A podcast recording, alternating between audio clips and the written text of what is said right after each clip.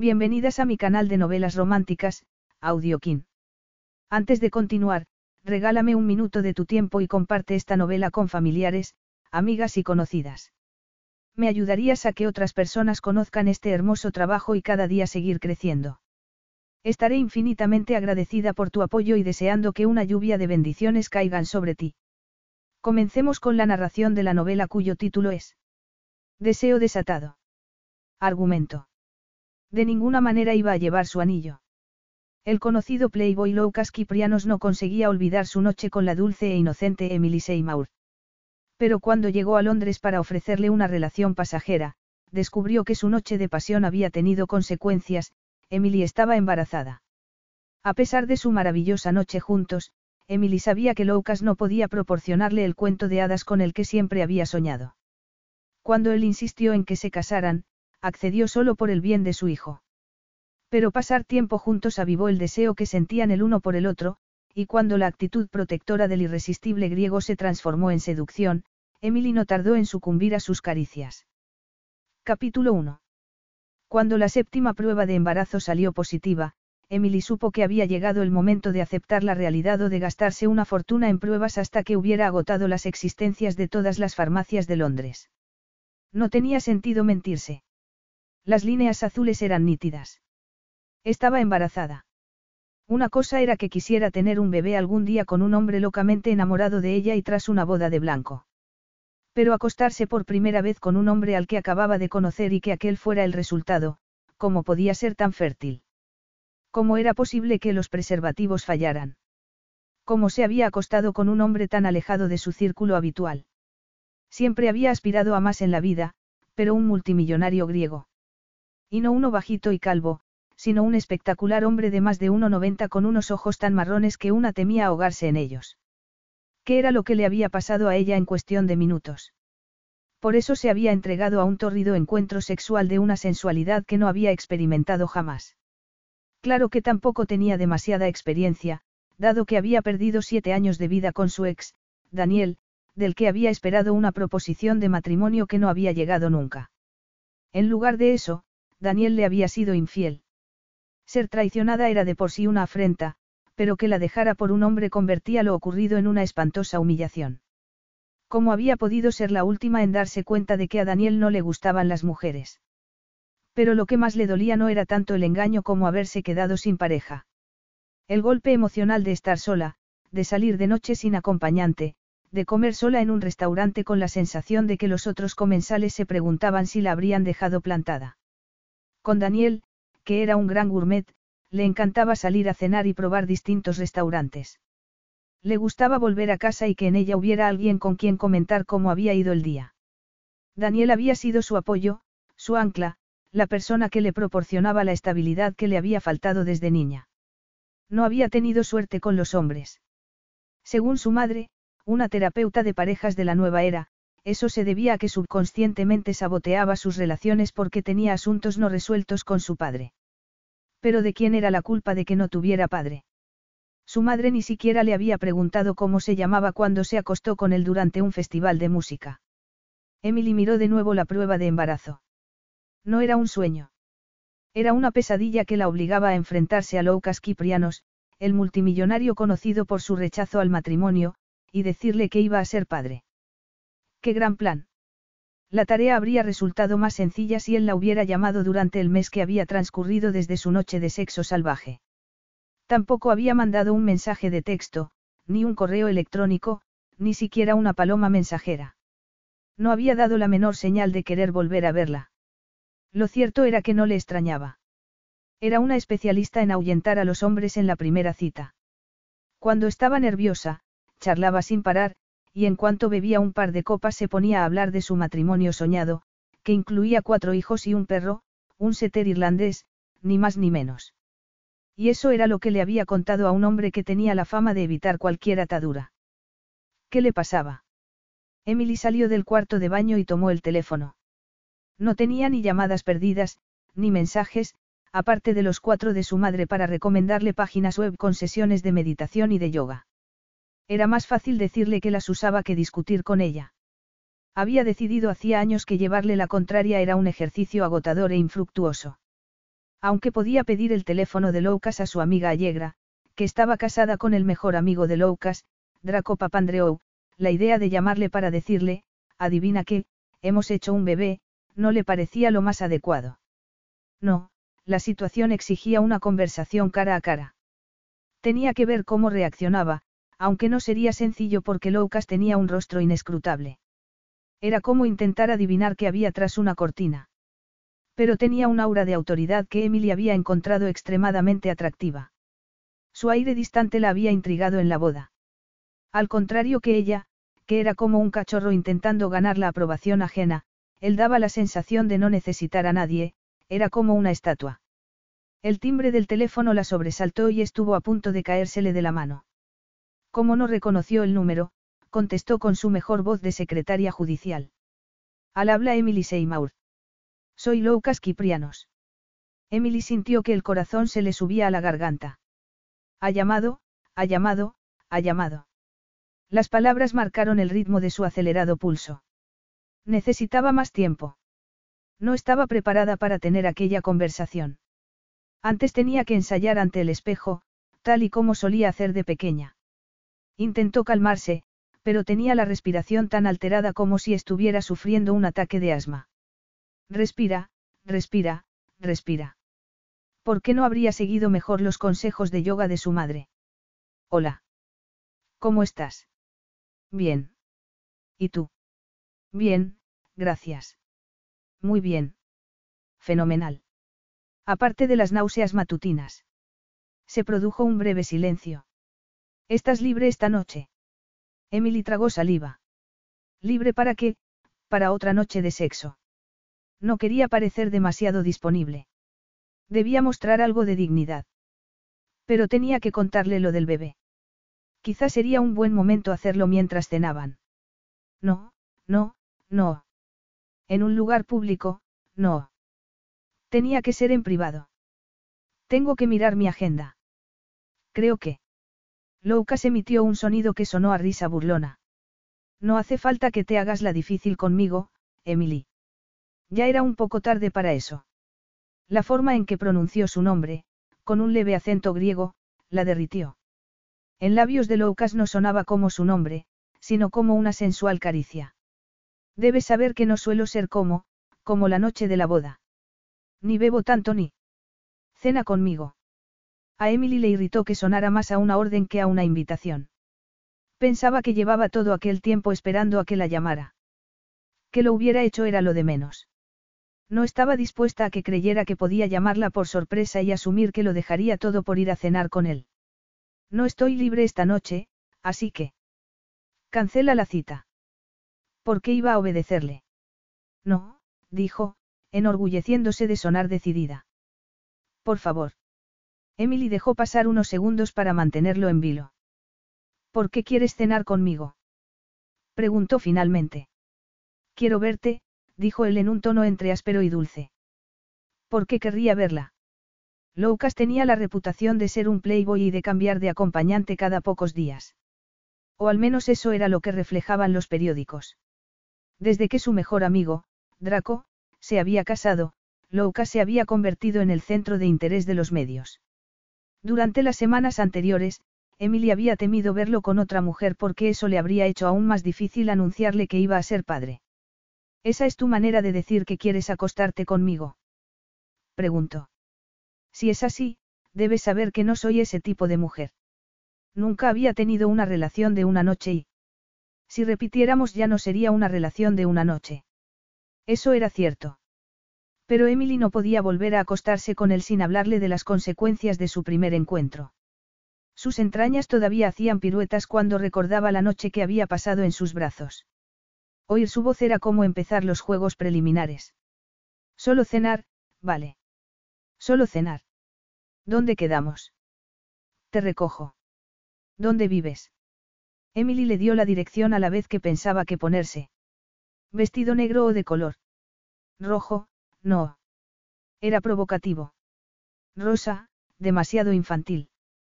Tendría tiempo de peinarse. Se alisaba el cabello y lo dejaba suelto o se hacía un recogido. Se maquillaría poco. Tacones. Sí. Loukas era muy alto y no quería terminar con tortícolis. Te habría llamado antes, pero he estado de viaje de negocios, dijo entonces él. Eso no te impedía llamar. Los negocios incluían una rubia como la que lo acompañaba en la fotografía que había visto en Internet. Ah, sí. Sí. Emily se mordisqueó el labio inferior. ¿Por qué la habría llamado? No lo había asustado con su charla sobre el matrimonio y los hijos. Ni siquiera ella sabía por qué se lo había contado. ¿Por qué? No soy tu tipo. Dada tu relación con Allegra y la mía con Draco, prefiero evitar cualquier incomodidad antes de que volvamos a coincidir. Emily pensó que le esperaba una, enorme incomodidad, cuando le contara las consecuencias que había tenido aquella noche. Claro, bien pensado. Nos vemos a las siete. Emily no pudo contestar porque Loukas colgó. Se quedó mirando el teléfono preguntándose si pulsar el botón de rellamada, pero Loukas tenía un número oculto. Su madre habría dicho que eso era una señal.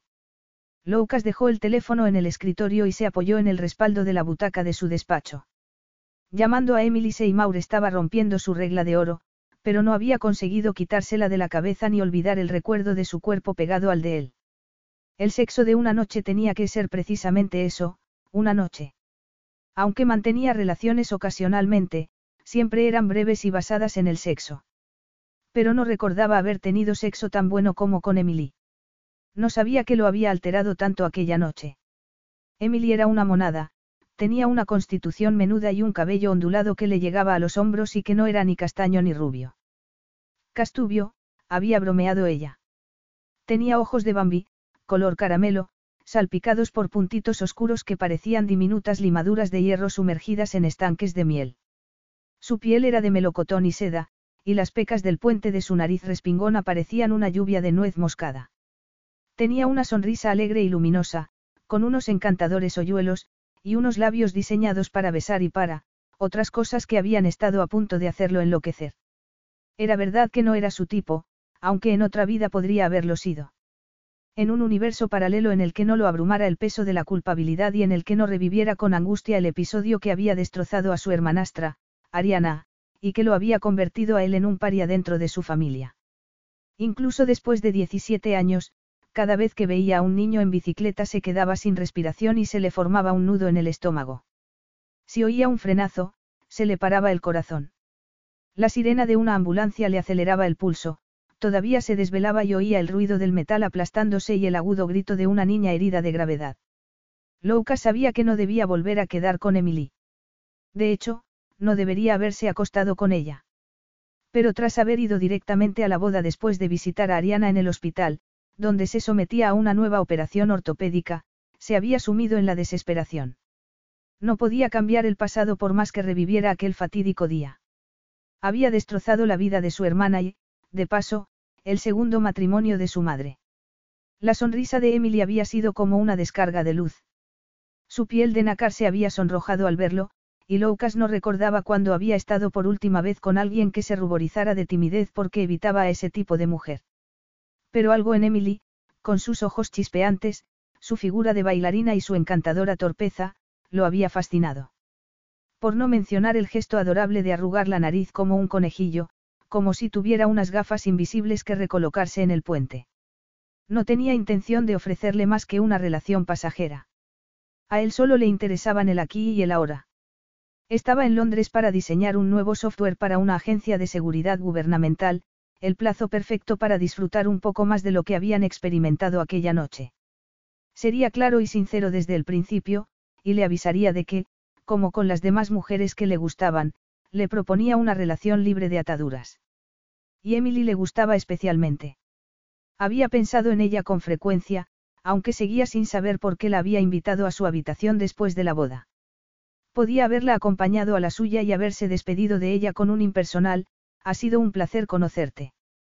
Pero el beso que había pretendido plantar en su mejilla se había transformado en algo distinto, como si sus labios tuvieran voluntad propia, como si fueran un misil buscando su diana. Un beso no había bastado. Los labios de Emily entreabriéndose bajo los de él habían desatado un feroz deseo en un profundo lugar de sí. Un deseo que había borrado completamente de su mente todas las razones por las que no debía acostarse con ella. Apenas habían hablado, o al menos él no lo había hecho. Pero eso era lo característico en él en cualquier relación. Era silencioso y práctico.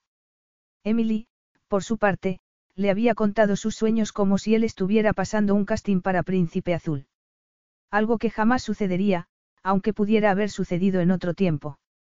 Louka se puso en pie y contempló la vista de Londres y la multitud que caminaba por sus calles como un ejército de hormigas. Él estaba contento con su vida, más o menos. Tenía más dinero del que podía gastar, una carrera internacional y un estilo de vida envidiable. No solía dejar pasar un mes entre amantes, pero no había estado con ninguna mujer desde la noche con Emily. Sí, había estado ocupado, pero normalmente el sexo le servía para descargar tensión y relajarse. Aún así, no se consideraba un playboy, tal y como la prensa lo describía, porque no pensaba que fuera ni superficial ni un explotador de mujeres. Si actuaba como lo hacía, era precisamente para evitarles todo sufrimiento.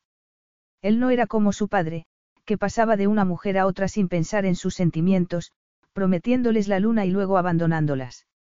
Él era todo lo contrario, no prometía nada y suavizaba la ruptura con generosos regalos. Pero desde que su amigo se había casado, la prensa lo seguía de cerca y debía tener cuidado. Y, puesto que todo el mundo tenía una cámara en el móvil y estaba dispuesto a usarla para ganar dinero con la exclusiva, tenía que estar permanentemente alerta para proteger su vida privada. Así que volver a ver a Emily era arriesgado. Pero solo duraría la semana que iba a estar en Londres, siete días de sexo sin compromiso. El sexo de la noche de la boda había sido tan excepcional que cada vez que lo recordaba su cuerpo reverberaba como la cuerda de un violonchelo. Solo tenía que pensar en el tacto de mariposa de sus manos para sentir una sacudida. Había bastado con oír su voz para que se le erizara el vello. La forma en que susurraba al hablar, su parloteo cuando estaba nerviosa. La manera en que se mordisqueaba el labio inferior y cómo sus largas pestañas ocultaban su mirada, el delicado rubor que coloreaba sus mejillas. Louka solía evitar a las chicas dulces y hogareñas como Emily. Nunca perdía la cabeza. Pero, excepcionalmente, estaba haciendo caso omiso de lo que le dictaba la razón y escuchando a su cuerpo. Pero solo excepcionalmente. Capítulo 2. Emily iba a ponerse brillo de labios cuando sonó el timbre de la puerta y puso cara de horror al ver el estado en el que había dejado la balda del cuarto de baño, con todos los tubos de maquillaje esparcidos y algunos incluso abiertos. Su dormitorio estaba aún peor. Había prendas de ropa hasta en el suelo, como si un ladrón lo hubiera revuelto todo en busca de dinero. Cerró las dos puertas de camino hacia la de la entrada, y la abrió con una forzada sonrisa. Hola. Loukas le dedicó una mirada que la sacudió como si la alcanzara un rayo. Hola. ¿Cómo podía una sola palabra alterarle el pulso? ¿Cómo podía un hombre tener un efecto tan poderoso sobre ella? Loukas vestía un traje azul marino, camisa blanca y una corbata plateada y negra que le daban un aire sofisticado letalmente atractivo. Emily retiró el pie hacia la pared del estrecho vestíbulo para poder abrir la puerta completamente. ¿Quieres pasar? Todavía no estoy lista. Ni lo estaría en cien años. Loukas entró sin rozarla, pero el cuerpo de Emily reaccionó como si lo hubiera hecho, como si le enviara una señal de radar que activara cada célula de su piel. El olor cítrico de su loción de afeitado alcanzó su nariz, evocando instantáneamente imágenes de la noche que había pasado en sus brazos. Aquel olor se había quedado impregnado en su piel durante horas, Emily había sentido la huella de su musculoso cuerpo contra el de ella. Con cada movimiento había revivido las sensaciones de tenerlo en su interior, deslizándose, empujando. La intimidad que habían compartido aquella noche se había convertido en una presencia fantasmal. Desde entonces el aire estaba electrificado, vibraba. Loukas deslizó la mirada sobre su cuerpo como si la acariciara. Estás preciosa. Emily odiaba su tendencia a ruborizarse. Se retiró un mechón de cabello tras la oreja y cambió el peso de un pie al otro. ¿Quieres tomar algo? Loukas dio un paso hacia ella, posó las manos en sus caderas y acercando sus labios a unos centímetros de los de ella, susurró. Lo primero es lo primero. Haciendo acopio de fuerza de voluntad, Emily apoyó las manos en su pecho y retrocedió un paso. No íbamos a cenar. Ha pasado un mes y me siento un poco. Loukas le dedicó una de sus tenues sonrisas, una leve curva de los labios, que aún así provocó un temblor en el vientre de Emily parecido a la danza de las hojas de otoño al ser impulsadas por la brisa. No tienes por qué estar nerviosa. Me temo que sí. Emily desvió la mirada, concentrándose en el nudo de la corbata de Loukas. ¿Quieres sentarte? Voy por, mi bolso. Y a recuperar el valor, aunque no sé si conseguiré encontrarlo. Tómate tu tiempo. La reserva no es hasta las ocho. Enseguida vuelvo, Emily se golpeó con la pata de una mesa que tenía a la espalda. Vaya, lo siento. No tardaré. Fue al cuarto de baño precipitadamente y se asió al lavabo. Puedes hacerlo, puedes hacerlo, puedes hacerlo. Se miró en el espejo y contuvo un gemido. Estaba más pálida que un vampiro. Quizá debía ponerse un poco más de colorete. Al alargar la mano, golpeó un frasco de perfume, que se hizo añicos al caer al suelo de baldosas. Emily se quedó mirando los trozos de cristal unos segundos antes de agacharse a recogerlos, y se cortó un dedo. La sangre fluyó por su mano y su muñeca como si estuviera en una película de terror. Oyó pasos aproximándose y cada uno resonó en su pecho. ¿Estás bien? Preguntó Lucas desde el umbral de la puerta. Emily tomó la toalla más próxima y se envolvió la mano. El olor a madreselva y vainilla era tan intenso que se le revolvió el estómago. He roto el frasco de perfume. Lucas se aproximó y le tomó la mano con delicadeza. Deja que mire. Puede que necesites puntos. Emily miró con los ojos entornados mientras él retiraba el improvisado vendaje. Alzó la mano hacia la luz y la observó con gesto de concentración. No parece que necesite puntos, pero creo que se te ha clavado una esquirla. ¿Tienes unas pinzas? Era una pregunta absurda para hacérsela a una mujer cuyas cejas crecían más deprisa que las malas hierbas. En el armario de encima del lavabo. Lucas las sacó, las aclaró bajo el agua caliente y las desinfectó con un antiséptico que había en el estante superior.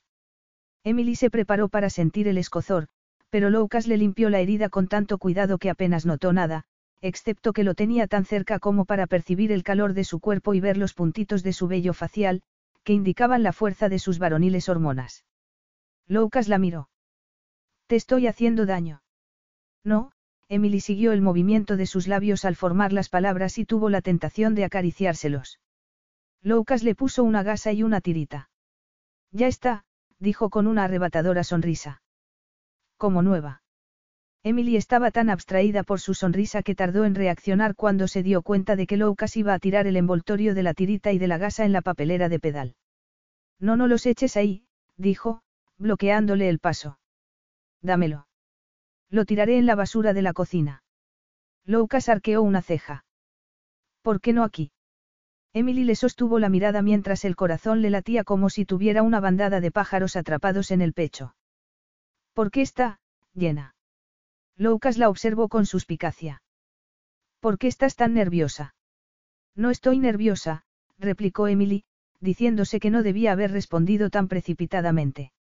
Lucas le acarició la mejilla con los nudillos al tiempo que deslizaba la mirada por sus labios como si reviviera cada beso que se habían dado. ¿Por qué te pongo tan nerviosa? Emily tragó saliva. No, no estoy nerviosa. Lucas le alzó la barbilla y trazó hipnóticos círculos con el pulgar en su mejilla. No he podido dejar de pensar en la maravillosa noche que pasamos juntos, dijo, mirándola fijamente. No lo son todas las noches que pasas con tus amantes. Louka se encogió de hombros, pero sin que el gesto resultara arrogante. Muchas. ¿Y las tuyas? Emily no pudo contener un resoplido. Puedo contar a mis amantes con la mitad de los dedos de una mano. Mi madre tiene más sexo que yo. Louka seguía mirándola como si la encontrara fascinante, pero Emily se dijo que quizás se debía a que le resultaba increíble encontrarse con una mujer de 29 años prácticamente virgen. Es terapeuta de parejas, continuó, para llenar el silencio. Ayuda a que mejoren su relación a través del sexo. Tiene gracia que la vida sexual de su hija sea casi inexistente. Ya estás otra vez contando intimidades. ¿Qué tiene de malo? No voy a decirle que va a ser padre sin hacer una introducción. Qué poco sofisticada eres. Lucas posó las manos en su cintura y con los ojos entornados, dijo. Yo podría ayudarte. El calor de sus manos atravesó la ropa y la piel de Emily, enviando corrientes eléctricas a cada uno de sus nervios. Las partes más íntimas de su cuerpo registraron su proximidad como si fueran un escáner que identificara un código. Era como si tuviera un microchip que respondiera exclusivamente a Loukas. Sus músculos internos se contrajeron, pulsantes, anhelantes. No he tenido suerte con los hombres, dijo. Tuve un amante antes de mi ex, pero apenas duró. He estado con Daniel siete años, así que he estado fuera del mercado, por decirlo de alguna manera. ¿Pero qué haces? Suenas patética. Puede, pero tampoco quiero que piense que me acuesto con cualquiera. Loukas deslizó las manos por sus brazos hacia sus hombros. En sus ojos había una brillante profundidad que hizo pensar a Emily en un lago sin fondo. No has tenido ningún amante desde Daniel, aparte de mí. No, he salido con algunos hombres, pero nunca ha pasado de una cita. Puede que por eso me, entusiasmara tanto cuando me besaste, dijo Emily. Espero que no te asustara. Loukas le pasó el pulgar por los labios. Me sorprendiste gratamente. Esa soy yo, una grata sorpresa tras otra. Emily sonrió con tensión y dijo. Esto, tenemos que hablar de. No me comprometo a nada, Emily, dijo él con gesto impasible. Quiero dejarlo claro desde el principio. Voy a pasar una semana en Londres. Podemos tener una fer que dure ese tiempo. Entiendo. Pero antes tengo que. Te deseo. La voz de Loukas reverberó en el interior de Emily como si fuera el acorde de un contrabajo. Apretó las manos contra su pecho y sus caderas se pegaron a las de él, provocándole un hormigueo por todo el cuerpo. No podía pensar cuándo lo tenía tan cerca. Su cuerpo adquiría voluntad propia. Sus senos se llenaban con solo recordar el tacto de sus manos, el fuego de sus labios y de su lengua, el sensual roce de sus dientes. Loukas tenía un magnetismo irresistible, era una tentación a la que sus entrañas reaccionaban con pequeñas contracciones de placer, como si reviviera la deliciosa invasión de su cuerpo en el de ella. ¿Cómo podía estar pensando en el sexo en la situación en la que se encontraba? Era como si cuando estaba con Loukas eso fuera lo único en lo que pudiera pensar. Su pecho estaba caliente y firme bajo sus manos, podía percibir el olor a limpio de su camisa. Tener sus fuertes y musculosos muslos tan cerca le recordó cómo aquellas piernas la habían atrapado en un revoltijo de sábanas, arrastrándola a un paraíso sensual que ni siquiera sabía que existiera. Su cuerpo recordaba cada segundo de aquel encuentro y le suplicaba que lo repitiera. Su palpitante pulso se replicaba en su más íntimo interior, haciéndola consciente de cada milímetro del cuerpo que estaba en contacto con el de él, como si cada una de sus terminaciones nerviosas estuviera cargada de electricidad. Sus labios se acercaron a los de ella, su mentolado aliento la embriagó. Dime qué me deseas. Te deseo, pero, Emily retrocedió. Al hacerlo, tropezó con la papelera y ésta se volcó, vaciándose a los pies de Loukas. Una granada de mano habría tenido un efecto similar. Loukas palideció y permaneció paralizado unos segundos. Luego tragó. Una, dos, tres veces. Emily lo observó mientras, como si se moviera a cámara lenta, Louka se agachaba, recogía siete pruebas de embarazo y observaba las líneas azules que las marcaban. Finalmente, miró a Emily con expresión alarmada y severa. Estás, embarazada. Pronunció la palabra como si fuera el peor diagnóstico que uno pudiera recibir. Emily se retorció las manos como la heroína en apuros de un drama de época, haciendo una mueca cuando su dedo herido protestó. He intentado decírtelo, pero... Es mío. La pregunta fue una bofetada verbal. Emily parpadeó. Por supuesto. Yo. Pero si usamos preservativos, la suspicacia que teñía el tono de Loukas perturbó a Emily. Lo sé, pero a veces fallan, y esta debe de haber sido. ¿No tomas la píldora? Preguntó Loukas, frunciendo el ceño con aire intimidatorio. Estaba en un descanso. Emily notó que las lágrimas le inundaban los ojos. El intenso olor del perfume vertido la estaba mareando. Sentía un hormigueo en los dedos, como si se le hundieran en arena, el cosquilleo se extendió por sus brazos y ascendió hasta su cuello, que de pronto no pudo sostenerle la cabeza. La habitación empezó a dar vueltas y el suelo perdió estabilidad bajo sus pies. Alargó las manos hacia el mueble del lavabo, pero fue como si la mano de un fantasma intentara asir algo en la niebla. Cada una de sus extremidades se dobló como si fuera una marioneta a la que le cortaran los hilos. Oyó a Loukas llamarla en un vacío y de pronto todo se volvió negro.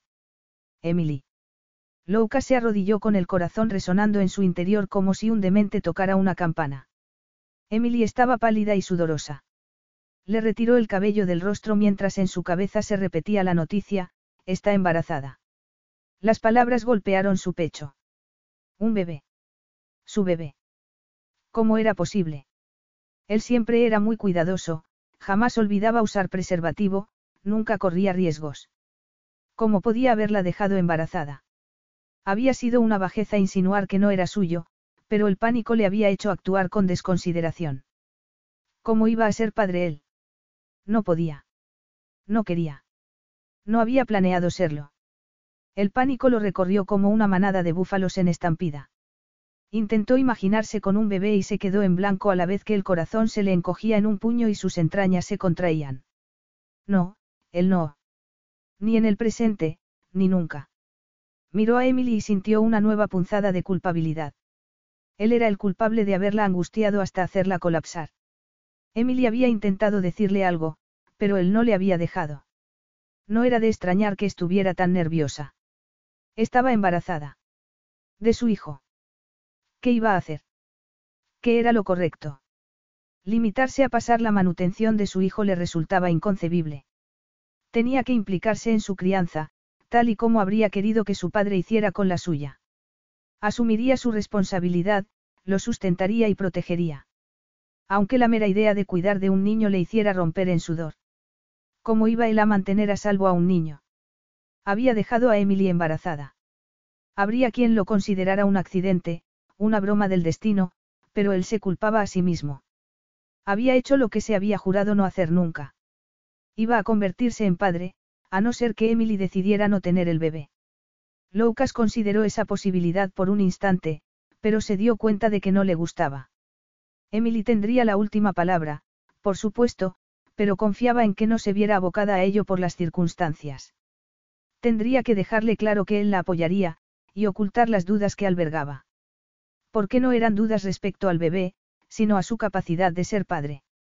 Su propio padre había insistido en que una de sus últimas novias interrumpiera el embarazo, y, cuando se negó, cortó con ella. Posteriormente, la joven había atentado contra su vida y había perdido al bebé. Hacía poco había recibido una gran suma de dinero para conceder una entrevista a una revista en la que lo contaba todo. Por asociación, la entrevista había convertido a Loukas y sus relaciones en foco de atención de los paparazzi. Pero él jamás sometería a una mujer a una presión parecida. El embarazo de Emily era un golpe, una sorpresa y un inconveniente, pero dentro de ella había una pequeña vida formándose, y él no comprometería su desarrollo ni la salud mental de la madre. Estaba enfadado y avergonzado por poner a Emily en aquella situación. Profundamente avergonzado por haberse dejado llevar por el impulso de seducirla, cuando habitualmente evitaba a mujeres tan inocentes como ella. Él había dado el primer paso. No había podido apartar la mirada de ella, y, aún menos, las manos. Estúpidamente, había querido creer que solo sería sexo de una noche. Pero lo que debía haber hecho era despedirse de ella en la puerta de su dormitorio. ¿Qué le había hecho acostarse con una mujer que no era su tipo, en la misma medida que él no era el de ella? Aunque no fuera un vividor, tampoco era un monaguillo. Había actuado irreflexivamente y la consecuencia era una nueva vida que los mantendría unidos para siempre. Él no le daría la espalda. Era su responsabilidad y la asumiría, aunque representara enfrentarse a la peor de sus pesadillas. El pánico le aprisionó el pecho con correas de acero, dejándolo sin aliento. La frente se le perló de sudor. El cabello se le erizó como si en el cuero cabelludo tuviera un hormiguero jugando al escondite. ¿Por qué no podía dar marcha atrás en su vida y cambiarlo todo? ¿Cuántas veces había deseado eso? Cada vez que veía el cuerpo malherido de su hermana quería retroceder en el tiempo. A partir de ese momento, tendría que sumar un nuevo motivo de mortificación a su vida. Pero al contrario que con su madre y su hermana, con las que mantenía una distancia respetuosa por el espantoso impacto que había tenido en sus vidas, no podría distanciarse tan fácilmente de su propio hijo. Una criatura que lo llamaría, papá, que lo vería como un modelo a imitar, que esperaría de él cosas que Lucas no se consideraba capaz de dar. ¿Cómo responsabilizarse del bienestar de un niño cuando ya había destrozado la vida de una inocente niña? Emily gimió y abrió los ojos lentamente. Miró a Lucas con la mirada perdida y susurró. Lo siento. No, Lucas carraspeó. Soy yo quien lo siente. ¿Estás bien? ¿Quieres agua? Emily hizo ademán de incorporarse y Lucas la ayudó a que se sentara y esperara a que la sangre le volviera a la cabeza. Estoy bien. Solo necesito un minuto. Llamo al médico. Lucas fue a sacar el teléfono del bolsillo, pero Emily lo detuvo. No, estoy bien, de verdad, dijo. Pero se frotó las manos en un gesto nervioso. ¿Has ido a ver a algún médico? Emily negó con la cabeza. Todavía no. Antes quería hacer las pruebas. Lucas miró las que ya se había hecho, preguntándose cuántas más pensaba hacerse. Cuando volvió a mirar a Emily, ella sonrió haciendo una mueca. Quería estar completamente segura, dijo. Y tras una pausa, añadió, podemos hacer una prueba de paternidad sí. No, dijo Lucas con una vehemencia que lo sorprendió. No hace falta. Con los ojos llorosos, Emily tragó saliva. Gracias por creerme. Significa mucho para mí. Lucas le retiró un mechón de cabello detrás de la oreja como si fuera una niña de seis años. Ella esbozó una temblorosa sonrisa. No puedes estar embarazada de mucho tiempo, dijo él. No es demasiado pronto para estar completamente segura. Hoy en día las pruebas son muy sensibles. Pueden identificar el más mínimo cambio hormonal en apenas unos días. ¿Qué planeas hacer? Lucas se arrepintió al instante de hacer aquella pregunta. No quería que sonara como si el bebé representara un obstáculo que debía salvarse. La mirada de Emily reflejó una súbita determinación. Pienso tenerlo, así que no me intentes convencer de lo contrario, porque no necesito tu ayuda. Puedo hacer esto sola. Pensaba que debía saberlo. Eso es todo.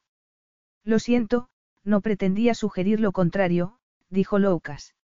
Emily le dirigió una mirada que le hizo pensar en un detective retando a un sospechoso. ¿Estás seguro? Lucas dejó escapar un profundo suspiro. No puedo negar que la noticia me ha tomado por sorpresa. Si no me estoy comportando con la sensibilidad y el entusiasmo de un padre en circunstancias normales, tienes que perdonarme. No había planeado ser padre. Emily se puso en pie titubeante, rechazando la mano con la que él quiso ayudarla. ¿Por qué entonces no te has hecho una vasectomía? Habrías resuelto el problema definitivamente. Lucas se lo había planteado a menudo, pero no lo había hecho por una mezcla de cobardía y anticuadas nociones de masculinidad. Algo le había hecho rechazar la idea de no ser fértil. No me había decidido. Deberías planteártelo si no quieres provocar más embarazos. Lucas se avergonzó de no haberse planteado hasta ese momento lo que Emily debía de sentir. Había hablado de matrimonio e hijos, pero tenía la impresión de que los quería en ese orden. Tener un hijo era una enorme responsabilidad para una mujer en cualquier circunstancia. Emily, ¿estás segura de lo que vas a hacer? Emily desvió la mirada. Al principio dudé. Me negaba a aceptarlo. No quería ser como mi madre, que se quedó embarazada de un hombre con el que se acostó una sola vez. ¿Y ahora? Emily se llevó la mano instintivamente al vientre.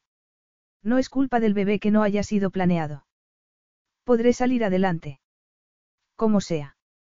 Yo te apoyaré en todo lo que necesites. No os faltará nada. No quiero tu dinero, Lucas, Emily lo miró fijamente. Solo quería que nuestro niño supiera quién era su padre. Yo no he conocido al mío. Ni siquiera sé quién es, y él no sabe de mi existencia. Ni siquiera mi madre está segura de quién es. Lucas percibió tristeza en su voz. Aunque él no se sintiera cercano a su padre, al menos sabía quién era y llevaba su apellido. Esa idea hizo que se sintiera frente a un gigantesco muro, el matrimonio. La única manera de que su hijo llevara su apellido era que se casara con Emily. Él no estaba en contra del matrimonio en sí mismo. Era una institución en la que creía, para otros. Personas que, al contrario que él, no cargaran con un sentimiento de culpabilidad que las hiciera despertar sudorosas en medio de la noche, una culpabilidad de la que él no podía librarse porque su hermanastra, Ariana, vivía a diario con las consecuencias de lo que él había hecho.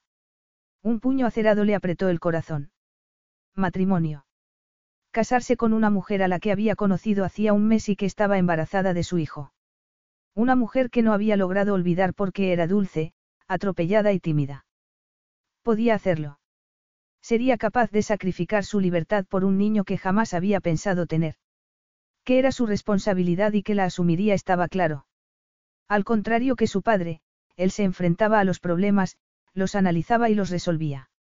No necesitaba casarse para poder ayudar económicamente, pero, si no vivía bajo el mismo techo, no estaría en contacto con el niño. Conocía a demasiados padres, incluido el suyo, que proporcionaban todas las necesidades materiales, pero no daban nada de sí mismos. Él no quería ser así, pero tampoco sabía cómo mantener una relación que durara más allá de unos días. Deberíamos casarnos lo antes posible, dijo súbitamente. No digas tonterías. Hoy en día no hay que casarse por un embarazo. Ni siquiera parejas que están enamoradas se casan cuando deciden tener un hijo. Quiero formar parte de la vida del niño, quiero que ella o él lleve mi nombre. Para eso no hace falta casarse. Solo quiero que te impliques si de verdad es lo que quieres. Lucas se preguntó cuál sería la relación entre Emily y su madre. Por los comentarios que había hecho, intuía que era tensa. Haré lo que haga falta para mantenerlo, Emily. Puedes confiar en mí. ¿Quieres reconocerlo públicamente o prefieres mantenerlo en secreto? Lucas frunció el ceño. No tenía la menor intención de rechazar a su propia sangre. Él no era como su padre. Lo reconoceré oficialmente. Acepto toda la responsabilidad. Entonces no me insultes pidiéndome que me case contigo, dijo Emily, dirigiéndole una mirada que habría derrumbado un muro. Lucas se preguntó qué había pasado con la mujer que anhelaba casarse y tener hijos.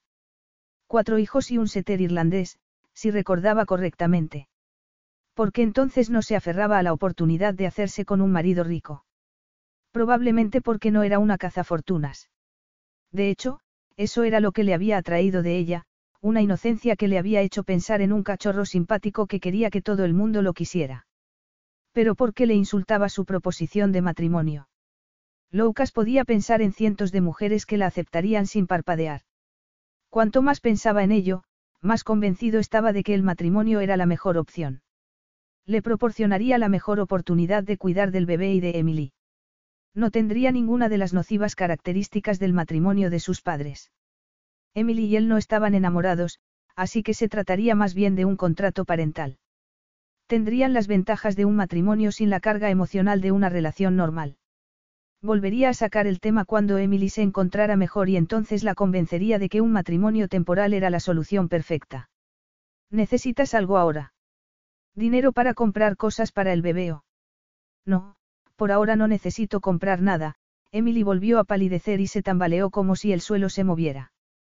Se llevó una mano a la frente. Creo que no puedo ir a cenar. Voy a echarme un poco. Lucas la sujetó por la cintura para evitar que se cayera al suelo. Emily se dobló contra su pecho como una muñeca de trapo. ¿Te sientes bien? Estoy un poco mareada. Lucas sacó el teléfono del bolsillo. Voy a pedir una ambulancia. Emily lo miró angustiada. No, por favor. Se me pasará en un par de minutos. ¿Y qué pasaría unas horas más tarde? O por la noche, o a la mañana siguiente. ¿Quién iba a cuidar de ella, a asegurarse de que estaba bien? Lucas no podía dejarla así. ¿Y si volvía a caerse? Podía darse un golpe en la cabeza. Emily era su responsabilidad desde ese mismo momento, y esa certeza terminó por convencerlo de que tenían que casarse. Era el paso lógico. ¿Quieres echarte? Yo te llevo. La tomó en brazos y la llevó al dormitorio. Daba la impresión de que alguien lo hubiera arrasado, o que hubiera pasado un ciclón. El armario estaba abierto y había ropa esparcida por todas partes. Sobre el tocador había un despliegue de productos de maquillaje, brochas, tubos, productos para el cabello, Lucas depositó a Emily en la cama. Emily se llevó la mano herida a la frente y cerró los ojos. Lamento mucho todo esto. Lucas le tomó la otra mano y acarició sus finos dedos. No seas tonta. No es culpa tuya. La culpa es mía. Capítulo 3. Finalmente Lucas decidió no llamar a una ambulancia. Pero en cuanto Emily se recuperó del mareo, insistió en llevarla al hospital. Personalmente, él odiaba los hospitales, las luces, los olores, el sonido de las sirenas de las ambulancias le desbocaban el corazón. Hacían que reviviera la tarde en que su hermana había sido ingresada al borde de la muerte. Aún así, quería que Emily pasara un chequeo. Ella, por su parte, se resistía. Se cruzó de brazos y clavó los talones como si quisiera pegarse al suelo. No necesito ir al hospital. Te has desmayado dos veces en media hora, dijo Loucas. No voy a dejarte sola hasta que te vea un médico. ¿Y si te desmayaras por la noche y te golpearas la cabeza? Emily hizo un mohín de niña pequeña. No digas tonterías. Primero propones que nos casemos y ahora quieres llevarme a urgencias. Van a pensar que estoy loca. Estar embarazada no es una enfermedad. Quiero que te miren el dedo, dijo Loucas, cambiando de táctica. Tienen que asegurarse de que no te queda ningún trozo de cristal. No puedes arriesgarte a que se te envenene la sangre. Ah. Loucas le tendió la mano y ella la tomó tras una breve vacilación. Él cerró los dedos y se asombró de lo menuda que era la de Emily comparada con la suya. Toda ella era menuda. A su lado se sentía como un gigante, apenas le llegaba al hombro con tacones y podía abarcar su cintura con sus manos. Aunque eso dejaría de ser verdad cuando avanzara el embarazo. Loucas no conseguía salir del asombro de que Emily estuviera embarazada, y de que en su interior, la combinación de su ADN y del de ella estuviera dando lugar a una criatura. Pensar en traer al mundo un niño del que sería totalmente responsable le provocaba un pulsante dolor de cabeza. ¿Y si no sabía hacerlo? Ser padre no era sencillo, él no tenía ni idea de cómo serlo, ni siquiera se le daban bien las relaciones familiares. Mantenía a la gente a distancia, incluso a aquellos que más le importaban. Por eso prefería las relaciones transitorias, sin carga emocional, sin ataduras. En ellas no se hería a nadie. En cambio, ¿y si hacía daño emocional a su hijo? Para alcanzar su plenitud, los niños necesitaban una relación estrecha con sus padres. Él se había sentido cercano a su madre hasta que su padre se quedó con su custodia después de un amargo divorcio, para acabar abandonándolo en un internado en cuanto se cansó de hacer de padre. Después de tantos años de vivir alejado de su madre, no había conseguido recuperar la relación que habían tenido con anterioridad. Louka sabía que la culpa no era de ella. Su madre había hecho todo lo que estaba en su mano para hacerle sentir amado y deseado. Era él quien tenía el problema. Se había prometido no volver a ser tan vulnerable, no necesitar tanto a alguien a quien pudiera perder. Se había enseñado a ser autónomo. Por eso ya solo necesitaba cubrir necesidades físicas, y quizá por eso el sexo con Emily había destacado entre una larga lista de relaciones impersonales.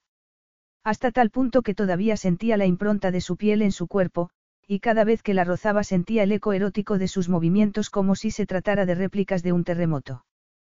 Pero mientras que casarse con ella resolvería un problema, era plenamente consciente de que podía causar otros. Él podía ofrecer un acuerdo, pero no amor. La noción de amar a alguien despertaba todos los miedos de su infancia, esos que le susurraban, si amas a alguien, lo pierdes, si amas a alguien, lo pierdes. Se comprometería mientras durase su matrimonio, pero no podía prometer nada más.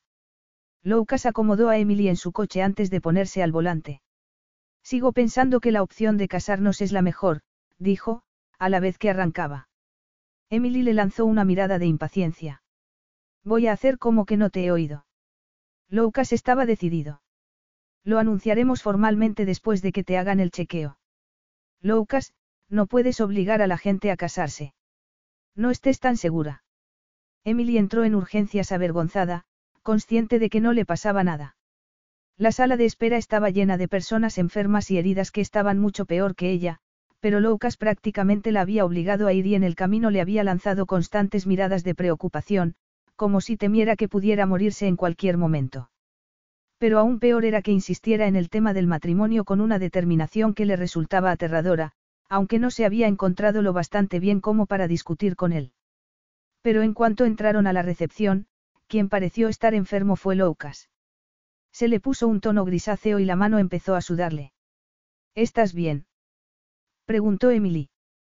Perfectamente, dijo él entre dientes. Estás muy pálido. Él la miró de reojo y masculló. Mira quién fue a hablar. ¿Puedo ayudarles? Preguntó en ese momento la recepcionista. Mi, prometida necesita que la vea un médico, dijo Loucas. Prometida. Emily lo miró y articuló con los labios. ¿Qué haces? La recepcionista miró el dedo vendado de Emily. Por el dedo.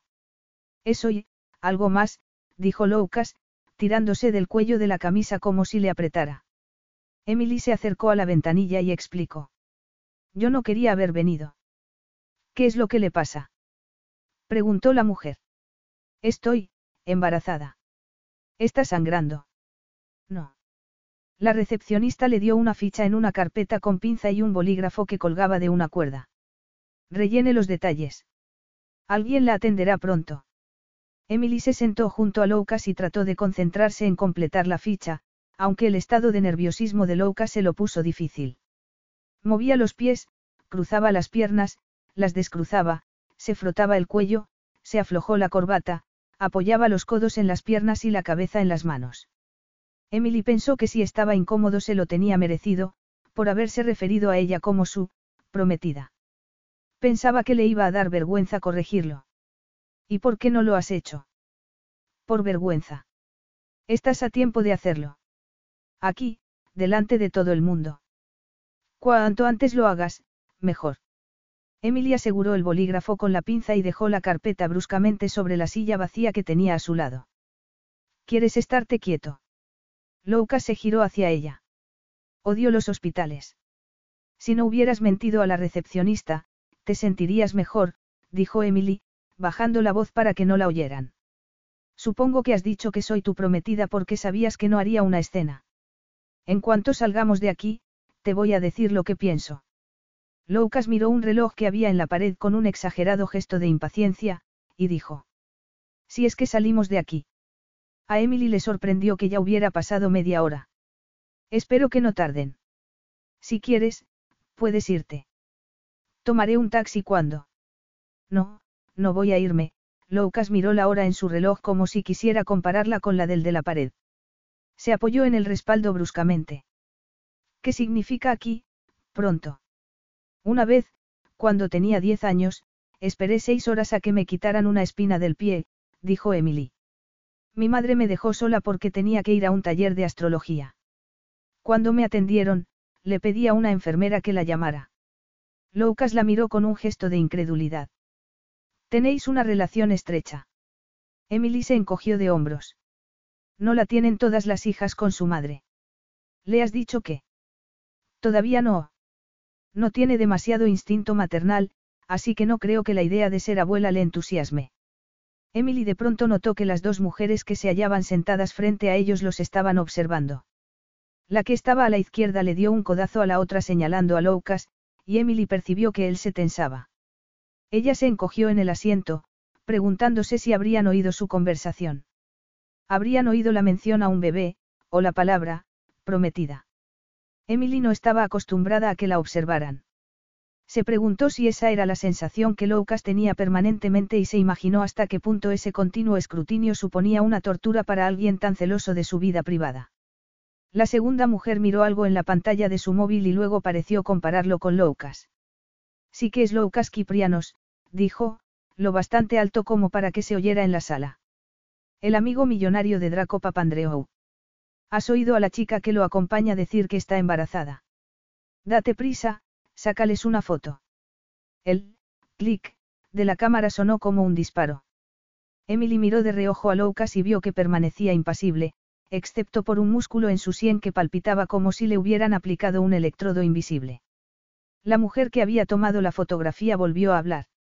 Esperemos que no se comporte como el sinvergüenza de su padre cuando su última novia se quedó embarazada. Fue espantoso, ¿verdad? Pero al menos le pagaron una fortuna por la entrevista. Me alegro por ella. ¿Qué fue espantoso? Emily aguzó el oído. ¿Qué le había hecho el padre de Loukas a su novia? ¿Tendría eso algo que ver con el empeño de Loukas en casarse? Quería evitar comparaciones con su padre. La enfermera llamó a Emily en ese momento y Loukas y ella salieron de la sala precipitadamente. ¿Qué ha pasado con tú? Empezó Emily. Más tarde, dijo Loukas entre dientes, al tiempo que entraban en el cubículo donde los iban a atender. Se abrió la cortina y entró una médica que miró a Loukas de hito en hito. Dios mío. Loukas. ¡Qué sorpresa! exclamó con una amplia sonrisa. Había alguien en todo Londres que no supiera quién era Loukas. Emily lo miró para ver cómo reaccionaba al ver a la médica, pero se mantuvo impertérrito. Lo siento, te conozco. Preguntó. La sonrisa de la mujer se desdibujó. Tomamos una copa en un acto de beneficencia el año pasado. ¿No te acuerdas? Soy Maida Freeman. Íbamos a marcharnos juntos, pero me llamaron. Estaba de guardia, puso los ojos en blanco. Es la historia de mi vida. Ahora me acuerdo, dijo Loukas con una amabilidad que no llegó a iluminar sus ojos. La doctora se volvió hacia Emily. Qué pequeño es el mundo. No lo bastante si me voy a encontrar con todas sus ex o futuras amantes. ¿En qué puedo ayudarte? Preguntó la médica. No quería molestar a nadie, pero Loukas ha insistido en, empezó Emily. Emily se ha desmayado dos veces esta tarde, dijo Loukas. Está, embarazada, continuó, tragando entre palabras. Eso es relativamente frecuente en los inicios del embarazo, dijo la doctora Freeman. Cuando las hormonas se activan son habituales los mareos, los vómitos y los desmayos. La enfermera te hará unas pruebas y un análisis de sangre para asegurarnos de que no tienes anemia, miró el dedo vendado de Emily. ¿Qué te ha pasado? Me he cortado con un cristal. La mirada de la médica se endureció. ¿Cómo te sientes respecto al embarazo? ¿Qué quieres decir? Preguntó Emily. ¿Ha sido planeado No, pero es muy bienvenido, dijo Loukas, tomando la mano de Emily. Bienvenido. Emily se esforzó por disimular su sorpresa. La médica los miró alternativamente y finalmente, sonrió. Me alegro mucho por ti, Loukas. Estoy segura de que vas a ser un padre excelente. Al contrario que el tuyo. Aunque no lo dijera, la insinuación pareció flotar en el aire. Emily tenía la sensación de estar en una obra de teatro representando el papel equivocado. Solo sabía de Loukas que era el mejor amigo de Draco. No tenía ni idea de cuál era su color favorito, qué libros o qué películas le gustaban o qué partido político apoyaba. Tampoco sabía nada de su infancia, excepto que sus padres se habían divorciado cuando era pequeño, y eso se lo había contado a Yegra. ¿Desde cuándo sois pareja? preguntó la doctora. Tras un breve silencio, Louka se adelantó a Emily. Lo hemos mantenido en secreto desde hace un tiempo. Nos presentó mi mejor amigo. La doctora sonrió. Ah, sí, se ha casado hace poco, no. Lo he leído en la prensa. Supongo que también lo haréis vosotros ahora que vais a ser padres. No hemos, empezó Emily. Sí, dijo Loukas, apretando la mano de Emily. Ya estamos haciendo planes. Qué bien. Soy un poco anticuada y pienso que los niños necesitan saber que el compromiso que hay entre sus padres es lo bastante fuerte como para casarse. Les proporciona seguridad. Ahora, deja que mire ese dedo. Tras examinarlo, la doctora pidió una ecografía para asegurarse de que no había ningún resto de cristal. Una radióloga llevó el aparato en un carrito. Por ahora solo el dedo, dijo la doctora. Es un poco pronto para ver el bebé a no ser que la ecografía sea interna. Si no estuviéramos tan ocupados esta noche la pediría. No hace falta, dijo Emily. Podemos esperar. La ecografía mostró que el dedo estaba bien, y después de que se fuera la radióloga, llegó una enfermera para tomar una muestra de sangre mientras la doctora iba a ver a otro paciente. Aunque no tenían suficiente intimidad como para hablar, Emily lanzó a Loukas una mirada significativa. Si creía que iba a forzarla a casarse con él, estaba muy equivocado. La doctora volvió con un frasco de pastillas de hierro y un papel con información sobre salud durante el embarazo. Estás perfecta. Descansa e intenta hacer comidas frecuentes y poco abundantes. Si duran las náuseas, ve a ver a tu médico de familia, sonrió a Loukas una vez más. Has hecho bien en traerla. Demuestras cuánto te importa. Te aseguro que aquí vemos todo tipo de gente, y te asombraría saber cómo se comportan algunos hombres con sus compañeras. Gracias por atendernos, dijo Loukas. En cuanto salieron del hospital, Emily exclamó. No me puedo creer que les hayas dicho a la doctora y a la recepcionista que vamos a casarnos. Estás loco. ¿Y si se lo cuentan a alguien? Se supone que la información de los pacientes es confidencial, dijo Loukas. Emily se paró en seco. ¿Y las mujeres de la sala de espera? Te han sacado una foto. Para ahora puede que la hayan vendido a la prensa. Lucas apretó los dientes. No puedo hacer nada al respecto. ¿Por qué tenías que decir que estamos prometidos cuando somos? Prácticamente unos desconocidos. ¿Qué imagen daría eso de ti? Ah, dijo Emily desconcertada. Exactamente, Lucas resopló. Has salido de una relación prolongada y te quedas embarazada en un rollo de una noche. No es justo, pero las mujeres siguen siendo censuradas por cosas así. Por eso he pensado que era mejor que la doctora Freeman creyera que salimos desde hace algún tiempo y tenemos planes de boda. Emily se sintió súbitamente emocionada porque Louka se preocupara de su reputación. Pero sospechaba que eso no era lo único que estaba en juego. Una vez entraron en el coche y arrancaron, Emily se volvió en el asiento y preguntó. ¿A qué se referían esas mujeres cuando hablaban de tu padre? Loukas apretó los labios como si los tuviera cosidos. A nada. Si fuera, nada, la gente no hablaría de ello, dijo Emily. Y aunque la doctora Freeman no lo ha mencionado directamente, lo ha insinuado. ¿No crees que, ya que por lo visto estamos, prometidos, debo saberlo? Loukas exhaló prolongadamente y apretó el volante con fuerza. A principios de año dejó embarazada a su novia del momento, una mujer de 19 años. Insistió en que interrumpiera el embarazo, y, cuando ella se negó, la dejó, los nudillos de Loukas estaban blancos debajo de su tostada piel. Ella intentó suicidarse cortándose las venas. Alguien la encontró, pero había perdido demasiada sangre y el bebé no sobrevivió. Sufrió una pérdida de camino al hospital. ¡Qué horror! Mi padre es un conocido empresario tanto aquí como en Estados Unidos, y a la prensa le encantan los escándalos, continuó Loukas. La mujer recibió una oferta millonaria para una entrevista. Comprendo que la aceptara, pero ha convertido mi vida en una pesadilla. Todo el mundo está esperando a poder decir, de tal palo, tal astilla. Emily entendió la incómoda situación en la que Louka se encontraba y su insistencia en que se casaran. Pero ella concebía el matrimonio como un compromiso sagrado entre dos personas que se amaban, y no podía imaginarse que el de ellos dos pudiera funcionar.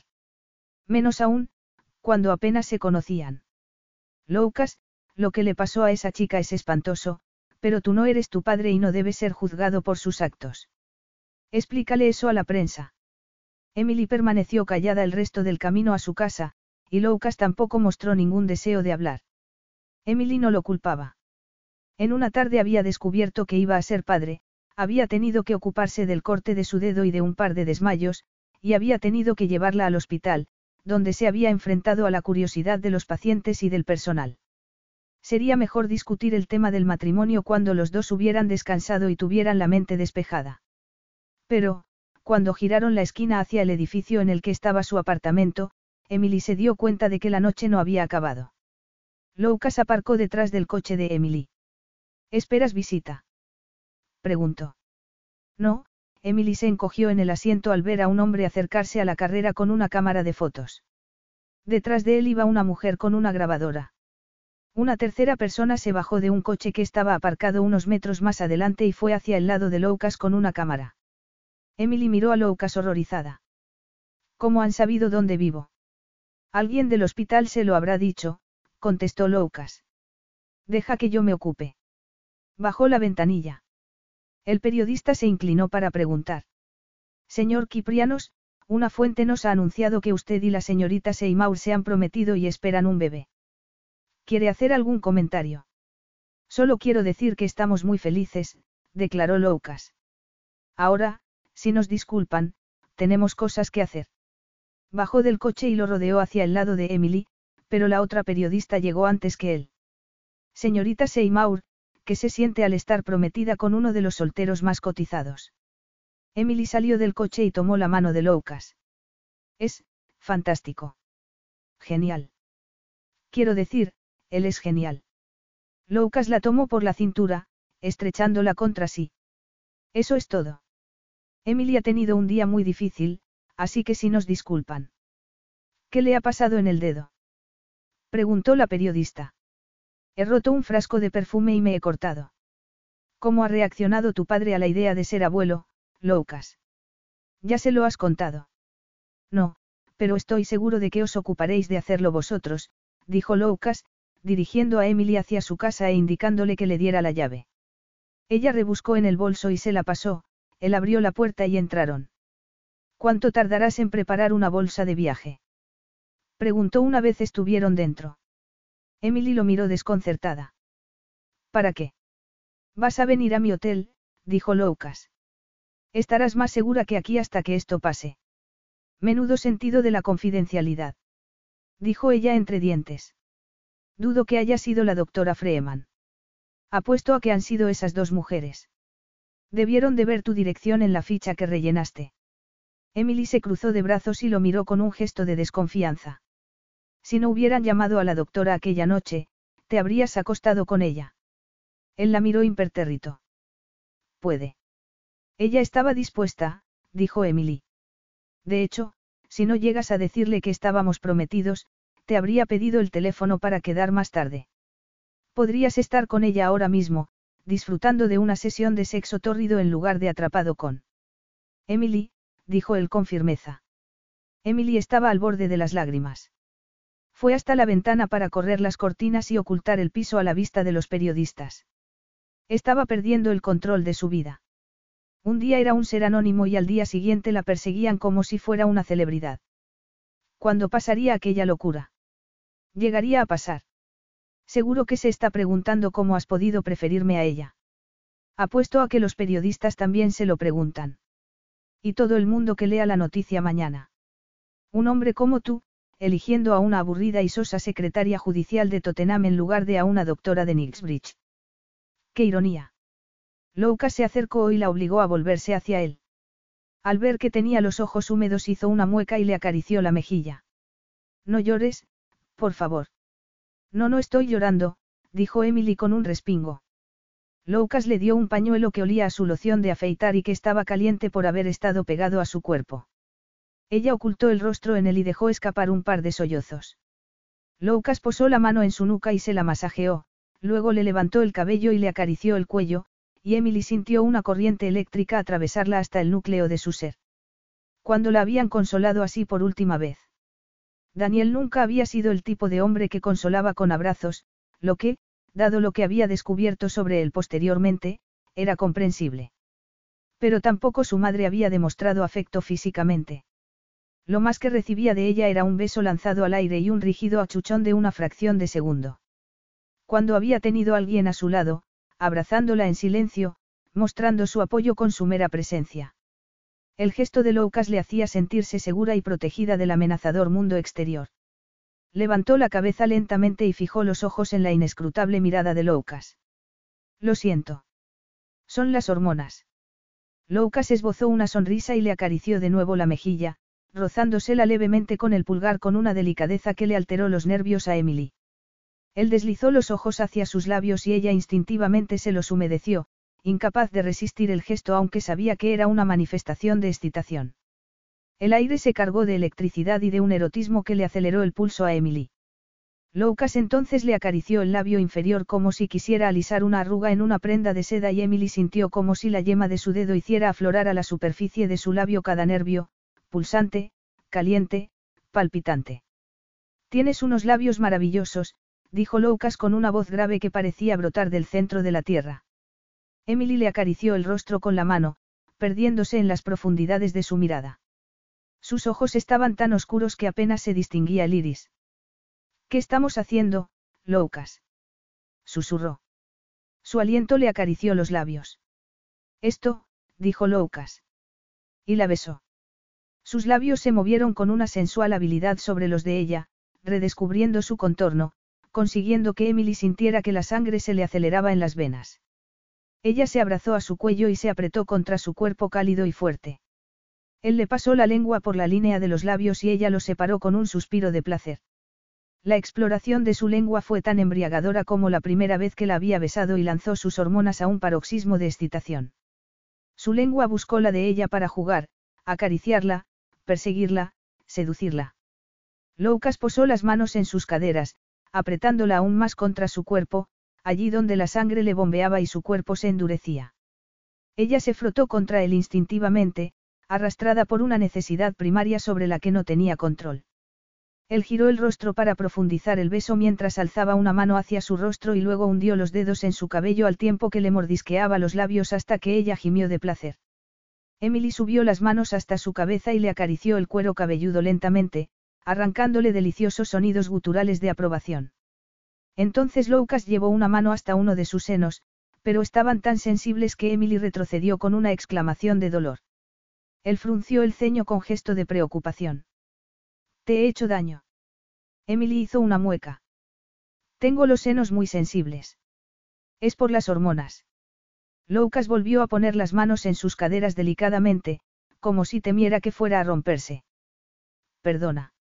No lo sabía. ¿Estás bien? Perfectamente. Lucas retrocedió. De todas formas, puede que sea mejor parar antes de perder el control, se frotó el rostro como si intentara recuperar la compostura. Esta noche está siendo una montaña rusa. Ni que lo digas. Emily lo siguió con la mirada cuando él se acercó a la ventana y miró al exterior. ¿Siguen ahí? Lucas dejó caer la cortina. No, pero deberías venir al hotel conmigo. ¿De verdad lo crees necesario? Por cómo la miró, Emily dedujo que Lucas no cambiaba de idea fácilmente una vez había tomado una decisión. Emily, Hazme caso, dijo él. Conozco a la prensa. Estarán aquí a primera hora, intentando que les des una exclusiva. No hablaré con ellos, así que. No podrás evitarlo, continuó Lucas con determinación. No querrás ser maleducada y antes de que te des cuenta les habrás invitado a café y galletas caseras, y les estarás contando tu vida. Emily apretó los labios, rechazando la imagen que Lucas pintaba de ella. Sí, hablaba mucho. Quizá compartía su intimidad con cierta facilidad, pero solo cuando estaba nerviosa. Y porque había adivinado que hacía sus propias galletas. La describía como si fuera una mujer de los años 50. No voy a poder evitar a la prensa indefinidamente, ni puedo quedarme a vivir en tu hotel.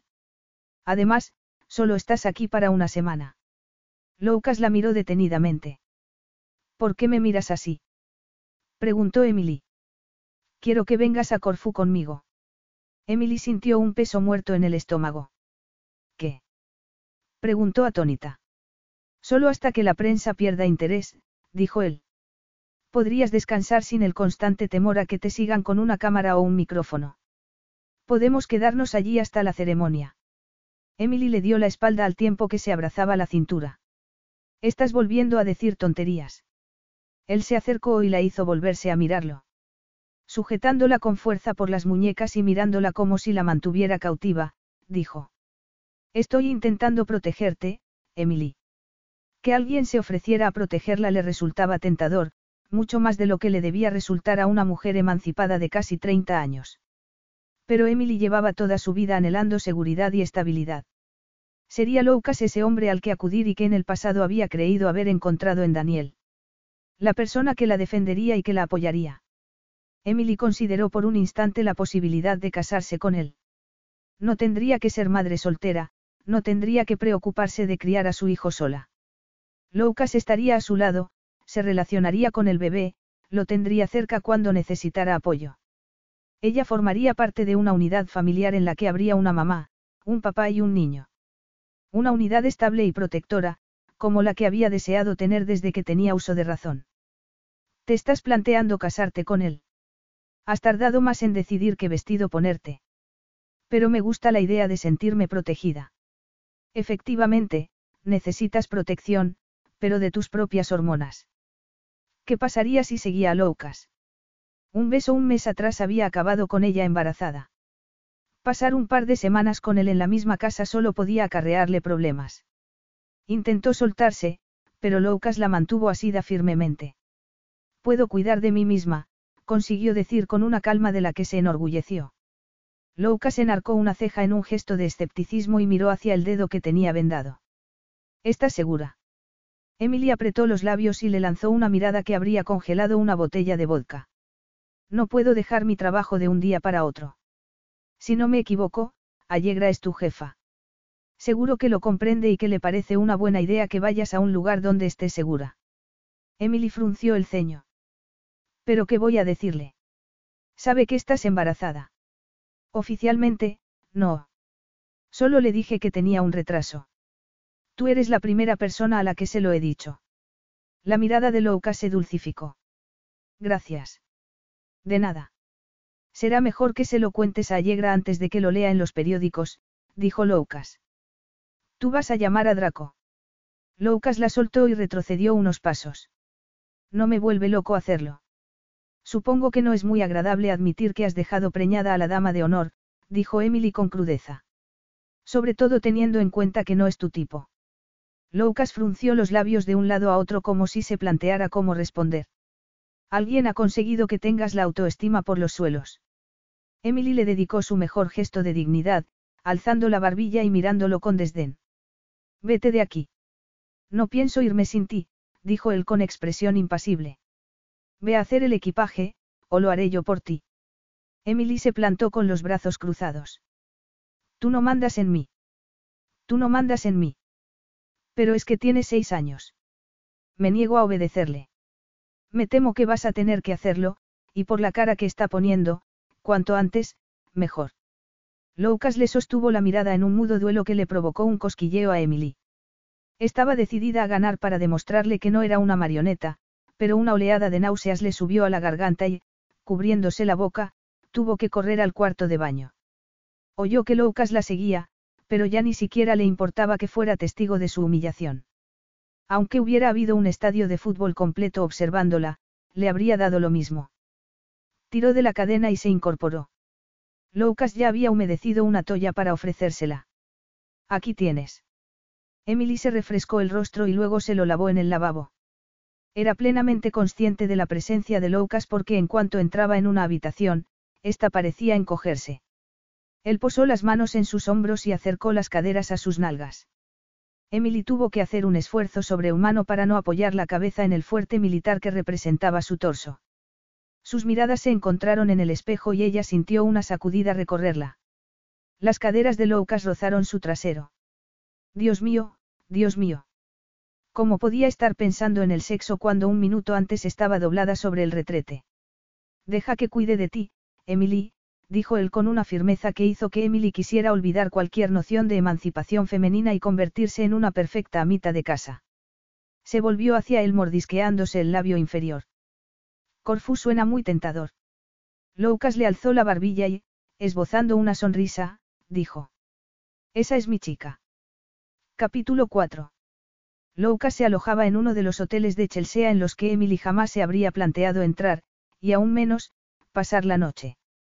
En cuanto Loukas detuvo el coche ante la majestuosa entrada, un par de botones con sombreros de copa aparecieron en la alfombra roja que daba acceso al espectacular vestíbulo.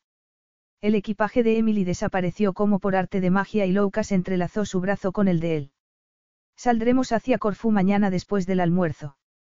Tengo que resolver un par de cosas, pero tú puedes descansar aquí hasta que salgamos para el aeropuerto. Emily abrió los ojos como platos cuando entró en el hotel. Columnas corintias dividían el vestíbulo. Una lámpara de araña central colgaba del techo increíblemente alto y diversos apliques refulgían desde lugares estratégicos en las paredes.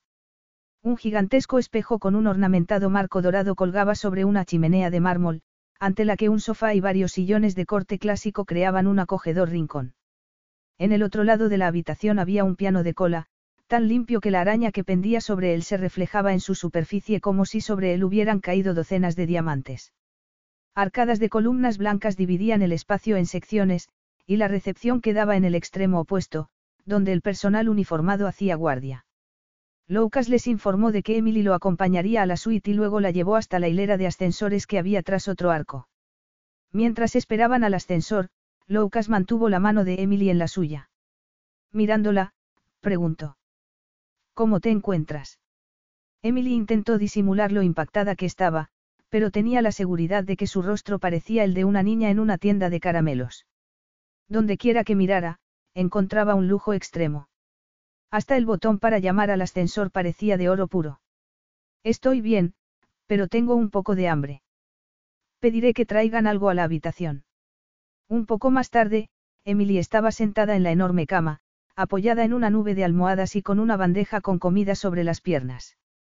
Loukas estaba leyendo en el teléfono sus mensajes y no había probado bocado de la suya, que estaba en una mesa, a su lado.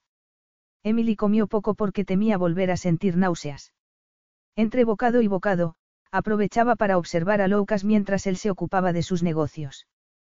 Fruncía el ceño en un gesto de concentración y hundía los hombros pasando con el pulgar de una pantalla a la siguiente. La sombra de su barba había empezado a asomar y le oscurecía el mentón, provocando en Emily el deseo de acariciársela. Recordaba a la perfección el roce áspero de esa piel contra la suavidad de la suya.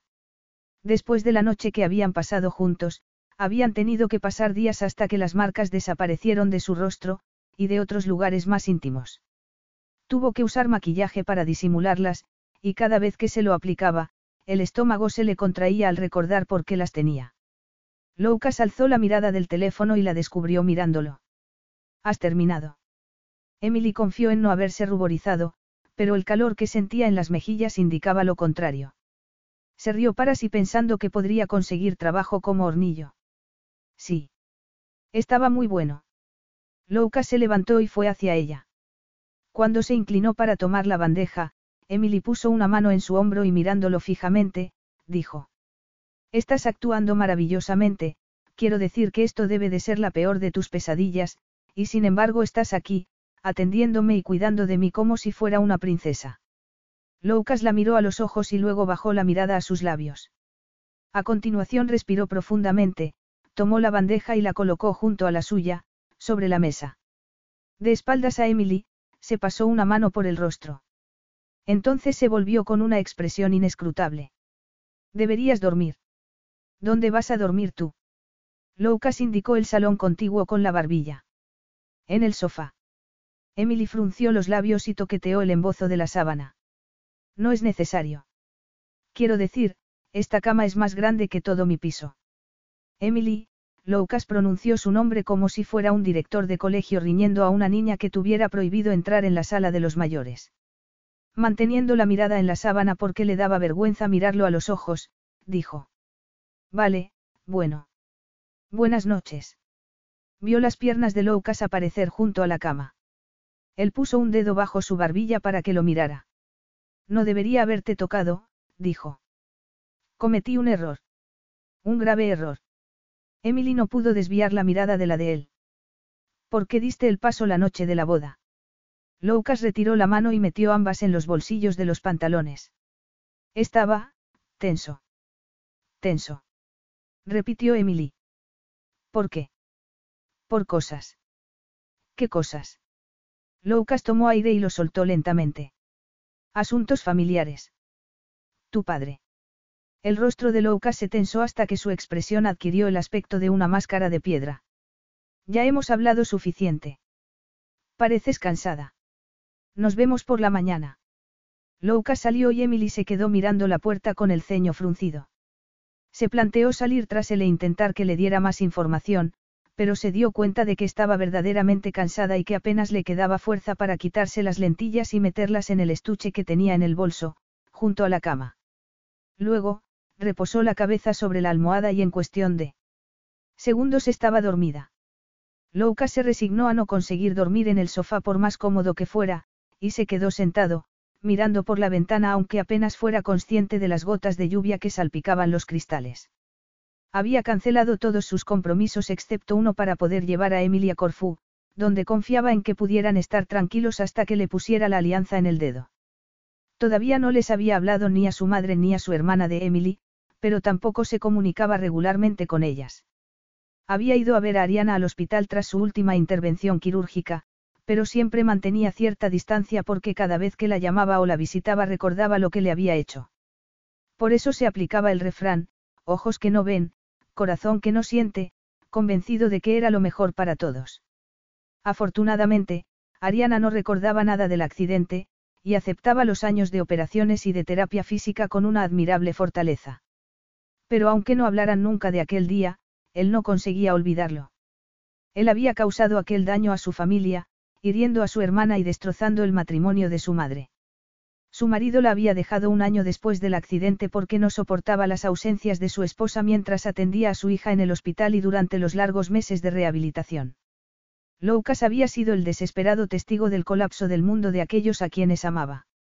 Su hermana había perdido la capacidad de correr, de jugar y de bailar, se había quedado sin futuro y jamás lo recuperaría.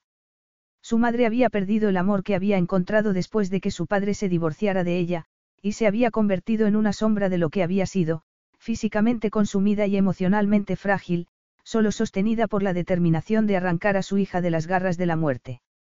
Sus vidas habían mejorado considerablemente a lo largo de los años. Louka se había asegurado de ello, cubriendo todas sus necesidades, pero la cruda realidad era que Ariana nunca podría hacer lo que era normal para sus compañeros, y que su madre nunca recuperaría los años perdidos porque atendía a Ariana las 24 horas del día y no tenía una vida propia. Y él tenía la culpa. ¿Cómo iba a contarles a su madre y a su hermana que había vuelto a causar daño a alguien? Le espantaba la idea de que se enteraran por la prensa, pero... ¿Cómo explicar que había dejado embarazada a una mujer con la que, para empezar, no debía haberse acostado? No se trataba de que su madre fuera a enfadarse, puesto que anhelaba ser abuela. Loukas veía cómo se quedaba mirando con melancolía los cochecitos con los que se cruzaban y los anuncios en los que aparecían bebés o niños. Y cuando veía los esfuerzos que hacía para disimularlo, Loukas sentía un puñal clavársele en el pecho. Pero debido a los problemas de salud de su hermana, solo él podía proporcionarle nietos.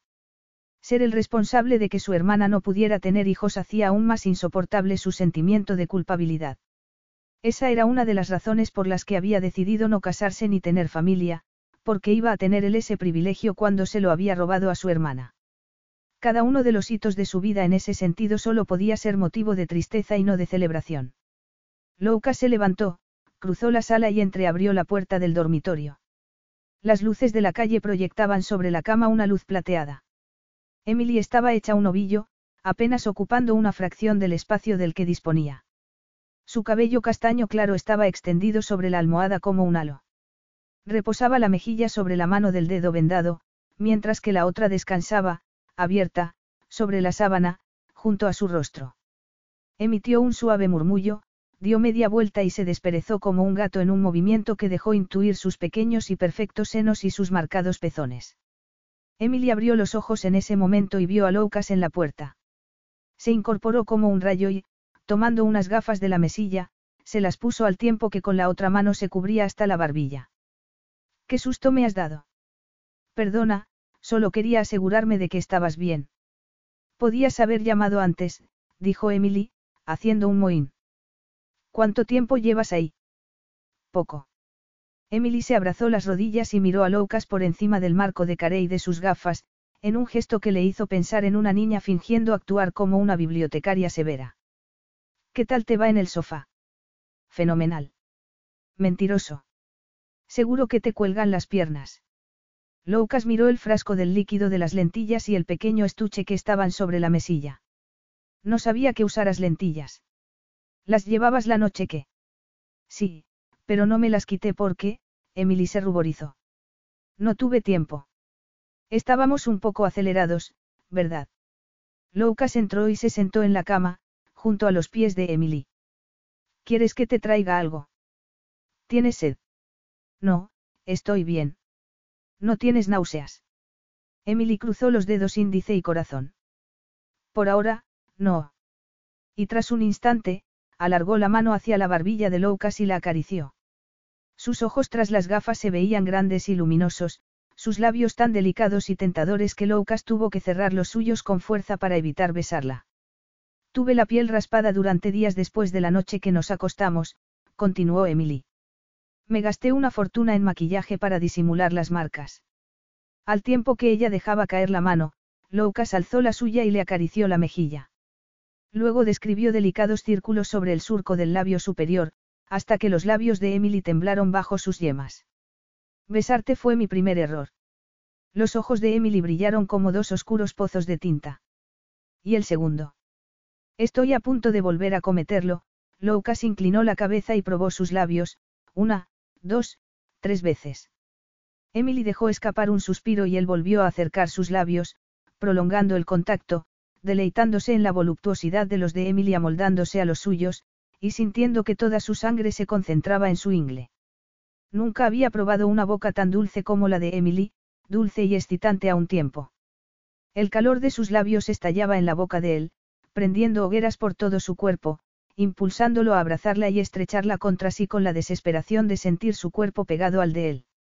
Ella se abrazó a su cuello y enredó los dedos en su cabello a la vez que sus aterciopelados labios ponían a prueba el control sobre sí mismo de Loucas.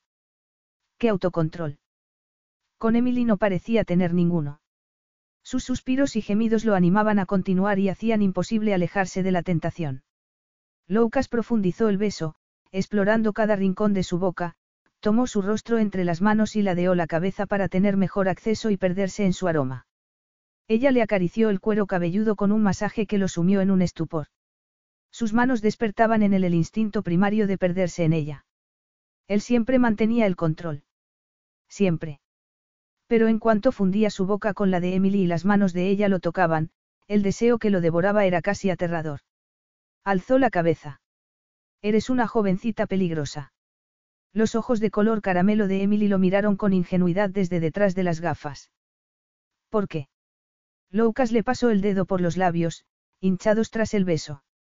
Porque por más que me digo que no debo hacerlo, no puedo dejar de tocarte. Emily posó una mano sobre una de las muñecas de Loucas. A mí me pasa lo mismo, llevó los dedos a los labios de Loucas y preguntó. ¿Está bien que hagamos esto? ¿A qué te refieres con, esto? Preguntó Loucas, aunque sabía perfectamente lo que era, lo único en lo que podía pensar desde hacía semanas, lo único que deseaba. Emily se inclinó hacia adelante y le besó los labios con la levedad de una pluma. Tocarnos, besarnos y, eso. No es lo normal en las parejas prometidas. Emily dejó caer la mano y se mordisqueó el labio inferior. Esperé siete años a que mi novio me hiciera una proposición de matrimonio que nunca llegó. A ti solo te conozco desde hace un mes y no dejas de hablar de matrimonio. ¿Cuándo vas a aceptar mi negativa? Loucas la miró fijamente. No tenemos que permanecer casados para siempre, solo lo bastante como para ahuyentar a la prensa. No te estoy ofreciendo un cuento de hadas, sino un acuerdo satisfactorio para los dos y para que nuestro hijo pueda empezar bien su vida. Después de eso, podemos revaluar la situación. Emily lo miró dubitativa. No lo sé, me cuesta pensar en casarme con alguien a quien apenas conozco. Nunca te faltará nada. Yo me aseguraré de ello. Emily frunció el ceño. No se trata del dinero. No estamos enamorados. Tampoco lo estaban Draco y Allegra inicialmente. Pero Allegra siempre estuvo un poco enamorada de él. En cambio, yo apenas sé nada de ti y esperas que me case contigo. Es la única salida que tenemos. Si nos casamos, el interés de la prensa se desvanecerá, igual que ha pasado con Draco y Allegra. Emily miró a Loucas con escepticismo. ¿De verdad te casarías con una desconocida para librarte de un interés mediático pasajero? Lo haríamos por el niño, Emily. ¿Quieres pasar los próximos ocho meses siendo acosada por periodistas cada vez que sales de casa? Si nos casamos, el problema queda resuelto. Emily pasó del horror a la resignación. Está bien, lo haremos como propones, me casaré contigo, dijo. ¿Cuándo pretendes que lo hagamos? A final de mes. Emily lo miró con los ojos desorbitados. En dos semanas. No hace falta mucho tiempo para preparar una ceremonia sencilla con un puñado de testigos. No esperará la gente que alguien de tu estatus celebre una gran boda religiosa. Yo no actúo de acuerdo a lo que la gente espera de mí, dijo Loucas. Claro, Emily lo miró con sorna. Por eso prefieres casarte con una desconocida a que te comparen con tu padre. Loucas apretó los labios para no responder a la provocación de Emily. No se trataba de evitar comparaciones con su padre, quería sinceramente protegerla y no veía otra manera mejor de hacerlo. Tú si quieres una gran ceremonia. Emily se encogió de hombros con fingida indiferencia. No particularmente. ¿Qué tipo de boda habrías organizado con tu ex? Emily le lanzó una mirada de reproche. Podríamos dejar de hablar de mi ex. Estabas enamorada de él. Emily desvió la mirada a un punto indefinido y suspiró. Pensaba que sí, pero luego me di cuenta de que no. Creo que estaba enamorada de la idea de tener pareja. Es un error muy común. Emily volvió a mirarlo. ¿Has estado enamorado alguna vez? No. Nunca. Nunca. Emily escrutó el rostro de Loucas a la vez que insistía. Ni un poquitito. No. Emily frunció el ceño. Así que te acuestas con mujeres solo por el sexo. ¿No te parece un poco, superficial? No. A mí sí. ¿Quieres decir que la otra noche sentiste por mí algo más que deseo? Preguntó Lucas, taladrándola con la mirada. Emily suspiró profundamente. Vale, tú ganas. Lucas la tomó por la nuca y la besó en la frente. Duérmete, Glikiamou.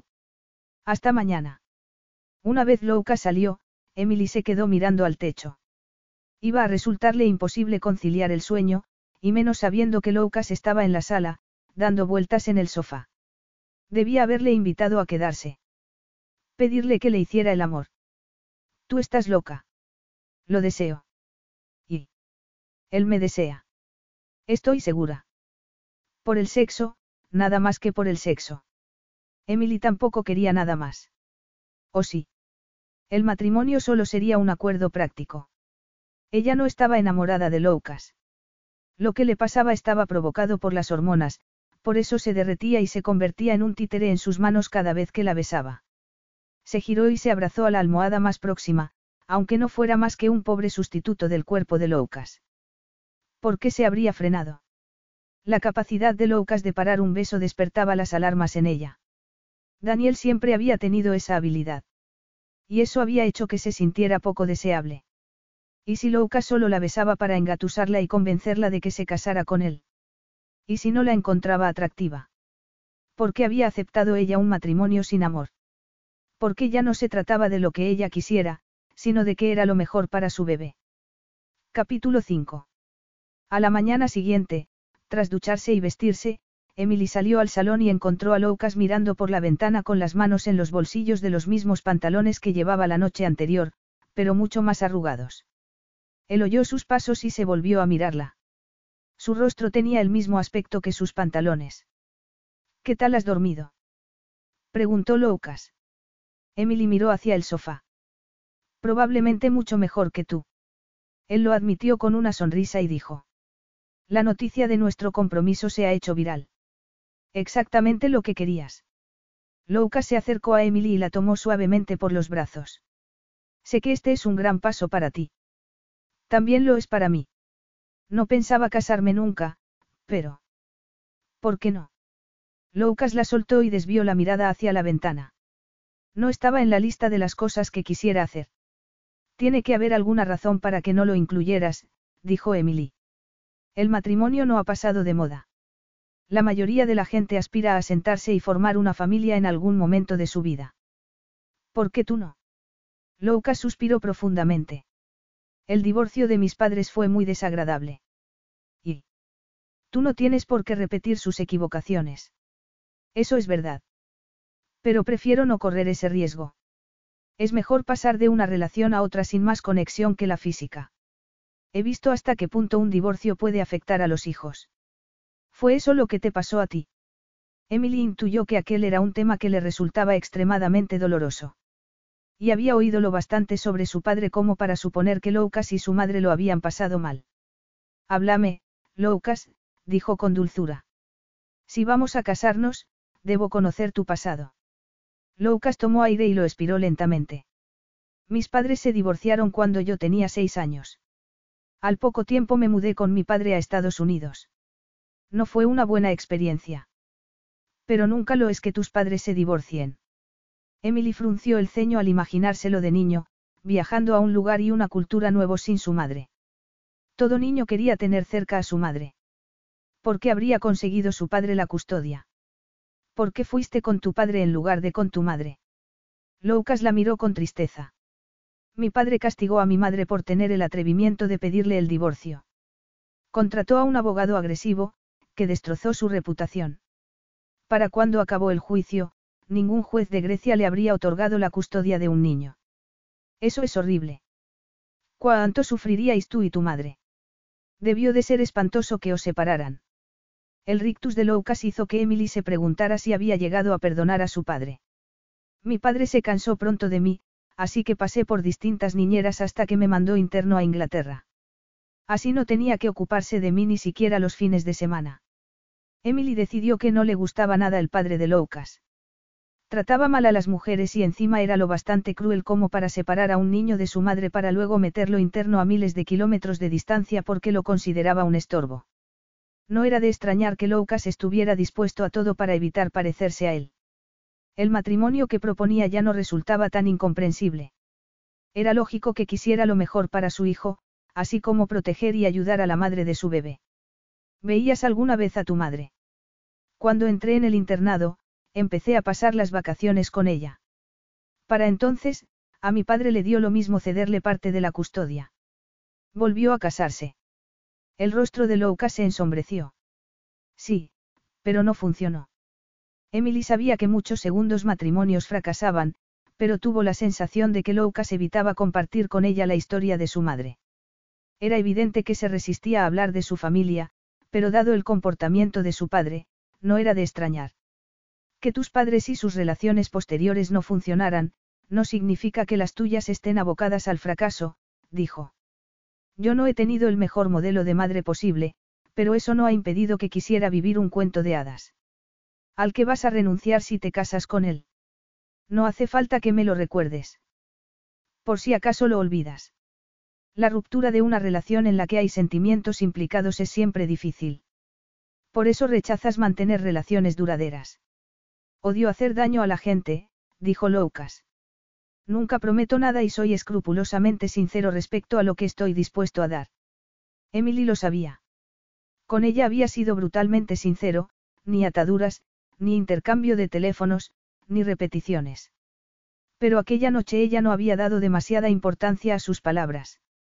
Solo había sido consciente de sus labios sobre los de ella, de las deliciosas sensaciones que sentía mientras él le hacía el amor.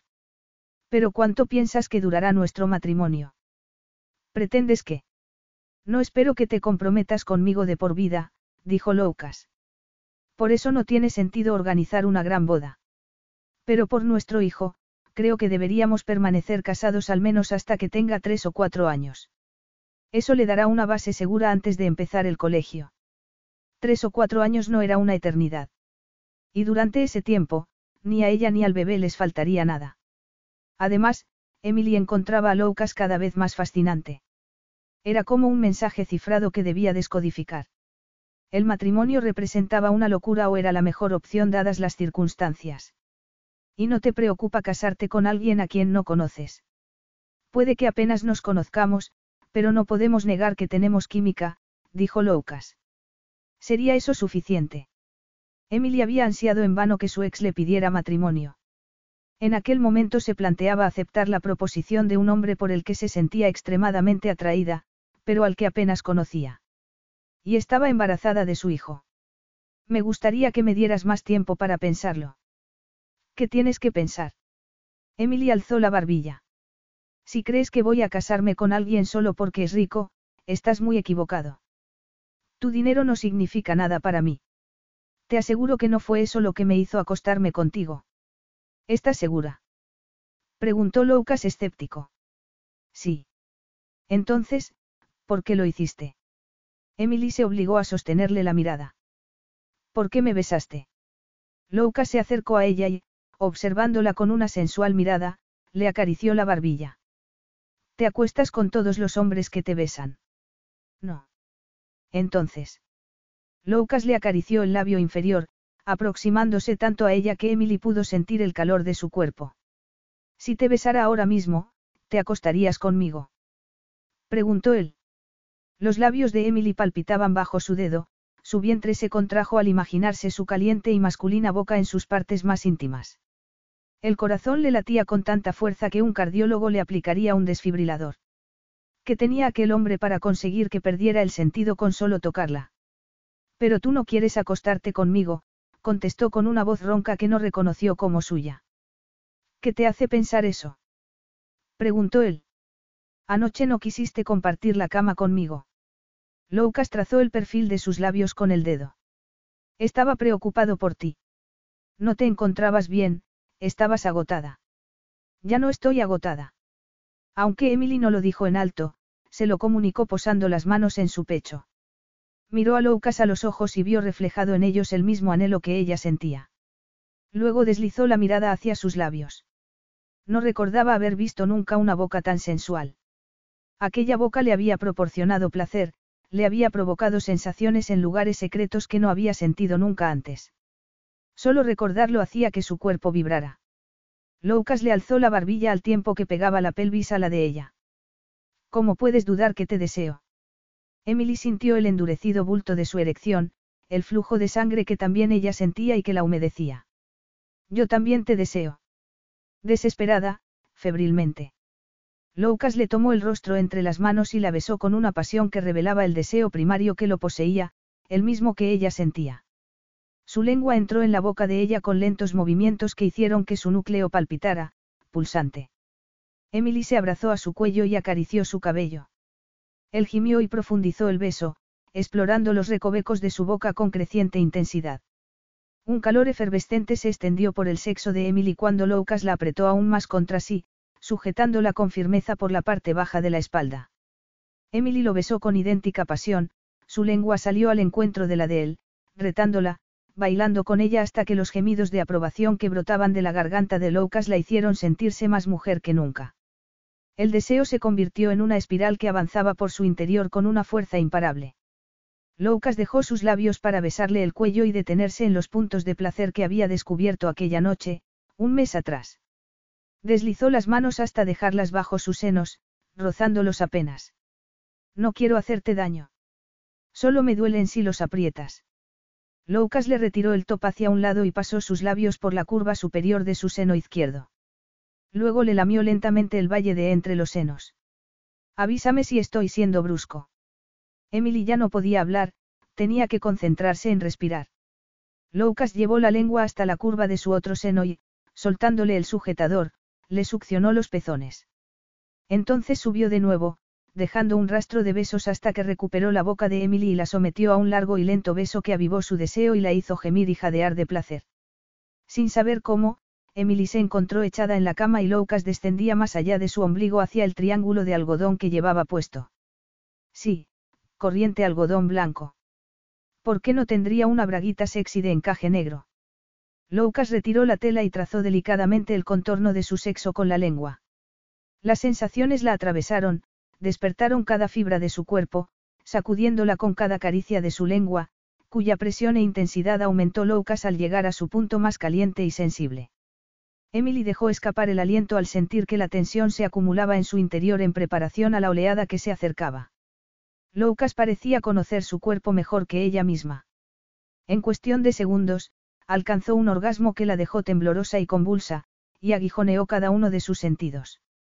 Pero, cuando pensó que Loukas iba a seguir adelante para satisfacer su propio placer, él se incorporó con una sonrisa apesadumbrada y, separándose de la cama, dijo.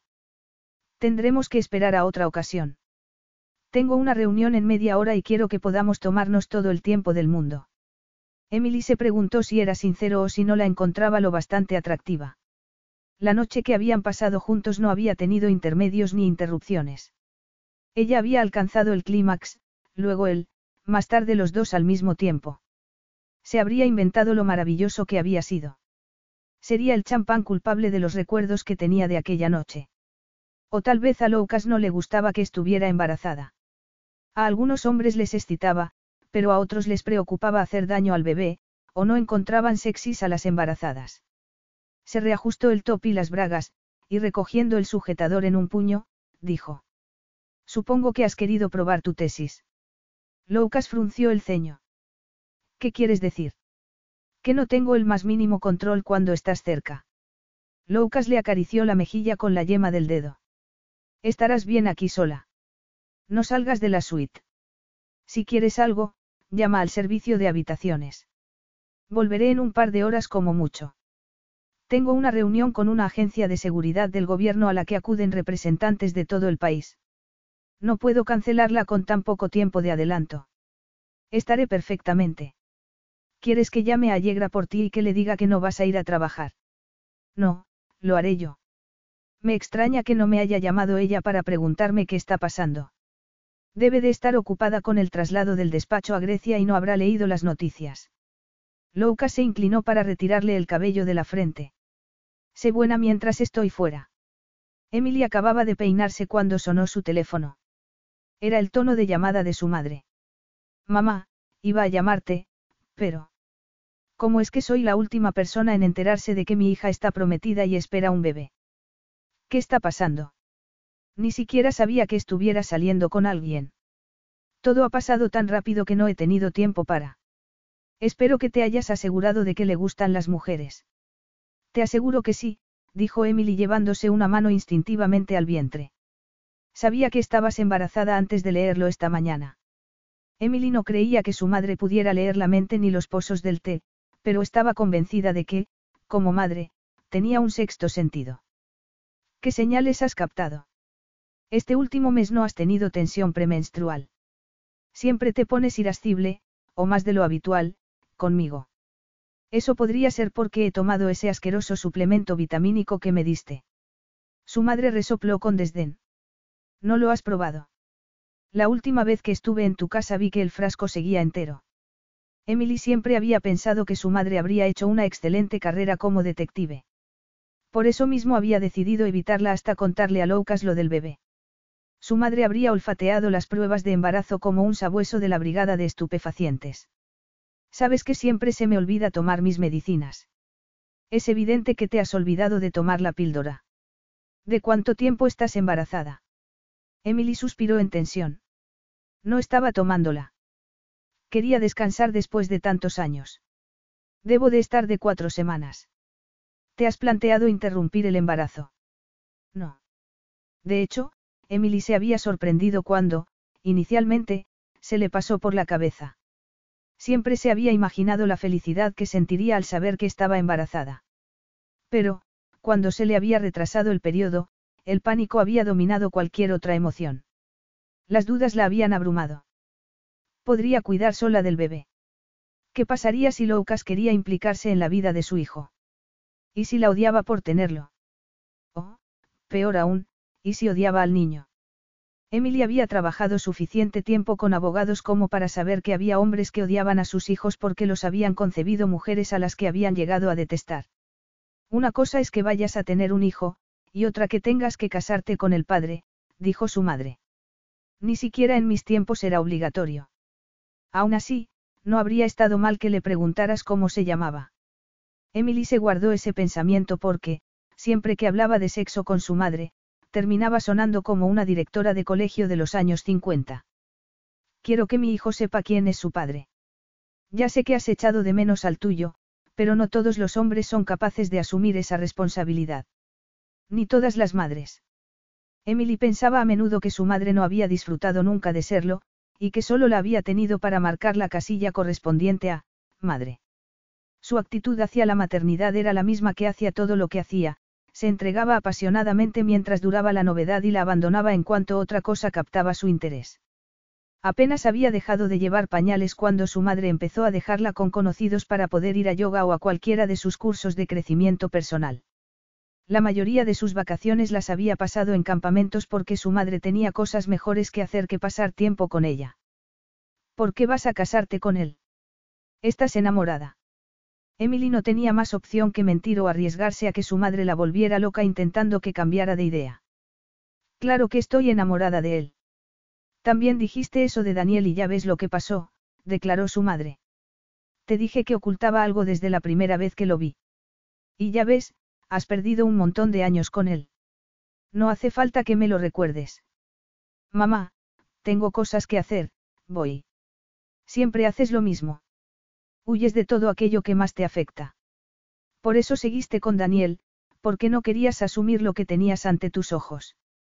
Si me hubieras escuchado desde el principio, te habrías ahorrado muchos dolores de cabeza. Vale, mamá. Pero voy a casarme con Loucas. Estamos enamorados y ansiosos por formar una familia. ¿Cuándo vas a presentármelo? Le haré la carta astral. ¿Cuándo es su cumpleaños? Emily se quedó en blanco y su madre hizo un ruidito de, te he pillado. No lo sabes, ¿verdad? No debes de conocerlo mucho si no sabes cuándo es su cumpleaños. Lo conozco de sobra, dijo Emily. Lo bastante como para saber que es un buen hombre. Según la prensa, es muy rico. No habrás intentado cazarlo.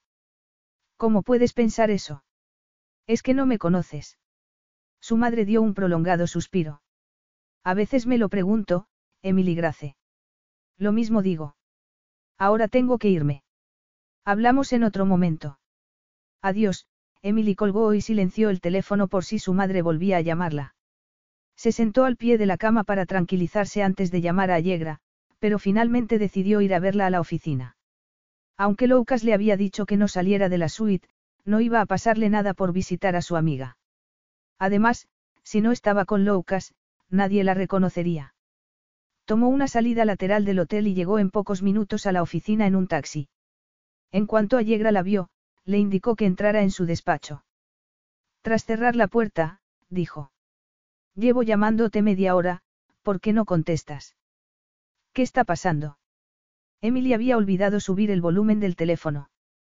En primer lugar, la prueba, las siete pruebas de embarazo salieron positivas. Vaya, no sé qué decir, enhorabuena. Enhorabuena al cuadrado, dijo Emily. Supongo que has leído en los periódicos que estoy prometida. Sí, y casi me desmayo, dijo Allegra. Te ha pedido Lucas que te cases con él. Más que preguntarlo, me ha obligado, dijo Emily sarcástica. No me habías dicho que tenía alergia al matrimonio. Si llegamos a estar en Las Vegas, ya estaríamos casados. ¿Es eso lo que tú quieres? Apenas os conocéis. No estoy segura de nada, pero quiero que mi hijo tenga un padre, y Lucas quiere comprometerse. Le preocupa que la gente piense que es como su padre. ¿Sabes que es un sinvergüenza? Draco mencionó algo sobre un escándalo con una joven a la que dejó embarazada, pero no me ha dado detalles, dijo Allegra. Por lo visto, Lucas no quiere que se sepa. No me extraña. Lucas quiere que vaya con él a Corfu hoy mismo. Ya sé que te aviso sin tiempo para organizarte, pero puedes prescindir de mí un par de semanas. Claro, pero me preocupa que te precipites. Apenas te ha dado tiempo a asumir que estás embarazada y ya estás hablando de casarte. Me temo que la culpa es de la prensa. Fuimos al hospital ayer y... Al hospital. Allegra se fijó entonces en el dedo vendado de Emily. ¿Qué te ha pasado?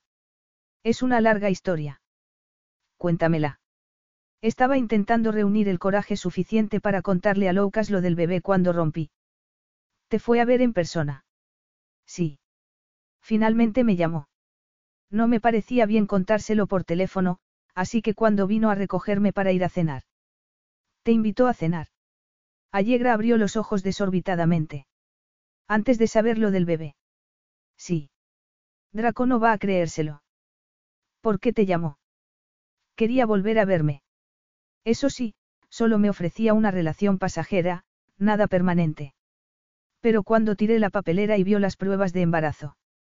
¿Quieres decir que no se lo dijiste, sino que lo averiguó por su cuenta? Emily se mordió el labio inferior. Lo sé, lo sé. Soy una cobarde. Allegra le ofreció una silla y una vez se sentó, ella se apoyó en la esquina del escritorio y dijo. Emily, si no quieres, no tienes por qué casarte con él. Tiene gracia, recuerdo haberte dicho eso mismo hace no demasiado tiempo, replicó Emily con una mirada sarcástica.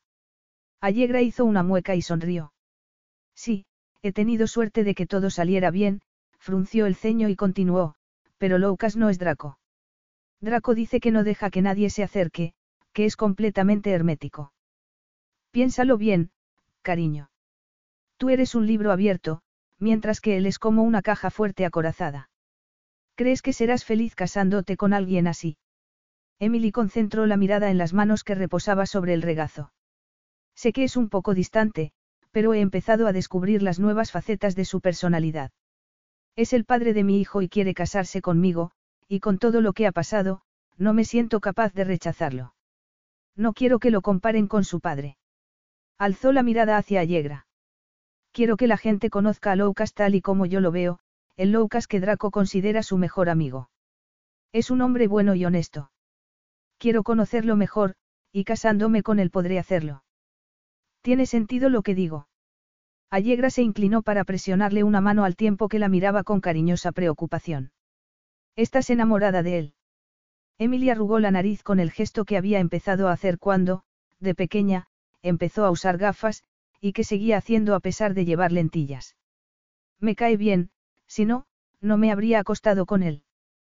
Pero no estoy enamorada. Pero ¿cuánto tardarás en estarlo?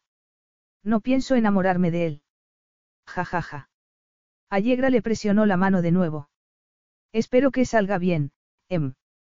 Pero, en cualquier caso, recuerda que siempre te apoyaré. Loukas quiere una boda discreta para ahuyentar el interés de la prensa. Y eso no te desilusiona. Allegra frunció de nuevo el ceño. Desde que viniste a trabajar conmigo hablas de bodas. Te encantó ser mi dama de honor. Emily se encogió de hombros para disimular su creciente desilusión. Había soñado con su boda desde que era una niña. Ser la hija de una mujer que estaba en contra del matrimonio había tenido un efecto boomerang. Pero si se casaba con Loukas tendría que renunciar a ese sueño. Como a muchos otros. Una gran boda requiere meses de preparación y ya se me notaría el embarazo. No, es mejor así. ¿Qué opina tu madre de todo esto? Emily hizo una mueca de resignación. Le he dicho que estoy enamorada de Loukas. Allegra enarcó las cejas. Ah, sí. Era más fácil que explicárselo todo. Ha querido hacerle la carta astral, pero ni siquiera sé cuándo es su cumpleaños. Me he sentido como una idiota. Se ha alegrado de que fueras a hacer la abuela. Emily resopló con sorna. ¿Te imaginas a mi madre tejiendo patucos? Estoy segura de que en lugar de, abuela, querrá que la llame Sauce. Allegra la miró atónita. Pero si se llama Susanna. Emily la miró como si le diera la bienvenida al mundo de los disparates de su madre. Hizo un taller sobre los nombres y su influencia en una vida exitosa hace un par de meses. Menos mal que no fue antes de que me pusiera el nombre. No quiero ni imaginarme que me habría llamado en lugar de Emily Grace. Allegra la miró con melancolía. Al menos todavía la tienes. Emily sintió remordimientos por criticar a su madre cuando Allegra había perdido a la suya cuando tenía 12 años. Sus hijos solo tendrían un abuelo, el padre de Allegra, con el que Allegra apenas mantenía relación. También Draco había perdido a sus padres de niño. Perdona. He sido una desconsiderada, se disculpó. No pasa nada, dijo Allegra, esbozando una sonrisa. Tampoco teníamos una relación demasiado estrecha. Tienes tiempo para un café y un bizcocho de chocolate. Emily se llevó la mano a la boca. No hables de comida. Capítulo 6. Cuando Loukas volvió al hotel encontró la suite vacía. Fue de una habitación a otra y abrió los armarios, pero no encontró a Emily. La llamó. Saltó el buzón de voz. El pánico le atenazó la garganta, dificultándole la respiración. ¿Dónde estaba? Se habría encontrado mal y habría ido al hospital. Habría salido y la habrían acosado los paparazzi. La habría atropellado un autobús. La habrían secuestrado. Una lista de posibilidades pasó por su mente como si sufriera una súbita fiebre. El corazón le latía con tanta fuerza como si dentro de su pecho se estuvieran realizando obras de demolición. Llamó a recepción y preguntó si habían visto a su prometida. No, señor Kiprianos, dijo el recepcionista. Puede que haya ido a una de las tiendas para novias que hay en esta misma manzana. Loukas colgó el teléfono y se pasó la mano por la sudorosa frente. Tenía que calmarse. Seguro que había una explicación lógica que justificara la desaparición de Emily. Aún así, Louka sentía la misma espantosa sensación de impotencia que el día del accidente. ¿Dónde estaba Emily? ¿Por qué se había ido? Volvería. La habría asustado con su insistencia en que se casaran. Claro que casarse representaba un gran paso y quizá él no iba a ser el marido perfecto, pero tampoco sería desconsiderado ni cruel con ella. La llamó de nuevo, pero volvió a saltar el buzón de voz. Loukas apretó con fuerza el móvil, hasta que temió que le estallara en la mano. Debía llamar a los hospitales para preguntar si había sido ingresada. O pedir al personal del hotel que revisaran los vídeos de seguridad para ver si había salido con alguien. La puerta se abrió súbitamente y Emily entró. Ah, ya has vuelto. Loukas sintió una mezcla de alivio y enfado. ¿Dónde estabas? preguntó. Casi me vuelvo loco de preocupación. No te había dicho que me esperaras aquí. Emily dejó lentamente el bolso en una mesa de la entrada. He ido al trabajo para organizar mi baja. Podías haber llamado. Emily miró a Loukas desafiante. Prefería hablar directamente con Allegra. Es mi mejor amiga y quería explicarle lo que había pasado entre nosotros. ¿Qué ha dicho? Alberga dudas respecto a que nos casemos. Tiene gracia que sea precisamente ella quien diga eso. Eso mismo le he dicho yo. Pero al menos ella conocía al hombre con el que iba a casarse. Loukas tomó aire prolongadamente para ralentizar su corazón. Emily, tendremos tiempo para conocernos. Estamos en una situación peculiar que exige una solución peculiar. ¿Te ha seguido la prensa? No, he salido por una puerta lateral y he tomado un taxi, dijo Emily con petulancia. He vuelto de la misma manera. Me has dado un susto de muerte. ¿Por qué no me has dejado una nota o me has llamado? Emily cambió el peso de un pie al otro, como una niña a la que hubiera sorprendido haciendo una travesura. Pensaba que volvería antes que tú. Espero que en el futuro me obedezcas, dijo Loukas. No he insistido en que te quedaras aquí para castigarte, sino porque estaba preocupado por ti. Los paparazzi no tienen principios. Podrías haberte hecho daño al tratar de escapar de ellos. Como puedes ver, estoy perfectamente. Y para que quede claro, no acostumbro a aceptar órdenes de los hombres de mi vida, dijo Emily con gesto airado. Yo soy el único hombre en tu vida presente, está claro. Soy yo la única mujer en la tuya.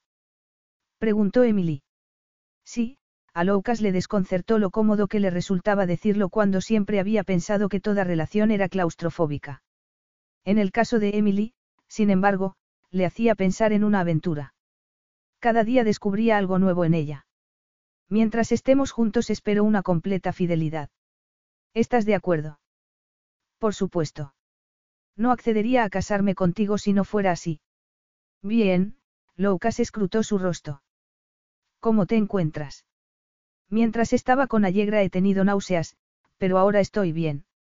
Loukas metió la mano en el bolsillo. He comprado esto de camino. Espero que te quede bien. Emily tomó la cajita de su mano y la abrió. Dios mío, es precioso. Loukas no había tenido demasiado tiempo para elegir, pero había intuido que a Emily no le gustaría un anillo llamativo. Había optado por un diseño sutil con un exquisito diamante en una montura clásica que haría destacar su mano en lugar de hacerla desaparecer. Lo tomó del estuche de terciopelo y se lo deslizó en el dedo, felicitándose interiormente por haber acertado a la perfección con el tamaño. Los ojos de color caramelo de Emily centellearon. Es precioso. Pero no deberías haberte gastado tanto dinero. ¿Y si lo pierdo? Soy un desastre con las joyas. El año pasado perdí dos pendientes de perlas y un pequeño diamante. Loukas reprimió una sonrisa. No te preocupes. Está asegurado. Emily alzó el dedo hacia la luz y lo giró hacia un lado y hacia otro. Te prometo que tendré muchísimo cuidado, bajó la mano y sonrió. Gracias, Loukas. Eres terriblemente generoso. Loukas pensó que la sonrisa de Emily podía competir con el brillo del diamante. Nunca había visto una sonrisa tan cautivadora como la suya. Cuando sus labios se curvaban, se le formaban dos encantadores hoyuelos en las mejillas. De nada. Se produjo un breve silencio. Emily se retiró el cabello de la cara. ¿A qué hora salimos? Loukas lamentó haber reservado el vuelo del mediodía. En aquel instante, lo que más le habría apetecido hacer era pasar las siguientes dos horas en la cama con Emily. Pero también quería marcharse de Londres lo antes posible y librarse del acoso de la prensa. El vuelo es a la una, así que tenemos poco tiempo. ¿Necesitas ayuda con el equipaje? No, gracias. El vuelo a Corfú era directo y apenas tardaron en llegar a la villa de Loukas, un edificio situado en lo alto de una colina con una espectacular vista al mar, era una villa de estilo veneciano con un jardín formal en la parte trasera que se fundía con un bosque de pinos, robles y olivos. En la parte delantera había una terraza de suelo de piedra, con una piscina que Emily encontró de lo más apetecible en el refulgente calor de la tarde. El ama de llave salió a recibirlos y dedicó a Emily una resplandeciente sonrisa a la vez que apretaba las manos como si diera gracias a Dios por haber conseguido que su jefe llevara consigo a su novia. Encantada de conocerla, señorita Emily, dijo cuando Loukas las presentó. Llevo años esperando este momento.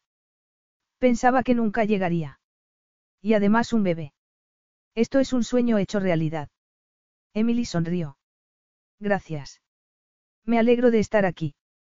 El ama de llaves miró a Loukas animada. Tengo una maravillosa sorpresa para usted. El gesto tenso de Loukas indicó que no le gustaban las sorpresas. Ah, sí. Por su parte, la expresión de Cristante parecía la de una hada madrina que acabara de blandir su varita mágica para otorgar un magnífico deseo. Sin dejar de mirar a Loukas y a Emily con una amplia sonrisa y un brillo chispeante en sus pequeños ojos negros, añadió. Están aquí su madre y su hermana. Han llegado hace media hora. Les esperan en el salón. Su hermana. Loukas tenía una hermana. ¿Por qué no se la habría mencionado? Emily había asumido que era el hijo único de unos padres divorciados. Solo tenía seis años cuando se separaron, y jamás había hablado de una hermana, mayor o menor. Tampoco Allegra se lo había contado, así que tal vez ni siquiera Draco lo sabía. Y, si era así, porque mantenía en secreto su existencia. Cuando miró a Loukas vio que tenía un gesto de profunda contrariedad. ¿Qué? Bien. La vacilación que antecedió a, bien, sugirió que pensaba lo contrario. Cuando han oído la noticia de su compromiso han dejado el crucero al que las invitó, dijo el ama de llaves. Dicen que querían darle la enhorabuena en persona. Muy bien, dijo Loukas, tomando a Emily de la mano. Será mejor que vayamos a verlas. Emily esperó a que el ama de llaves se adelantara para preguntar. ¿Hay algo más que debas saber y que no me hayas contado? ¿Por qué no me has dicho que tienes una hermana? Hermanastra. Esa no es la cuestión. Me has hecho creer que eras hijo único, dijo Emily. No ves que voy a parecer una idiota si no me lo cuentas todo sobre ti. Ni siquiera sé cuándo es tu cumpleaños. El 28 de diciembre. Capricornio, Emily puso los ojos en blanco. Debería haberlo adivinado. Te gusta llegar a lo más alto y nada te detiene para conseguirlo. No eres capaz de expresar tus sentimientos y prefieres actuar a hablar, o eso diría mi madre. ¿Cuándo es el tuyo? El 2 de marzo. Soy Piscis. Por lo visto, soy altruista hasta el exceso, ingenua y profundamente emocional. Esa soy yo. Loukas condujo a Emily al interior de la villa. Si había encontrado espectacular el hotel, aquella casa lo era aún más. No se trataba de una belleza ostentosa, sino sencilla y elegante, con una decoración que hablaba de un hombre de un gusto excelente y con atención al detalle. Las paredes estaban decoradas con magníficas obras de arte, el suelo de mármol, cubierto estratégicamente por alfombras persas, y una escalera con una lustrosa barandilla negra conducía al piso superior. Loukas la llevó al salón principal, en el que había una colección de mullidos sofás, tapizados en brocado color café, que descansaban sobre una alfombra bajo una gran lámpara de araña central. Había lámparas en mesitas laterales que dotaban a la sala de una acogedora atmósfera. Las paredes eran de color marfil con un revestimiento de madera verde grisáceo y con molduras propias del estilo veneciano. Una mujer de cabello gris se levantó del sillón de orejas que ocupaba junto a la chimenea de mármol. A su izquierda había una mujer joven de aspecto frágil, presumiblemente la hermana de Loukas, sentada en una silla de ruedas con una manta que le cubría las piernas. Loukas, dijo su madre sin acercarse a él y con una expresión de inquietud que indicaba que no estaba segura de cómo la recibiría. Espero que no te importe que hayamos venido sin avisar, pero estábamos tan contentas con la noticia que no hemos podido esperar. No nos quedaremos mucho, no pretendemos molestar, pero queríamos conocer a Emily. Me alegro de veros, dijo él. Esta es Emily, la impulsó hacia adelante posando la mano en su espalda. Emily, esta es mi madre, Fillida Ryan, y mi hermanastra, Ariana. Encantada de conoceros, dijo Emily, estrechando la mano de ambas. Ariana sonrió con timidez. Lucas es un misterioso. Nunca nos cuenta nada de su vida privada. No sabíamos que estuviera saliendo con alguien regularmente. ¿Cuándo os conocisteis? Emily se dijo que debían haber concretado esos pequeños detalles. ¿Y si contradecía a Loukas? No parecía especialmente próximo a ellas. Las trataba educadamente, pero con frialdad. Eh, nos conocimos por unos amigos. Estoy tan contenta por vosotros. Dijo Fillida. Nunca pensé que Loukas llegara a casarse. Debes de ser una mujer muy especial. Lo es, dijo Loukas, tomando a Emily por la cintura. Ella sonrió hasta que le dolió la cara. ¿Qué pasaba entre Loukas, su madre y su hermana? Ni se daban un abrazo ni se besaban. Ella pensaba que su relación con su madre era un poco extraña, pero hasta un abrazo embarado y un beso al aire eran mejor que nada. Y la noticia del bebé es maravillosa. Dijo la madre de Loukas. Pensaba que nunca llegaría a ser abuela. ¿Te encuentras bien? Aparte de algunas náuseas, perfectamente. Nos iremos pronto, dijo Ariana. Solo queríamos conocerte en persona, miró a Loukas. Sé que no te gustan las visitas inesperadas, pero no hemos podido contenernos. Siempre sois bienvenidas, dijo él en tono solemne. Emily percibió las continuas miradas de melancolía que Ariana le dirigía al vientre. Se preguntaba si alguna vez podría tener hijos. ¿Hasta qué punto era grave su discapacidad? Sería una grosería preguntarlo. Soy muy feliz por ti, Loukas, de verdad, dijo Ariana. Aunque el rostro de Loukas no permitiera intuir qué pensaba, mantuvo un tono formal. Gracias. ¿Cuándo es la boda? Preguntó Fillida expectante. Dentro de dos semanas, dijo Loukas. Va a ser una ceremonia sencilla, así que no sintáis la obligación de acudir. Pero sí vendremos encantadas, ¿verdad, Ariana? Preguntó su madre. No me lo perdería por nada del mundo, dijo Ariana. Aunque si prefieres que no vengamos. A mí me encantará que estéis, intervino Emily. De hecho, serás mi dama de honor. Allegra, mi mejor amiga, ya ha accedido a serlo, pero me harías muy feliz si tú fueras la otra. Emily hizo la invitación irreflexivamente.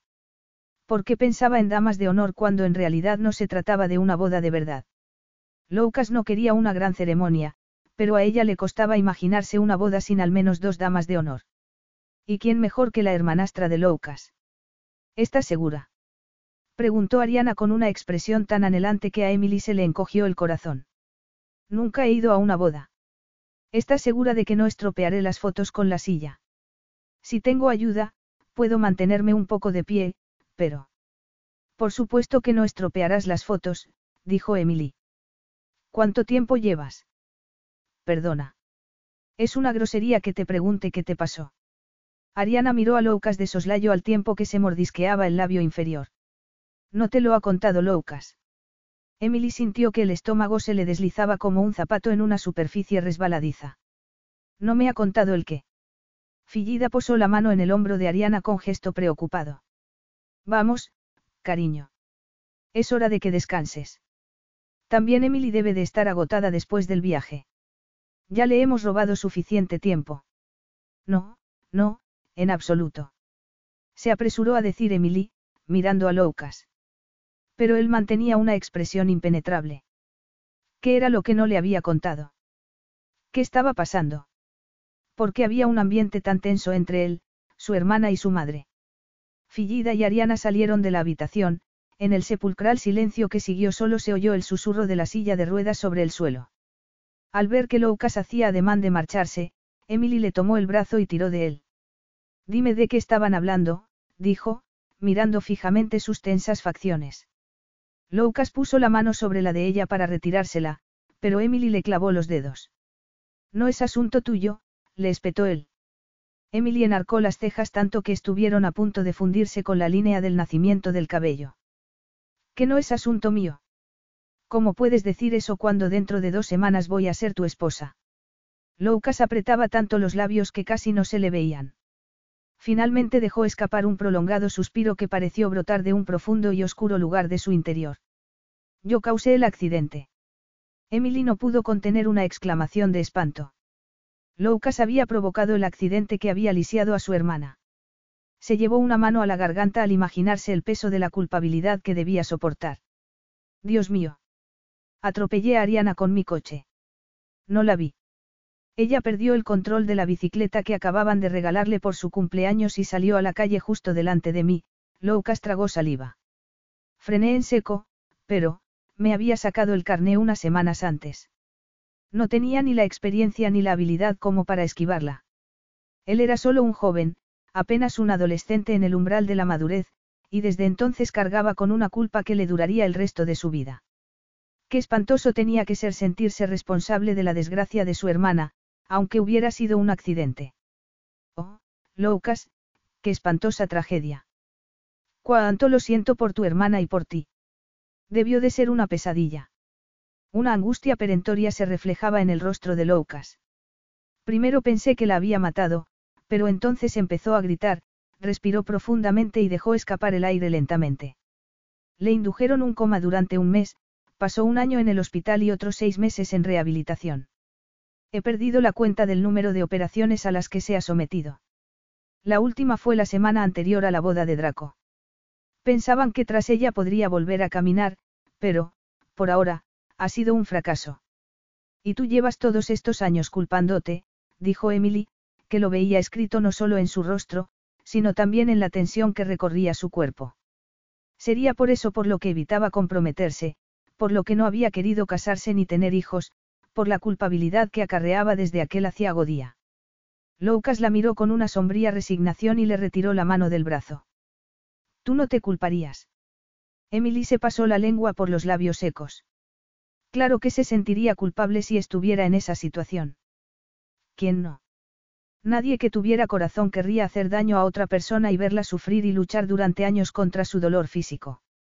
La culpabilidad corroería a cualquiera. Sí, pero fue un accidente. No lo hiciste a propósito. Los niños son imanes para los accidentes. Entran y salen del peligro todo el rato.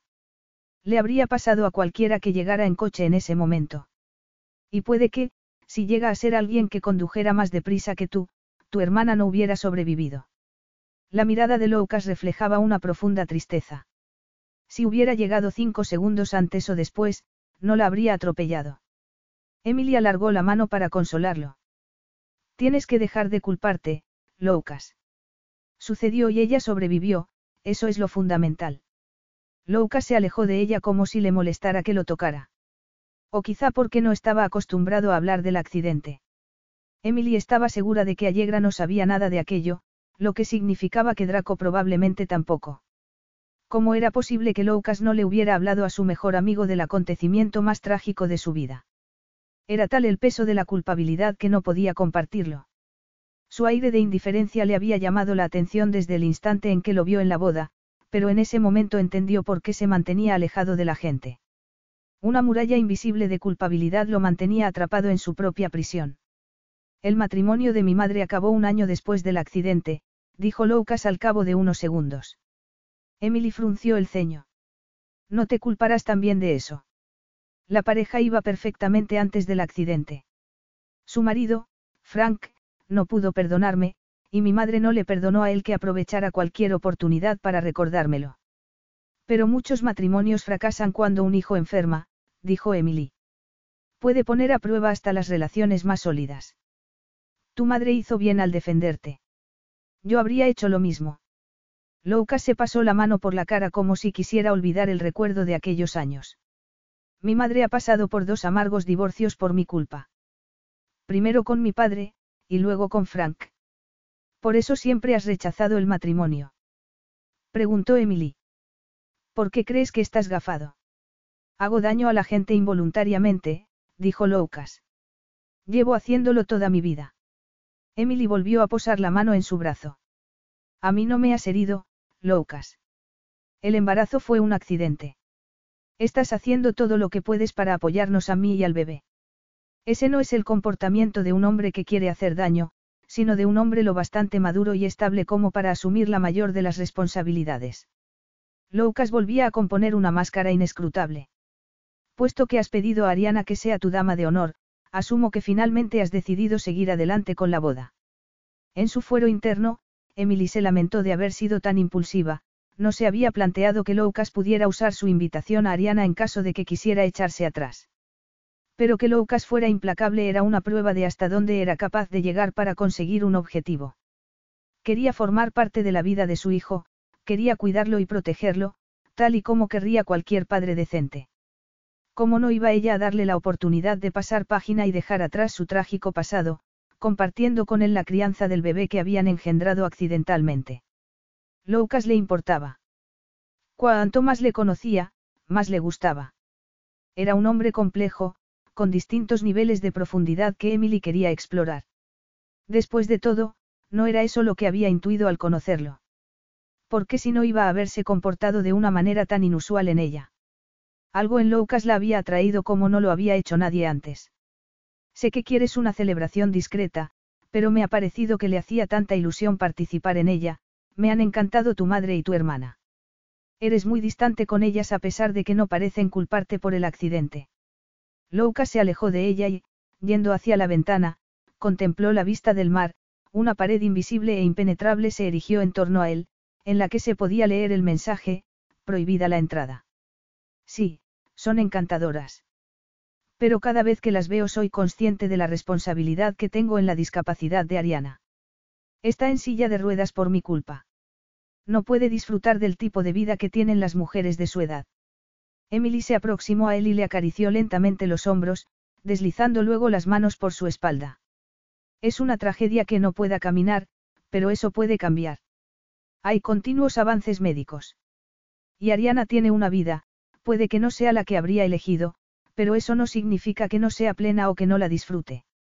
Loukas giró la cabeza para mirarla.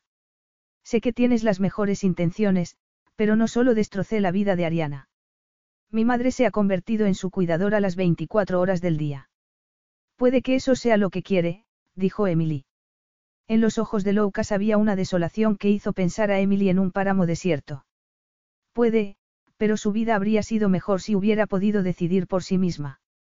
Y yo le robé esa opción, Loukas se dirigió hacia la puerta precipitadamente y casi chocó con el ama de llaves, que entraba en ese momento. Disculpe, dijo a Cristante. Tengo que hacer algunas cosas. Puede ayudar a Emily a instalarse. El dormitorio principal al que Cristante llevó a Emily estaba decorado en un suave tono de gris, blanco y algunos toques de azul. La enorme cama doble estaba cubierta con una colcha de terciopelo y tenía un cabecero tachonado, gris oscuro, al estilo veneciano, había numerosas almohadas de diversos tamaños y una manta, también de terciopelo, al pie de la cama. A ambos lados había mesillas sobre las que descansaban unas sencillas lámparas con pantallas gris claro, que contrastaban con la araña de cristal que colgaba del techo.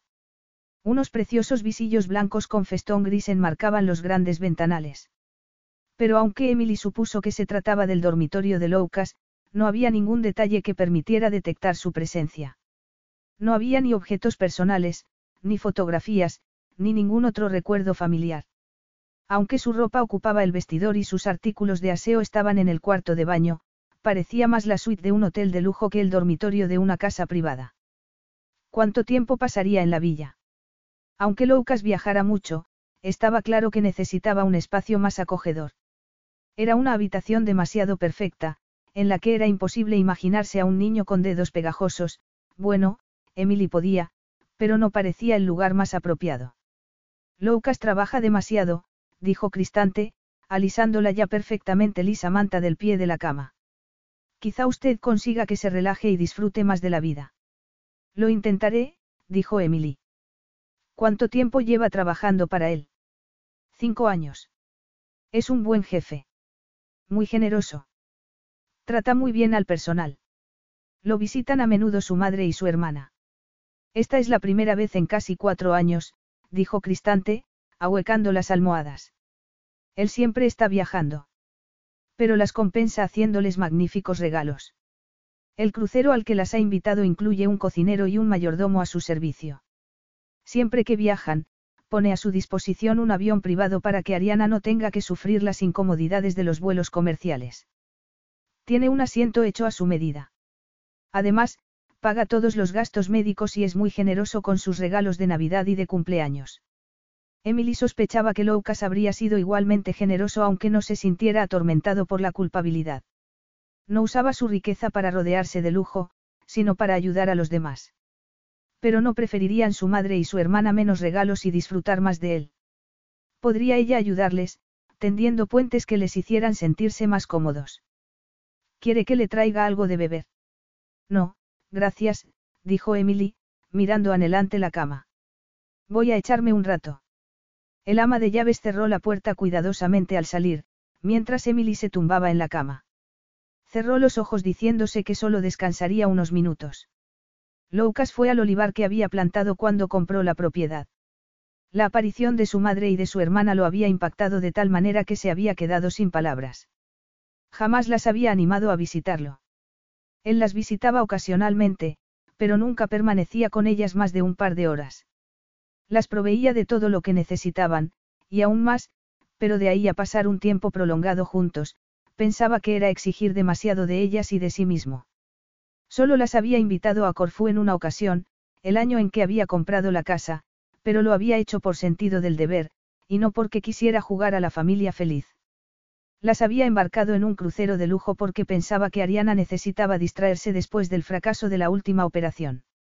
Sabía que debía haber contactado con ellas antes de que se enteraran de la noticia por los periódicos, pero todo contacto con ellas reavivaba su sentimiento de culpabilidad. Él personificaba las oportunidades perdidas de Ariana. Cada vez que lo veía, ella recordaba el daño que le había causado. Daba lo mismo que hubiera sido un accidente. Sus actos habían causado un daño irreparable que no podía ser rectificado, ni un ápice. Se había dado cuenta del pesar con el que Ariana había mirado el vientre de Emily. Ella no podría tener hijos. Los médicos le habían advertido que los daños internos que había sufrido prácticamente hacían imposible que tuviera familia. Verlo casarse con Emily y tener el hijo que Lucas estaba seguro que ella ansiaba, como la mayoría de las mujeres de su edad, tenía que ser una espantosa tortura. Emily había invitado generosamente a Ariana a ser su dama de honor, y él había aprovechado al instante esa invitación para asegurarse de que no se echaba atrás. Había sido un delicado gesto por parte de Emily, pero solo contribuiría a intensificar su sentimiento de culpabilidad. ¿Se casaría alguna vez su hermana? Si no podía dar más que un par de pasos sin ayuda, ¿cómo iba a recorrer la nave central de una iglesia hacia el altar? Que él supiera, nunca había salido con nadie. Su vida estaba llena de citas médicas y agotadoras sesiones de rehabilitación para mantener la poca movilidad que le quedaba. Loukas arrancó una hoja de un olivo y la hizo pedazos, tirándolos al suelo haciendo una parodia de lanzar confeti. Hasta el sol del atardecer parecía mirarlo acusadoramente.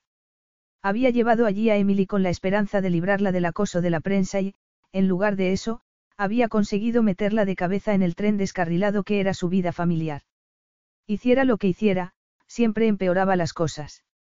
Emily no fue consciente de haberse quedado dormida hasta que oyó el suave, clic, de la puerta del dormitorio abriéndose. La alta figura de Loukas estaba enmarcada en el umbral de la puerta. Él cerró la puerta y fue hasta la cama. Perdona, te he despertado. Emily se incorporó y se retiró el cabello de la cara. Solo dormitaba. Es increíble cuánto me canso. ¿Cómo pueden las mujeres tener más de un par de hijos? Debe de ser agotador. Loukas se sentó en el borde de la cama, junto a sus piernas. ¿Quieres que te traiga algo de beber o de comer? Todavía falta un rato para la cena, pero Cristante puede. No, no te preocupes. Puedo esperar. Estoy deseando charlar más con tu madre y con tu hermana. Me temo que no nos acompañarán. Emily frunció el ceño. ¿Por qué? Ariana no se encuentra bien. Lucas desvió la mirada. Querían volver al crucero. Solo han venido para conocerte. Qué lástima. Quizá pueda ir a visitarlas a su casa para hablar del vestido de la boda. ¿Dónde viven? En Oxfordshire, en Inglaterra. No en Grecia. La mirada de Loukas se tiñó de tristeza. Después de divorciarse de mi padre, mi madre rechazó todo lo relacionado con Grecia. Les compré a ella y a Ariana una casa cerca del hospital y de la clínica de rehabilitación a la que va Ariana. Tiene una piscina cubierta y un gimnasio donde puede hacer ejercicio cuando está en casa. Eres muy generoso, dijo Emily. Cristante me ha dicho que eres un gran jefe y que eres muy bueno con Ariana y con tu madre. Lucas esbozó una sonrisa amarga. Confiemos en que también pueda ser un buen marido y padre. Emily posó la mano en la muñeca de Lucas. Estoy segura de que lo serás. Lucas clavó la mirada en ella al tiempo que colocaba su mano sobre la de ella y la sujetaba contra su cálido y musculoso muslo. Cada latido de su corazón bombeó una sensual energía por las venas de Emily. Era como si su sangre se comunicara con la de él a través del contacto de sus manos. Se humedeció los labios y deslizó la mirada hacia los de Loukas, observándolos y confiando, expectante y conteniendo el aliento, que recorriera la distancia que los separaba de los suyos. Loukas inclinó la cabeza y le dio una sucesión de besos, como pequeños empujoncitos que le provocaron un cosquilleo. Debería dejarte descansar, dijo con voz grave y acariciadora. Ya no estoy cansada, replicó ella, deslizando su lengua por el labio inferior de Loukas. Loukas exhaló un profundo gemido y la estrechó contra sí, dándole un apasionado beso que la dejó temblorosa. Su lengua buscó la de ella para bailar una samba sensual que imitaba el tórrido sexo que habían compartido un mes atrás. Loukas alzó la mano hasta su rostro y devoró su boca como un hombre famélico ante un festín. Emily se lo devolvió con el mismo fervor, con sus sentidos entrando en una frenética espiral con cada aleteo y caricia de la lengua de Loukas. Empezó a desabrocharle la camisa, ansiosa por tocar su piel desnuda, pero el dedo vendado le dificultó la operación.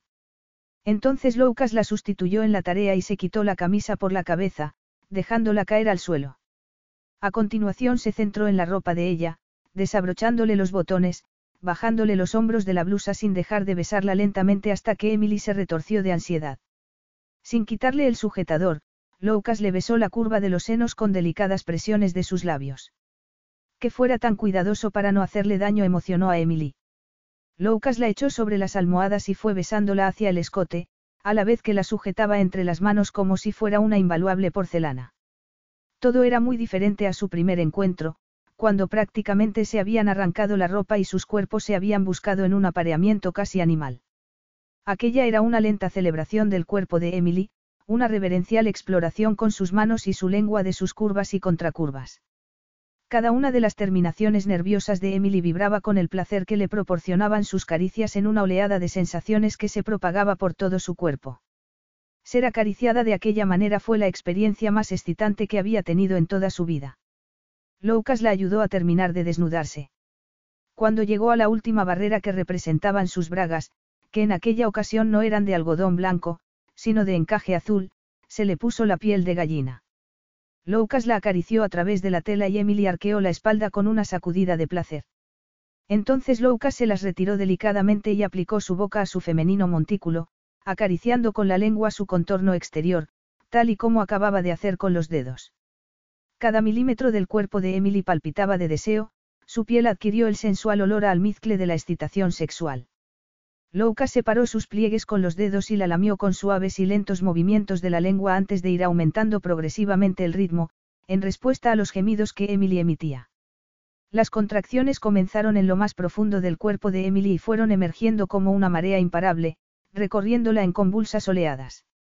Se le puso la carne de gallina y una corriente eléctrica, abrasadora y efervescente, le recorrió la espalda hasta que las sensaciones empezaron a remitir, dejándola en un delicioso estado de relajación que le hizo sentir como si cada uno de sus músculos fuera cera derritiéndose.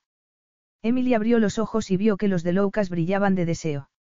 Ella deslizó la mano por su torso y su musculoso abdomen hasta alcanzar el premio que la esperaba más abajo. Las facciones de Loukas se contrajeron en un gesto de placer cuando lo tomó en su mano para tocarlo y acariciarlo como sabía que a él le gustaba. Supongo que no necesitamos usar un preservativo, dijo ella. Los ojos de Loukas centellearon. Te deseo. Ya me doy cuenta, ella deslizó la mano por su sexo hasta acariciar con el pulgar su extremo. Loukas se echó sobre Emily, teniendo cuidado de no descansar su peso sobre ella, y, como si llevaran años haciendo el amor, sus piernas encontraron su posición favorita. Eso era lo que la había asombrado la noche de la boda, que no había habido la menor incomodidad entre ellos, sus cuerpos habían expresado el deseo en el que ardían, y juntos habían creado una explosiva e íntima coreografía. Loukas la besó pausadamente, invitando a su lengua a bailar un tango que avivó de nuevo el deseo en Emily. Acarició los hombros y la espalda de Loukas, deleitándose en la respuesta de sus firmes músculos. Bajó hacia sus nalgas y le animó a buscar su propio placer, abriendo las piernas para darle acceso, con el cuerpo en llamas por sentir la profunda y sedosa penetración de Loukas. Él dejó escapar otro gemido, como si estuviera en el límite de su contención, y entonces entró en ella lenta y suavemente. La sensación de tenerlo dentro, meciéndose, revolucionó de nuevo los sentidos de Emily. Loukas era delicado, pero excitantemente masculino, y la arrastró a un sensual recorrido de deleites sensoriales que hizo vibrar cada célula de su cuerpo. Sus músculos más íntimos se contrajeron, ciñéndose a él en cada avance y cada retirada, sincronizando en perfecta armonía sus movimientos a los de él. Loukas deslizó la mano entre sus cuerpos, sabiendo a la perfección cómo intensificar el placer de Emily con las caricias y la fricción justa para hacerla estallar. El orgasmo le llegó como una explosión de fuegos artificiales cuyo impacto la sacudió hasta la médula. El grave gemido de placer de Loukas la siguió de inmediato, y en el instante en que sus cuerpos se fundieron en un violento balanceo, una nueva oleada alcanzó a Emily. Loukas se retiró lentamente, pero no sin antes apartarle el cabello del rostro. Te he hecho daño. No te he pesado demasiado. Emily le acarició la mejilla. En absoluto. Loukas esbozó una sonrisa. Yo diría que esto lo deja claro. ¿El qué? Preguntó Emily desconcertada. Loukas enredó su dedo en un mechón de su cabello, formándole un tirabuzón. Que no me había inventado lo fantástico que había sido el sexo entre nosotros. Es aún mejor. Emily le dibujó el contorno de los labios con el dedo. Ha sido increíblemente cuidadoso.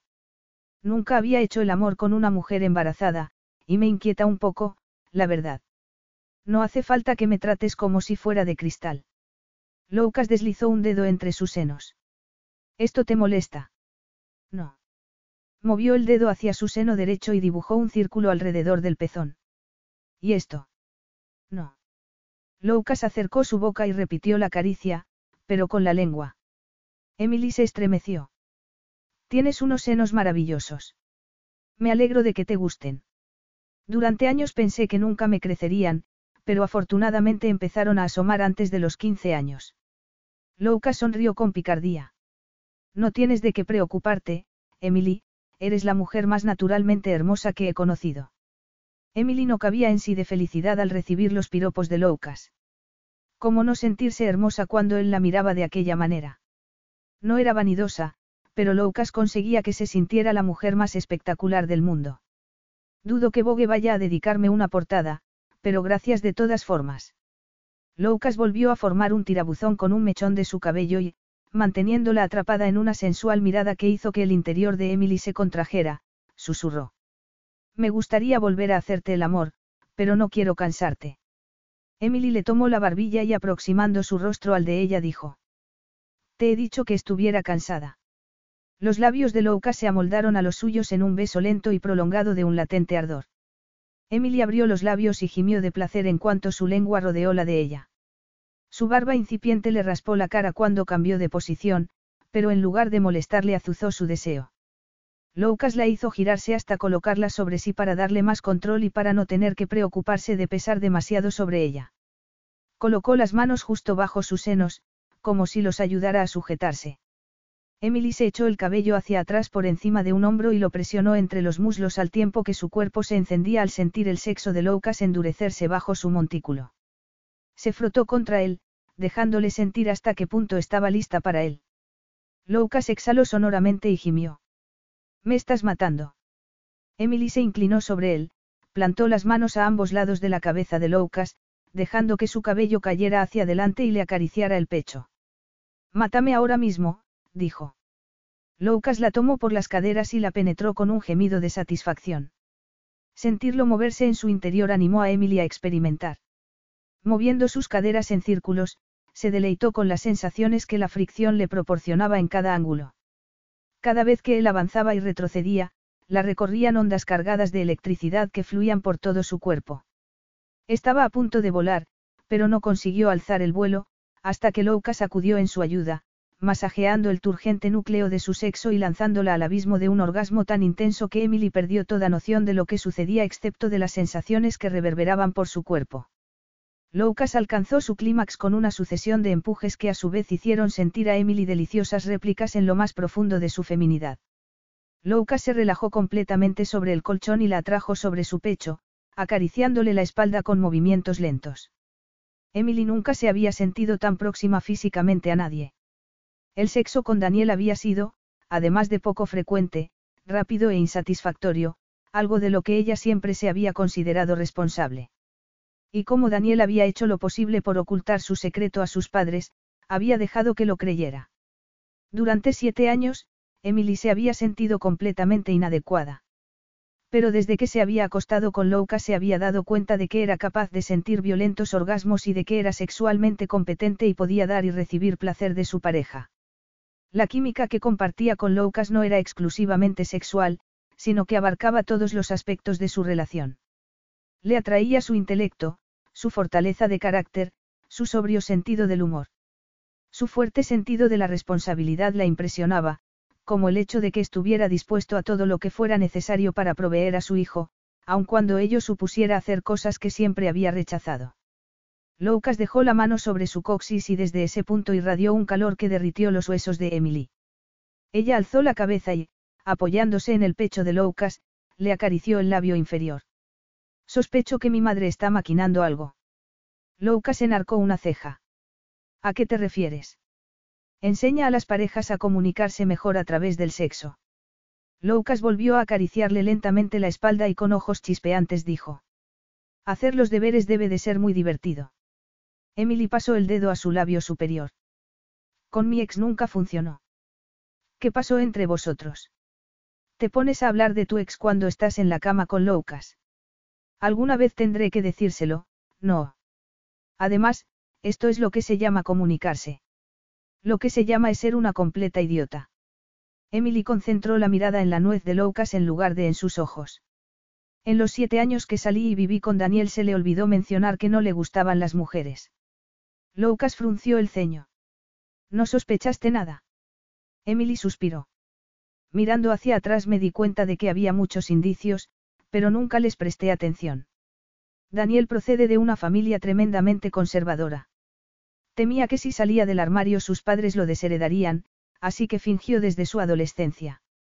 Quizá por eso al principio no sospeché nada, porque era muy romántico y atento y me hacía sentir especial. Solo cuando empezamos a vivir juntos las cosas empeoraron. Durante todo ese tiempo yo me eché la culpa de que tuviéramos una vida sexual mediocre. Solo hacíamos el amor cuando Daniel había bebido, así que decidí que no me encontraba atractiva si no había tomado un par de copas. Te aseguro que no fue nada bueno para mi autoestima. No te planteaste dejarlo. Emily se rió con sorna. Puedo ser muy testaruda aun cuando sé que me equivoco. Soy capaz de cavar mi propia tumba porque no estoy dispuesta a admitir mi error. Además, éramos buenos amigos, simplemente, no había química entre nosotros. Ahora me doy cuenta de que quise convencerme de que todo iba bien en contra de toda evidencia. ¿Y cómo encontraste el valor para dejarlo? Eso es lo que más me avergüenza, dijo Emily. No tuve el valor. Un día llegué a casa antes de lo esperado y encontré a Daniel en la cama con un hombre, así que no tuve más remedio que enfrentarme a la realidad. Daniel me suplicó que no rompiera con él para seguir manteniendo la fachada ante sus padres. Hasta me ofreció tener hijos, y el perro que siempre había soñado tener. Al principio me enfurecí, pero finalmente me dio lástima. Conocía bien a sus padres y me imaginaba cómo iban a reaccionar. Lucas mantenía el ceño fruncido. ¿Te planteaste seguir con él? Emily clavó los dientes en el labio inferior. Me lo planteé durante un par de días. Fue muy difícil, porque yo le amaba y, a su manera, él a mí también. Pero terminé la relación y me mudé, y al cabo de una semana se lo contó a sus padres. ¿Cómo se lo tomaron? Emily suspiró. No han cortado la relación con él, pero se niegan a aceptar que sea gay. Piensan que es una etapa pasajera. Incluso me culpan a mí por empujarlo, al otro lado. Recibí una horrorosa llamada de su madre acusándome de ser tan mala compañera que Daniel no había tenido más opción que buscar consuelo en otra parte. Se niegan a conocer a su pareja, Tim, y solo ven a Daniel si los visita solo. Es muy triste. Lucas le acarició la mejilla con una mirada de ternura. Eres muy buena persona, Emily. Tú también, contestó ella, sosteniéndole la mirada. El rostro de Lucas se ensombreció antes de que desplazara a Emily a un lado para levantarse de la cama. Se puso los pantalones con una determinación que Emily interpretó como un punto y aparte en la conversación. A ver si lo adivino, dijo, incorporándose. Tienes algo muy urgente que hacer. Lucas frunció el ceño. Emily, su tono tenía el timbre que le hacía sentirse como una niña a la que reprochara que se hubiera pasado de la raya. No comprendes qué. Comprendo más de lo que tú crees, dijo ella. Sé hasta qué punto debes de sentirte culpable. Ni siquiera puedo imaginarme lo doloroso que es. ¿De verdad crees que sabes lo que se siente al destrozar la vida de una persona y no poder recomponerla? Preguntó él con ojos centelleantes. Emily tragó para deshacer el nudo que se le había formado en la garganta. Que no puedas recomponerla no significa que estés ayudando a tu madre y a tu hermana manteniéndolas a distancia. Ellas quieren estar más cerca de ti, pero tú prefieres alejarlas. No deberían haberse ido, ni sentir que no son bienvenidas. No es justo que tengan que preguntar si quieres que acudan a tu boda. Lo lógico hubiera sido que insistieras en que se quedaran el fin de semana.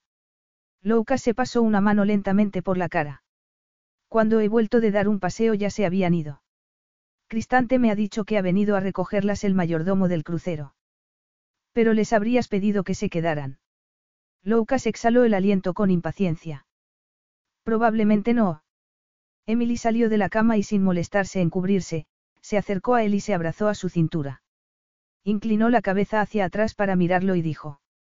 Podríamos invitarlas a pasar unos días con nosotros antes de la boda para que pueda conocerlas mejor. ¿Te parece bien? Loukas la estrechó contra sí. Es imposible negarte nada si me lo pides así, supongo que lo sabes. Emily sonrió con picardía y acudió al encuentro de sus labios, que ya descendían hacia ella. En eso confiaba. Capítulo 7. Cuando Emily bajó al primer piso, a la mañana siguiente, Loukas llevaba ya varias horas levantado. La había dejado en la cama, después de llevarle té y tostadas y de hacerle prometer que descansaría tanto como quisiera. Emily lo encontró en su despacho, trabajando en el ordenador. Al verla entrar, fue hacia ella y le tomó ambas manos. ¿Cómo te encuentras? Muy bien, la verdad, dijo ella. El desayuno me ha sentado fenomenal. Loukas le apretó las manos suavemente con gesto esquivo. Emily, he concertado una cita con mi abogado para redactar un acuerdo prenupcial. Vendrá dentro de una hora. Emily hizo girar los labios y desvió la mirada más allá de Loukas. Un acuerdo prenupcial le recordaba que tenían una relación peculiar. Tenía todo el sentido que Loukas quisiera firmar un documento de ese tipo, como lo haría cualquiera dentro de una pareja que tuviera riqueza y bienes que deseara proteger, pero era una prueba más de que estaba dando un paso muy alejado del que siempre había soñado que daría cuando dijera, sí, quiero. Muy bien. Es mejor dejar las cosas claras desde el principio. Loukas le alzó la barbilla. Comprendo que te incomode, pero prometo ser generoso si nos divorciamos. ¿Quieres decir, cuándo, nos divorciemos? Loukas apretó los labios y dejó caer la mano. Cometería un error si diera por hecho que deseas quedarte conmigo indefinidamente. No es lo que queremos ninguno de los dos. ¿Y si es lo que yo quiero? Vaya, vaya. Me lo temía. ¿El qué? Te estás enamorando de él. Emily ahuyentó ese pensamiento como si quisiera esconderlo en la parte de atrás de un armario. Ya lo pondría en su sitio más tarde. Mucho más tarde. Claro que no estaba enamorada de él. ¿Cómo iba a estarlo? Que el sexo entre ellos fuera espectacular no significaba que fueran el señor y la señora felices para siempre. Solo quería decir que había química entre ellos. Claro, por supuesto, dijo. Aunque es un poco raro casarse asumiendo que el divorcio no es una posibilidad, sino una certeza. Al menos podrá ser un divorcio perfectamente civilizado. Loukas hacía que sonara como algo impersonal y aséptico podía alejarse más aquel plan de su sueño de una relación de cuento de hadas. No, pero tenía que pensar en el bebé. Solo había accedido a seguir adelante por la criatura que habían creado entre los dos. El bebé se merecía tener la oportunidad de que su padre formara parte activa de su vida.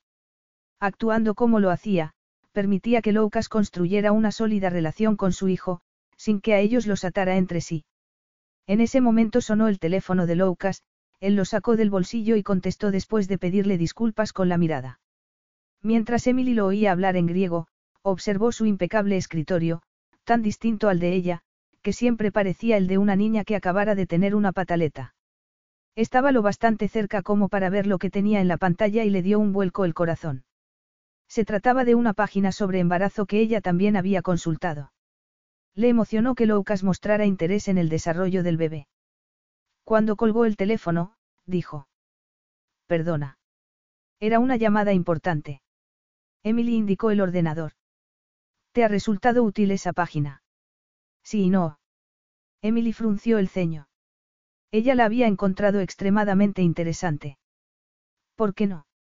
Loukas tragó con dificultad. Durante el embarazo muchas cosas pueden ir mal. ¿Te refieres a la posibilidad de interrumpir el embarazo? Lucas parpadeó como si quisiera apartar de su mente una perturbadora idea. Todavía hay mujeres que mueren durante el parto. No es frecuente, pero tampoco imposible.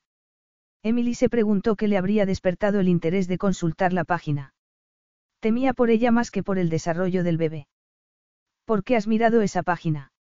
El rostro de Lucas desapareció tras la máscara que Emily empezaba a conocer bien. Hacía mucho que no repasaba lo que aprendí en las clases de sexualidad del colegio. Emily reprimió una sonrisa. A mí me pasó lo mismo. No recordaba haber oído lo de las náuseas matutinas o el cansancio permanente. Solo me acordaba de los preservativos y de las risitas de mis compañeros. Lucas esbozó una sonrisa y sus ojos volvieron a la vida. Pero su mirada se apagó al instante. Estás preocupada por lo que te pueda pasar. Bueno, no me hace mucha gracia que me salgan estrías. Lucas la seguía mirando con gesto serio, como si pensara que no era el momento de hacer bromas. He leído que, si el líquido amniótico se filtra a la corriente sanguínea, las consecuencias son mortales. También cabe la posibilidad de una hemorragia como consecuencia del parto, que puede causar la muerte de la madre en cuestión de minutos. No voy a morirme, Lucas, dijo Emily haciendo el doble esfuerzo de calmarse ella y de tranquilizarlo a él. Cuando había leído la información había pasado por alto la sección sobre los riesgos. Su imagen de un parto era la de una criatura de cara rosada envuelta en una manta y una agotada pero feliz mamá junto a su entregado marido. En su imaginación no había espacio para transfusiones de emergencia ni médicos en estado de pánico. Lucas no parecía convencido. Y los riesgos aumentan si se trata de gemelos. Emily se rió.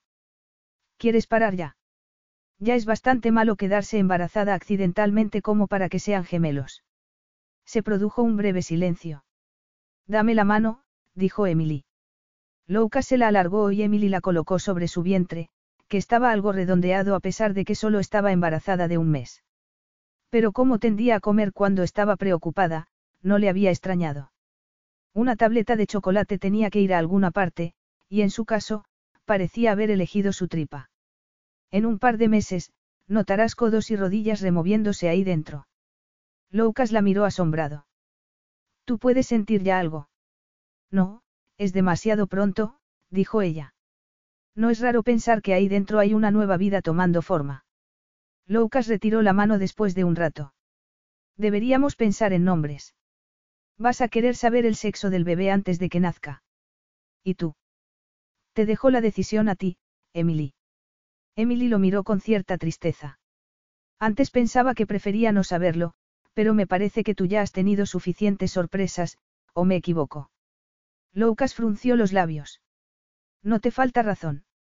El abogado llegó al poco tiempo y no tardaron en resolver el asunto del acuerdo prenupcial. Como si quisiera suavizar el golpe, Lucas llevó a Emily a dar un paseo por el olivar para hacer un picnic en una pequeña cala que quedaba cerca de la villa.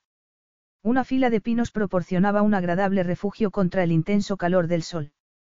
Emily se echó en la manta que Lucas tendió sobre la arena y observó con anhelo el tentador mar a unos metros de distancia. Qué lástima que no haya traído el bañador.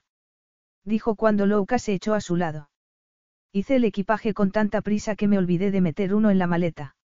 Aquí no te hace falta, repuso Lucas. Esta cala es de mi propiedad y queda totalmente oculta. La carretera más próxima pasa a tres kilómetros de aquí. Emily miró de reojo hacia el sendero del acantilado por el que habían bajado como si esperara ver una nube de paparazzi con teleobjetivos. ¿Estás seguro? Lucas deslizó una mano por su espalda, haciendo que cada músculo de su cuerpo suspirara de placer. Yo me he bañado aquí miles de veces. Desnudo. Sí. Solo o en compañía. Lucas tomó un palito de la manta y lo tiró a la arena. Solo. Nunca había traído aquí a nadie. Emily lo miró, pero Lucas observaba el palito con gesto concentrado. ¿Por qué me has traído a mí? Lucas se giró a mirarla, tan inexpresivo como de costumbre. ¿Y si nos damos un baño? ¿Quieres comer o prefieres refrescarte primero? Emily se mordisqueó el labio inferior. Nunca me he bañado desnuda. ¿Y si me muerde algún bicho? Además, a no ser que tengas a mano unas gafas para nadar, tendría que quitarme las lentillas. Lucas rebuscó en la bolsa donde había metido toallas y crema solar y sacó un par de gafas. Boyle. Fue con Emily de la mano hasta el agua, asegurándose de que no se torciera un tobillo en la arena. Ella sonreía de oreja a oreja, como una niña a la que le hubieran dado permiso para cometer una gran travesura. ¿Estás completamente seguro de que no nos puede ver nadie? ¿Me lo juras? Lucas le apretó la mano. Estás completamente a salvo conmigo, en cuanto dijo esas palabras, se le formó un nudo en el estómago. Estaba Emily a salvo. Había insistido en que descansara por la mañana porque había leído que las náuseas matutinas del embarazo afectaban al estómago vacío a primera hora. Aquella página estaba provocándole pesadillas. Podrían salir tantas cosas mal durante un embarazo, había hecho la búsqueda en Internet inicialmente para tener más información sobre el proceso, o eso se había dicho. Solo cuando se dio cuenta de que estaba obsesionándose fue consciente de que le preocupaba más Emily que el bebé. Este le importaba en un sentido más abstracto, pero Emily era real y estaba presente, y tenía un poderoso efecto en sus sentidos. Y no solo en sus sentidos. Eso era lo que más le asustaba. Estaba empezando a sentir algo por ella. ¿Qué era ese, algo? Nunca había sentido nada parecido. Trataba de convencerse de que se debía al hecho de que estaba embarazada, pero no podía evitar intuir que se trataba de mucho más. Emily le hacía sonreír y ni siquiera recordaba quién lo había conseguido antes que ella. Era natural y sincera y no se quedaba en la superficie de la vida, como tantas de las mujeres con las que había salido. Emily profundizaba. A veces incluso demasiado, aunque en cierta medida hubiera sido un alivio contarle lo del accidente. Con ello no se sentía menos culpable, pero sí menos angustiado. Alguien sabía lo que sentía, y lo comprendía. Había sacado el tema del acuerdo prenupcial con cautela por temor a disgustar a Emily. Nunca había llevado a nadie a aquella cala porque era su santuario privado, pero le había parecido natural compartirla con Emily y con su futuro hijo. Le había preocupado el descenso por el acantilado, pero Emily no se había fatigado. Hacía un sol abrasador y ella tenía la piel mucho más pálida que la suya, pero se la había protegido con abundante crema solar y había tenido que reprimir el impulso de hacerle el amor allí mismo porque hacía demasiado calor, y también había leído que una mujer embarazada no debía exponerse a temperaturas elevadas porque ponían en riesgo al bebé. El bebé. Cada vez que pensaba en esas dos palabras empezaba a imaginarse cómo sería su hijo. ¿Sería niño o niña? Todavía faltaban semanas para que a Emily se le notara el embarazo, Louka se preguntaba qué sentiría al ver en una ecografía al bebé, cuando dejara de ser algo abstracto al ver su cuerpecito desarrollarse y oír latir su corazón. También se preguntaba cómo sería el momento del nacimiento, su primer llanto, sostenerlo en brazos por primera vez. ¿Qué tipo de padre sería? Loukas no había esperado tener sentimientos hacia el bebé a aquellas alturas, pero cuanto más pensaba en aquel pequeño cuerpecito en desarrollo, más se expandía por su pecho una cálida emoción. Casi tan cálida como la que lo dominaba cuando pensaba en Emily. Emily sonrió cuando el agua les llegaba a la cintura. Ya me puedes soltar. No voy a caerme. Enseguida, Loukas tiró de ella hasta que sintió su cuerpo húmedo y fresco contra el de él. Primero quiero hacer una cosa. Y le dio un beso que hizo suspirar de placer a Emily, uno de esos suspiros que la noche de la boda de sus amigos habían hecho que Loukas perdiera todo control. Su boca era como una flor que se abría, suave y fragante, dulce como el néctar. La lengua de Emily se acercó a la de él primero tímidamente y luego con osadía, una vez él profundizó el beso. Loukas la sujetó por las caderas, apretándola contra su sexo endurecido, deseándola con tal intensidad que le dolía cada músculo del cuerpo. Ella se abrazó a su cuello para pegarse aún más a él y enredar los dedos en su cabello para revolvérselo y tirar de él a la vez que mantenía los labios sellados a los suyos. Tras un largo y maravilloso momento, Loukas fue bajando con sus labios por el cuello de Emily hacia el punto bajo el lóbulo de su oreja que siempre le arrancaba una jadeante exhalación. Usó la lengua para trazar la caracola de la oreja, recorriendo cada delicado recoveco hasta que Emily giró la cabeza para recuperar la boca de Loukas con una anhelante voracidad que le aceleró la sangre en las venas a él como si se tratara de un tren descarrilado. Emily bajó la mano hasta encontrarlo y masajearlo arriba y abajo antes de acercarlo a su entrada y elevarse sobre las puntas de los pies para darle acceso. Loukas no necesitó más invitación que esa. La penetró de un solo empuje que le erizó cada cabello de la cabeza, el cuerpo de Emily se aferró al de él en un apretado abrazo, tan estrecho como un puño. Se movió con él, sus suspiros y gemidos incrementaron aún más su excitación, dispararon su deseo hasta el punto de que casi no le dio tiempo a satisfacer a Emily antes de dejarse ir. Deslizó la mano hacia el agua para encontrar el núcleo de Emily y la arrastró al clímax con un par de caricias. Emily estalló en convulsos temblores de placer que desencadenaron el de él. El sol que caía sobre su espalda, la fresca agua batiendo sus cuerpos suavemente y los gemidos de placer de Emily dotaron a la experiencia de una cualidad primaria y básica que Lucas no había sentido jamás. Emily dejó escapar un prolongado suspiro y lo miró con ojos chispeantes. Vaya, no sabía que nadar pudiera ser tan divertido. Lucas se rió y le secó unas gotas de agua de la mejilla. Lo mismo digo. Emily plantó las manos en su pecho sin separar la parte baja de su cuerpo de la de él y, con expresión luminosa, dijo. Sabes que es la primera vez que te oigo reír. Lucas nunca había tenido ganas de reírse antes de conocerla. Emily era divertida y optimista. Cuando estaba con ella, se sentía más vivo de lo que se había sentido desde hacía años. Anhelaba estar con ella. No era esa la razón de que hubiera ido a encontrarla a Londres.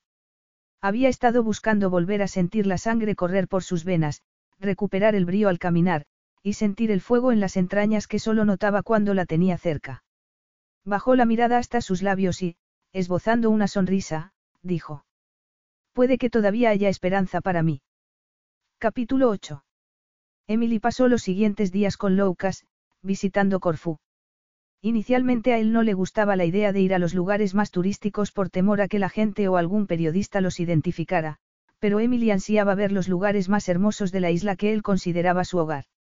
Comían a diario en pintorescos restaurantes locales y paseaban por las antiguas calles, visitando los museos arqueológicos, las galerías de arte e iglesias, como la espectacular San Cipridión. También subieron al magnífico monte Pantocrator, la montaña más alta de la isla. Al volver de allí, Emily vio una tienda de antigüedades. ¿Podemos entrar? preguntó. Claro. En cuanto entraron, Emily tuvo la sensación de respirar siglos de historia. Recorrió la tienda, deteniéndose para tomar y estudiar los objetos que llamaban su atención. Mientras Lucas estaba ocupado hablando por teléfono, ella vio en un estante un ajado joyero de terciopelo azul junto a una colección de monedas antiguas. Probablemente se trataba más de un objeto viejo que de un tesoro, pero a Emily le encantó. Tenía cerradura, pero faltaba la llave, y cuando Emily levantó la tapa no pudo evitar pensar en la mujer que había guardado en él sus joyas. Lo cerró y lo devolvió al estante. No era nada caro, pero no llevaba dinero encima y suponía que Lucas no querría comprar algo tan poco sofisticado. ¿Por qué elegiste vivir en Corfú? Preguntó ella un poco más tarde, mientras tomaban un café. Tu familia no es de aquí, no. Lucas removió el café. No, pero a mí me gustó desde la primera vez que me trajeron mis padres de vacaciones cuando era pequeño, antes de que se divorciaran. ¿Fueron felices alguna vez? Los labios de Lucas dibujaron una curva descendente. No, mi padre no estaba preparado para casarse, tampoco lo está ahora, para serte sincero. Pero la tradición en Grecia es que para tener un matrimonio feliz, los padres den la bendición a la persona con la que vas a casarte. Mis abuelos paternos conocían a mi madre y dieron su aprobación. Fue un matrimonio concertado. No exactamente. Mi padre hizo creer a mi madre que la amaba, y una vez le puso la alianza en el dedo, empezó a tener un afer tras otro. Emily frunció el ceño. Pero ella lo amaba. Lucas la miró con tristeza. Por poco tiempo. Aunque tardó años en convencerlo de que le concediera el divorcio. Para evitar que sus padres lo culparan del fracaso de su matrimonio, mi padre se inventó todo tipo de mentiras y convirtió la vida de mi madre en un infierno. Y, por lo que me has dicho, también la tuya, dijo Emily. ¿Lo ves mucho actualmente? Lucas desplazó la taza a un lado. No, todo el contacto que tengo con él es una tarjeta por Navidad y por su cumpleaños. ¿Y el Día del Padre? Lucas le dedicó una expresiva mirada. No he encontrado una con el mensaje adecuado. Eres un padre espantoso, no suele estar disponible. Emily no pudo contener una risita. Y yo que pensaba que mi madre era un desastre. En realidad no lo es, solo un poco irritante a veces, pero no es mala, frunció el ceño y continuó. Espero que no te avergüence en la boda. No te importará que venga, no. Sé que has dicho que quieres una ceremonia discreta, y me temo que mi madre no tiene nada de discreta, pero me gustaría que estuviera presente. Loukas esbozó una de sus inusuales sonrisas. Por supuesto que debe venir. Emily jugó con su cucharilla un instante. Lo que pasa es que, mi madre es una excelente detective en lo que concierne a las relaciones. Según ella, puede distinguir a distancia si una pareja funciona o no. Por lo visto, se nota en su lenguaje corporal o no sé qué. Los largos y morenos dedos de Loukas tomaron los de ella y, en cuanto se los acarició, Emily sintió una sacudida en el centro de su ser. Si lo piensas, tiene sentido, dijo él. Emily le miró la mano y se estremeció al pensar lo que aquellos mágicos dedos le hacían sentir. Le he dicho que estamos enamorados. Si no, no me habría dejado en paz para hacerme cambiar de idea. Loukas detuvo el movimiento de sus dedos. ¿Te preocupa mentirle? Sí. No, puede. Me preocupa más mentirme a mí misma. Loukas le dio una palmadita en la mano antes de reclinarse en el respaldo de la silla e indicar a la camarera que les llevara la cuenta. Vamos. Será mejor que nos protejamos del sol antes de que te derritas. Me derretí hace un mes, cuando me besaste por primera vez. Un par de días más tarde, Emily se despertó de la siesta cuando Loukas entró en el dormitorio con un paquete rectangular envuelto en un papel plateado con un lazo negro. Se sentó al borde de la cama, junto a ella, y se lo dio. ¿Te acuerdas del anticuario al que fuimos el otro día? Preguntó. He vuelto para comprarte esto. Emily abrió el papel y descubrió el viejo joyero que tanto le había gustado. No había sido consciente de que Loukas la estuviera mirando mientras ella recorría la tienda y él hablaba por teléfono, y le enterneció que se hubiera tomado la molestia de volver para comprárselo. Eres encantador. Dijo, acariciando el terciopelo. Ábrelo. Emily levantó la tapa y encontró dos pares de pendientes, unas lágrimas de perlas y unos centelleantes diamantes. No necesitaba ver el precio para saber que eran exorbitantemente caros. Son preciosos. Tomó las lágrimas y las dejó colgar del dedo.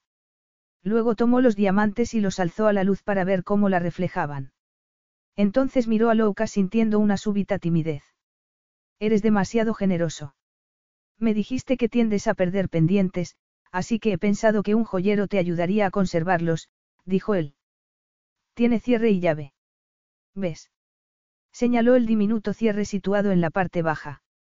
La llave original se había perdido, pero he hecho hacer una nueva, metió la mano en el bolsillo de la camisa, sacó una minúscula llave y la puso en la palma de la mano de Emily. Emily lo miró a los ojos, preguntándose si alguna vez le entregaría la llave de su corazón para que la guardara. No sé qué decir, aparte de gracias. Nadie me había regalado nunca algo tan precioso. Pues ya era hora de que alguien lo hiciera, Loukas levantó la mano de Emily y se la besó, sin dejar de mirarla fijamente. Emily dejó la llave junto al joyero y con los dedos recorrió la mandíbula de Loukas. Nunca he conocido a nadie como tú. No lo hagas. Tengo que hacerlo. No puedo negarlo por más tiempo. Estoy enamorada de él. Luego no digas que no te avisé. Algo parecido a la alarma pasó por la mirada de Loukas. Luego parpadeó como si fuera a dar una mala noticia. Emily. Ella le puso un dedo en los labios. No, por favor, no lo digas. No puedo evitar sentir lo que siento. Te amo. Loukas suspiró y le tomó la mano. Escucha, los regalos son solo eso, de acuerdo. No significan nada. Emily se negaba a creerlo. El joyero podía no tener un gran valor, pero las joyas costaban más de lo que ella ganaba en un año. En dos. ¿Cómo podía decir Loukas que no significaban nada? Les compras regalos a todas las mujeres con las que te acuestas. Loukas se puso en pie y la miró con ojos tan inexpresivos como las ventanas tapiadas de un edificio abandonado. Sí. Emily recibió la respuesta como un puñetazo en el pecho. ¿Quieres decir que, no soy especial? Loukas cerró los ojos e inclinó la cabeza hacia atrás, como si buscara consejo en el cielo. Luego suspiró profundamente y volvió a mirar a Emily. No, no es eso lo que quiero decir. Eres increíblemente especial. Pero no me amas.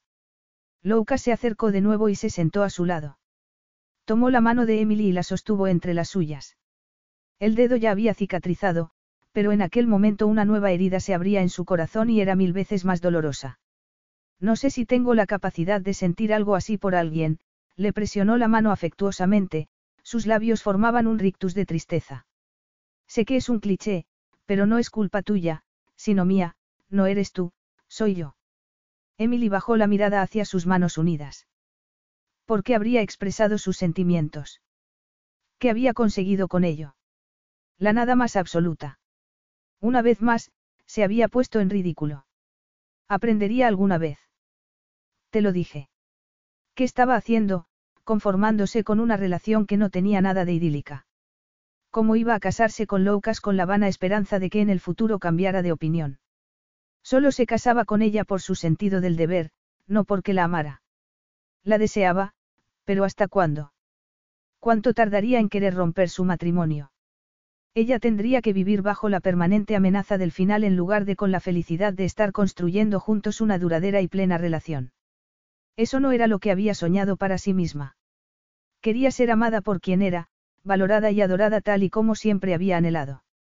Formar una familia debía ser la consecuencia de un amor profundo. ¿Cómo podía dar a luz a un bebé en una relación que no se basaba en el amor mutuo? Emily liberó su mano y se levantó de la cama. Lo siento, Loucas, pero no puedo seguir con esto. Loucas frunció el ceño hasta que su frente se convirtió en un mapa de líneas. ¿A qué te refieres?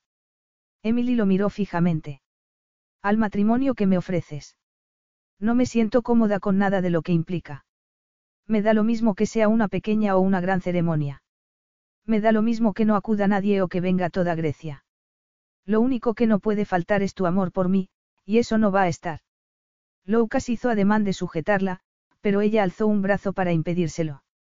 No, no intentes que cambie de idea.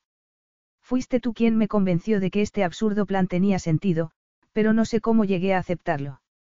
Me vuelvo a Londres. Rompo nuestro compromiso. Un músculo palpitó en la comisura de los labios de Loucas. Esto es una locura. No estás pensando con claridad.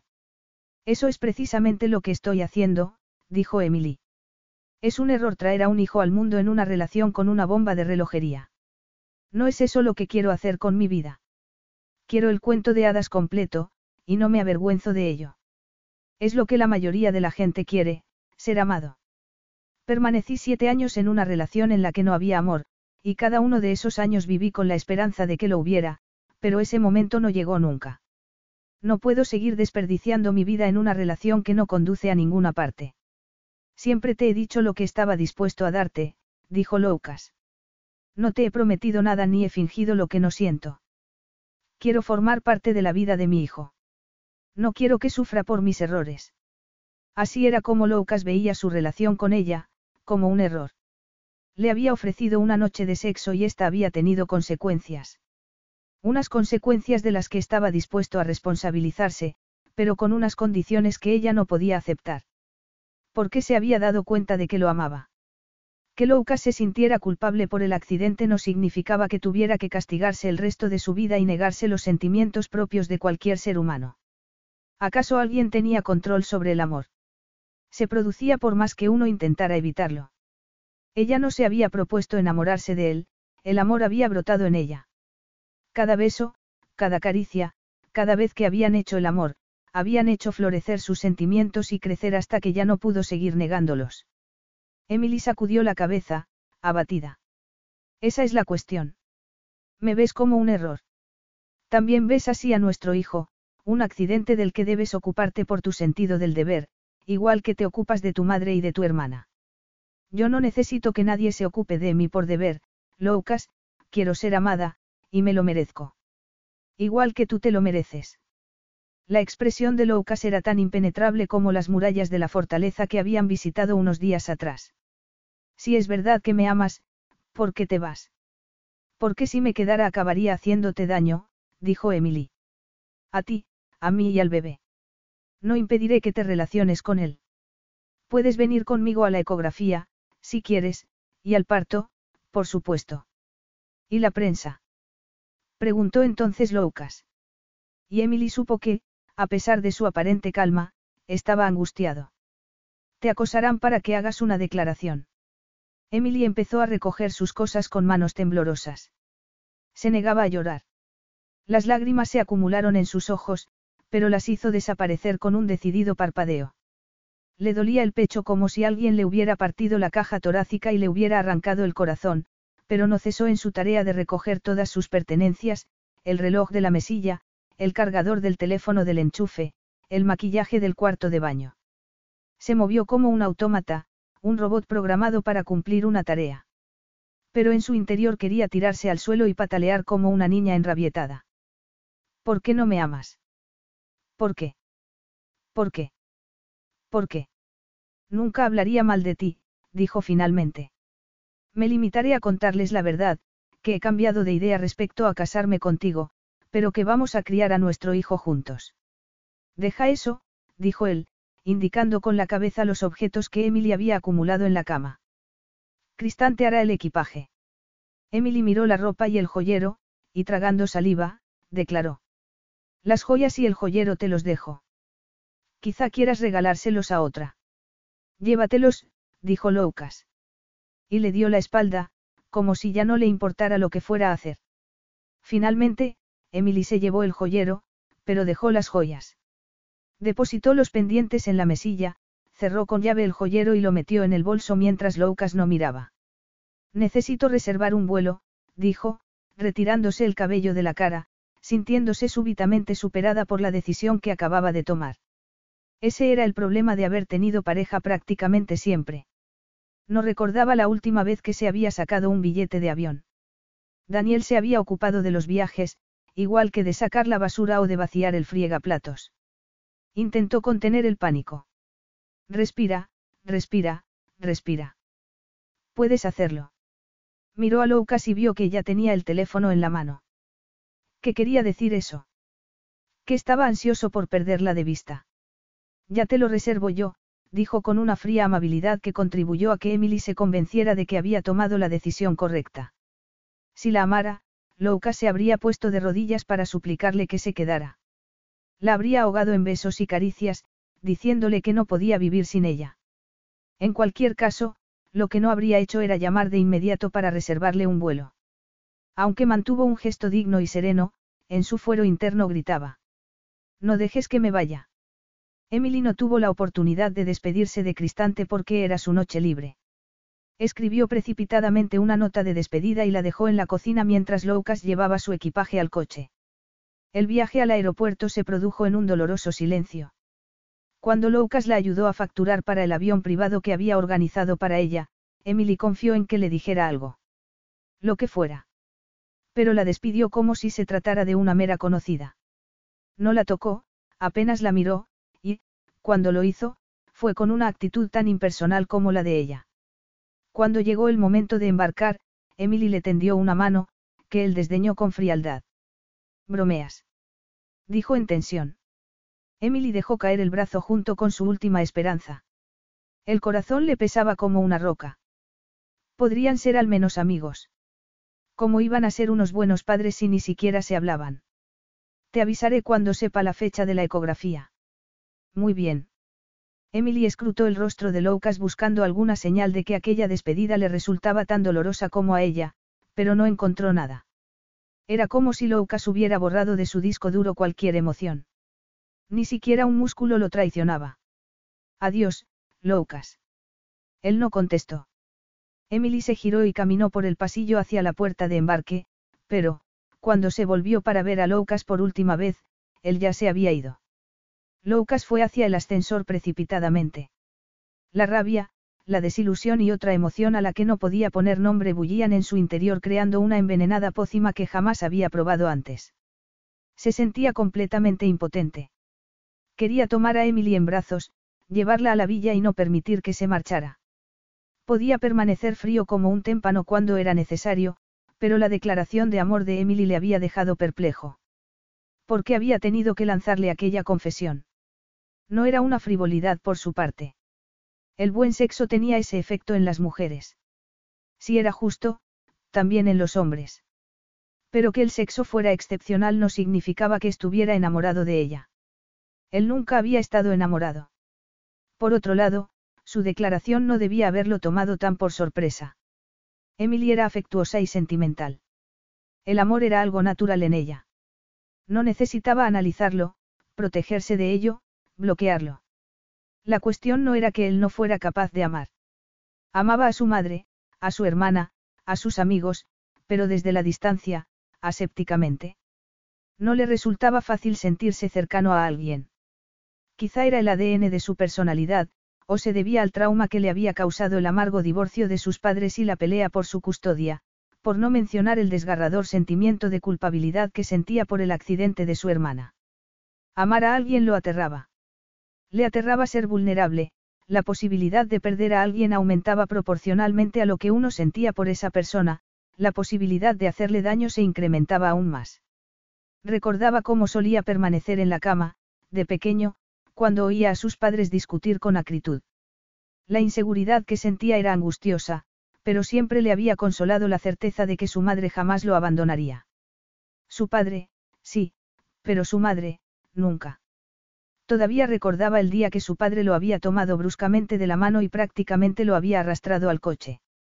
Había evitado llorar para que su madre no sufriera, pero, sobre todo, para que su padre no viera hasta qué punto le dolía separarse de ella y porque habría disfrutado sabiendo cuánto dolor estaba causando. Por eso él había compuesto una máscara de indiferencia, exactamente igual que acababa de hacer ante Emily. Pero la experiencia había sido tan traumática que todavía podía ver a su madre corriendo tras el coche, alargando las manos hacia él con el rostro descompuesto, sollozando. La emoción había sido tan intensa que aún lo aterrorizaba. Por eso se refugiaba en la rabia, un sentimiento que sí sabía controlar. Podía encerrarlo como si fuera un animal salvaje, podía esperar a que pasara. ¿En qué estaba pensando Emily, tendiéndole la mano como si fuera un mero conocido? Habían gozado del más espectacular sexo. Estaban esperando un hijo. No tenía derecho a actuar así cuando él le había ofrecido más de lo que le había ofrecido a nadie en toda su vida. Que no quisiera herirla no significaba que pudiera decirle que sentía algo por ella. No se sentía capaz de comprometerse indefinidamente. Él no era ese tipo de persona, nunca podría serlo. Ni siquiera estaba seguro de haberlo sido alguna vez en su vida. Capítulo 9. Emily llevaba una semana en Londres cuando llamaron a la puerta. El corazón le dio un brinco como si saltara desde un trampolín. Sería Lucas. Habría cambiado de opinión. La amaba. No había tenido noticias de él, excepto por un frío mensaje para asegurarse de que había llegado a casa sin contratiempos. Emily se había planteado escribir, especialmente porque no encontraba la llave del joyero, pero no quería que Lucas creyera que era una excusa para hablar con él. Debía de haberla perdido en el aeropuerto, o se le habría caído del bolso una de las múltiples veces que sacó un pañuelo de papel para secarse las lágrimas. Pero en cierta medida, el joyero representaba su desesperación por la incapacidad de Lucas de amarla. Su corazón estaba tan cerrado como el joyero.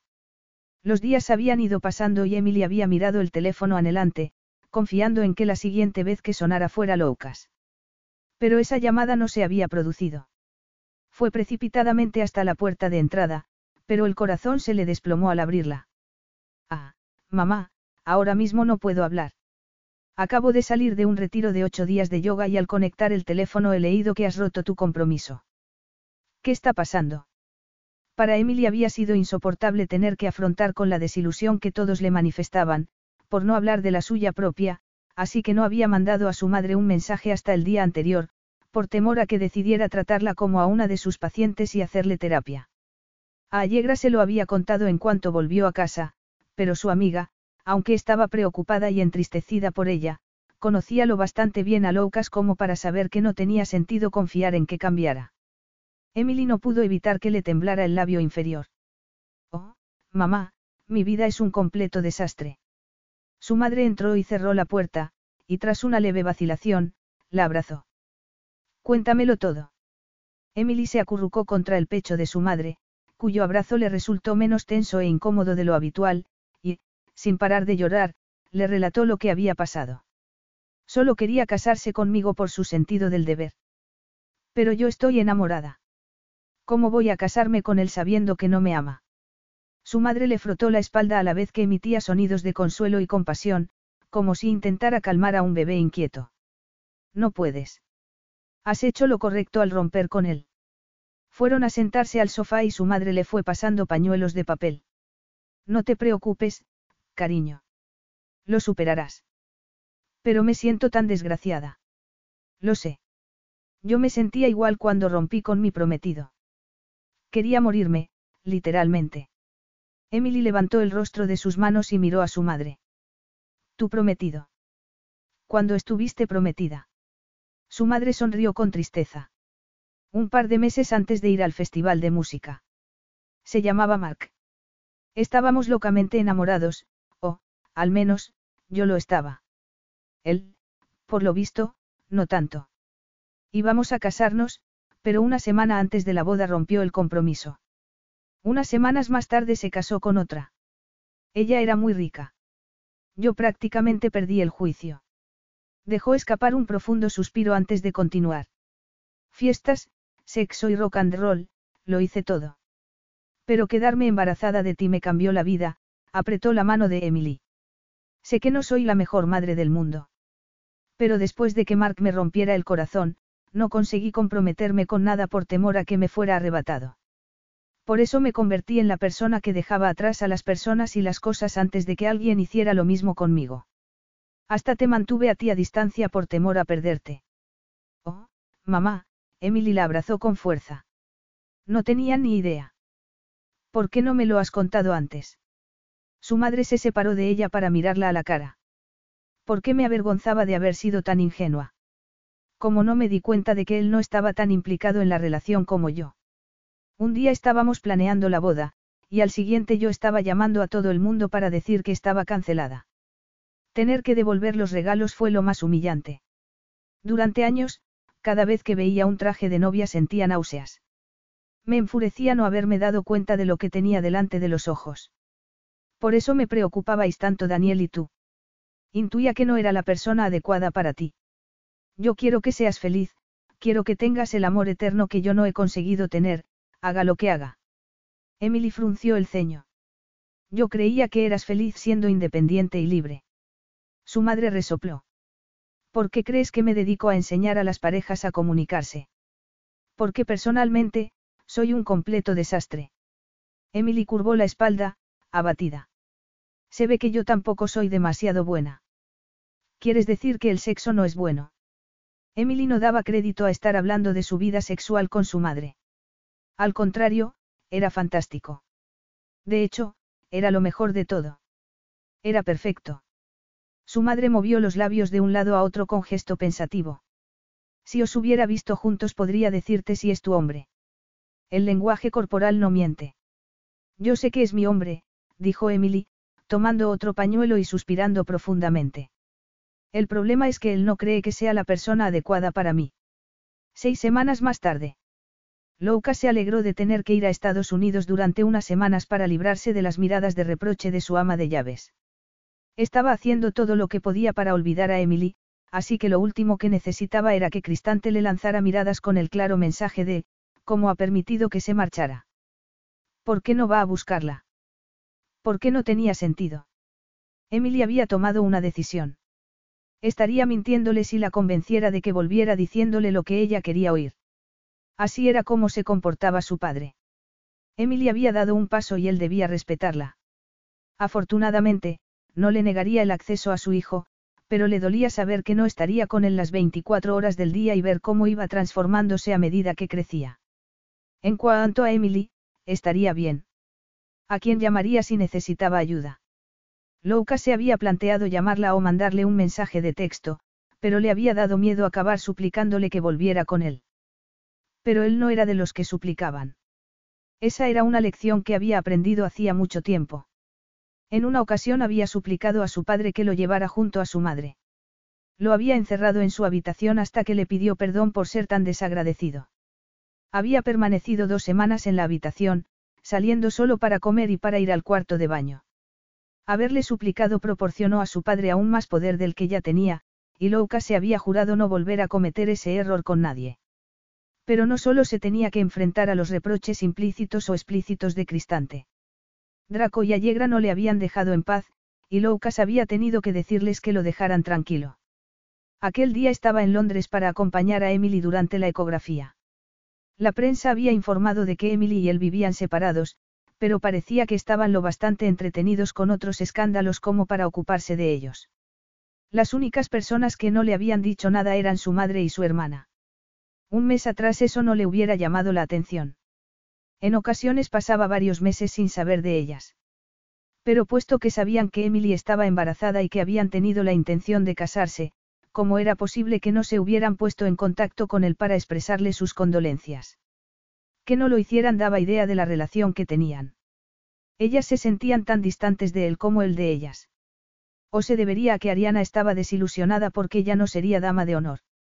Había arruinado la única oportunidad de su hermana de formar parte de una comitiva nupcial. O tal vez estaban del lado de Emily porque había bastado con conocerla para darse cuenta de lo cálida y generosa que era.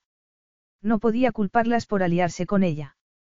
¿Cómo no iban a preferirla a él cuando tenía todo aquello de lo que él carecía? Emily era el amor, la risa y la esperanza mientras que él era un páramo de emociones. No era de extrañar que pensaran que había tenido suerte de escapar a tiempo de un matrimonio carente de amor. Habría carecido de amor. Ese pensamiento lo asaltaba a menudo, tomándolo con la guardia baja. Ya amaba a su hijo aunque solo fuera un minúsculo feto. Había visitado la página web cada día. Se había convertido en una obsesión. Cada mañana, muchas de ellas sin haber pegado ojo, la consultaba. Incluso había visitado una página con nombres de bebés, fueran niños o niñas. Incluso había estado mirando ropa y juguetes. Había comprado un osito de peluche hecho a mano mientras estaba en Nueva York, cuando el dependiente le había preguntado si era para su hijo, se había sentido ridículamente orgulloso de contestar afirmativamente. Pero junto al orgullo, había sentido una punzada de melancolía por no tener a Emily a su lado, eligiendo el juguete. No era eso parte de la felicidad de dar la bienvenida a un niño al mundo. ¿Cómo iba a hacer ese tipo de cosas sin ella? ¿Qué sentido tenía la vida sin ella? A Lucas no le gustaba admitirlo, pero la echaba de menos. Echaba de menos su sonrisa y sus adorables hoyuelos, el gesto de conejito que hacía con la nariz, sus suaves manos sobre su piel. No podía concebir hacer el amor con nadie más. Ni siquiera se le había pasado por la cabeza. Solo la deseaba a ella. Bajó la mirada hacia la pequeña llave que descansaba sobre el escritorio de la habitación del hotel. La había encontrado en el suelo, al pie de la cama, después de que Emily se fuera. Debía de habérsele caído cuando metió el joyero en el bolso. Ella creía haberlo hecho a escondidas, pero él la había visto a través del espejo. No comprendía por qué se había molestado en llevárselo. Tomó la llave y la hizo girar un par de veces. Había costado más que el propio joyero. Mucho más. ¿Por qué habría dejado los regalos más caros y se habría llevado un joyero que no valía el dinero que había pagado por él? Dejó la llave, pero cada pocos segundos se encontraba mirándola. Emily no podía abrir el joyero sin ella y la llave era inútil sin el joyero. Lucas de pronto se dio cuenta de que Emily era como aquella minúscula llave dorada. Había entrado en su vida y encontrado la cerradura de su corazón.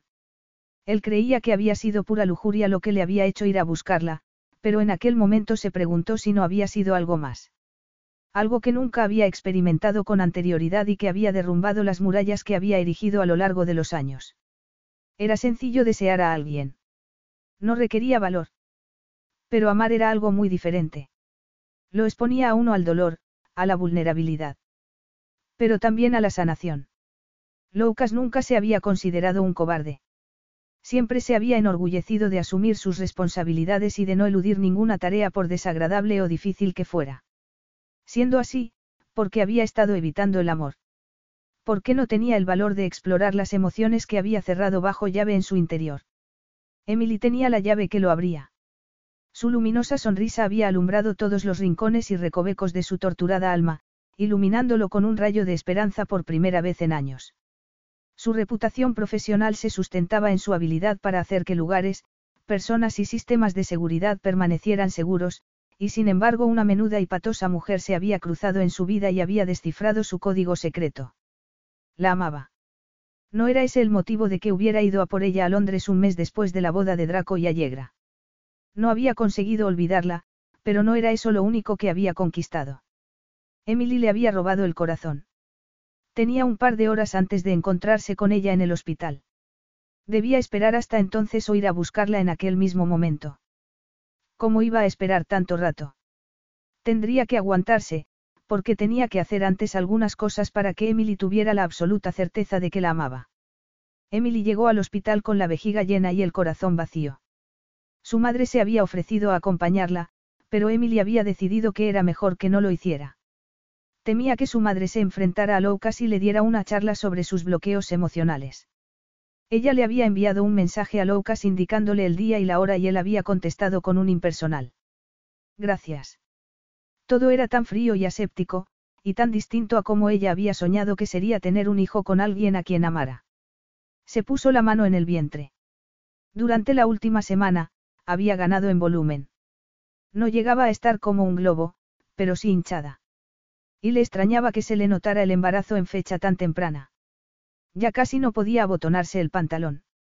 O tal vez eran los nervios por ir a ver a Loucas de nuevo. ¿Por qué le habría dicho que podía ir a la ecografía? Podía haberse limitado a mandarle una imagen. Pero no habría sido justo. Loucas era el padre del bebé. Tenía derecho a estar presente si eso era lo que quería. Una enfermera la acompañó hasta un cubículo en el que debía esperar al ecógrafo. ¿Va a acompañarla a alguien?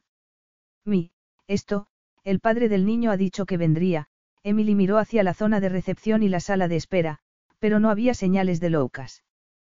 Pero seguro que aparecería. O habría cambiado de idea. Aunque odiara los hospitales, no dejaría que su fobia le impidiera ver por primera vez a su hijo. Muy bien, dijo la enfermera. La acomodaremos, y en cuanto llegue haré que venga. Emily permaneció echada en la camilla con las manos en su redondeado vientre. Confiaba en que Lucas no tardara demasiado o su vejiga iba a estallar. ¿Dónde estaba? Le había dicho la hora de la cita. Iba a dejarla plantada en un día como aquel. El reloj de plástico de la pared sonaba mecánicamente, tic-tac, tic-tac. Desde la recepción llegó el sonido de risas y alguien que decía con deleite. ¡Qué par de monadas! Emily asumió que se trataba de una madre con uno o dos niños. Se preguntó si tendría pareja, alguien que correspondiera a su amor. Intentó no llorar, pero tenía las emociones a flor de piel. No era así como había creído que sería aquel momento. Se había imaginado la felicidad que sentiría, de la mano de su pareja, al ver por primera vez a su bebé. En aquel instante, en cambio, estaba hecha un manojo de nervios porque el hombre al que amaba no la correspondía. La deseaba, le gustaba, pero no la amaba. ¿Por qué no había llegado? Tenía algo más importante que hacer que conocer a su hijo. La cortina se abrió súbitamente y Loukas entró. El cubículo que hasta entonces había parecido amplio, empequeñeció. Quizá porque Emily tuvo el impulso inmediato de alargar la mano para tocarlo, y la cerró en un puño para evitarlo. Podía oler la fresca fragancia a limón que llevaba, y Emily anheló que se inclinara a besarla. Siento llegar tarde, pero tenía que hacer una cosa, dijo él. ¿Trabajo? Preguntó Emily en tono arisco. Lucas reaccionó con una contracción de la comisura de los labios. Emily se dio cuenta de que se había cortado al afeitarse porque vio que tenía un arañazo en la mejilla. Pero entonces vio que también tenía arañazos en las manos. ¿Qué tal estás? Lucas tragó saliva y observó el redondeado vientre de Emily.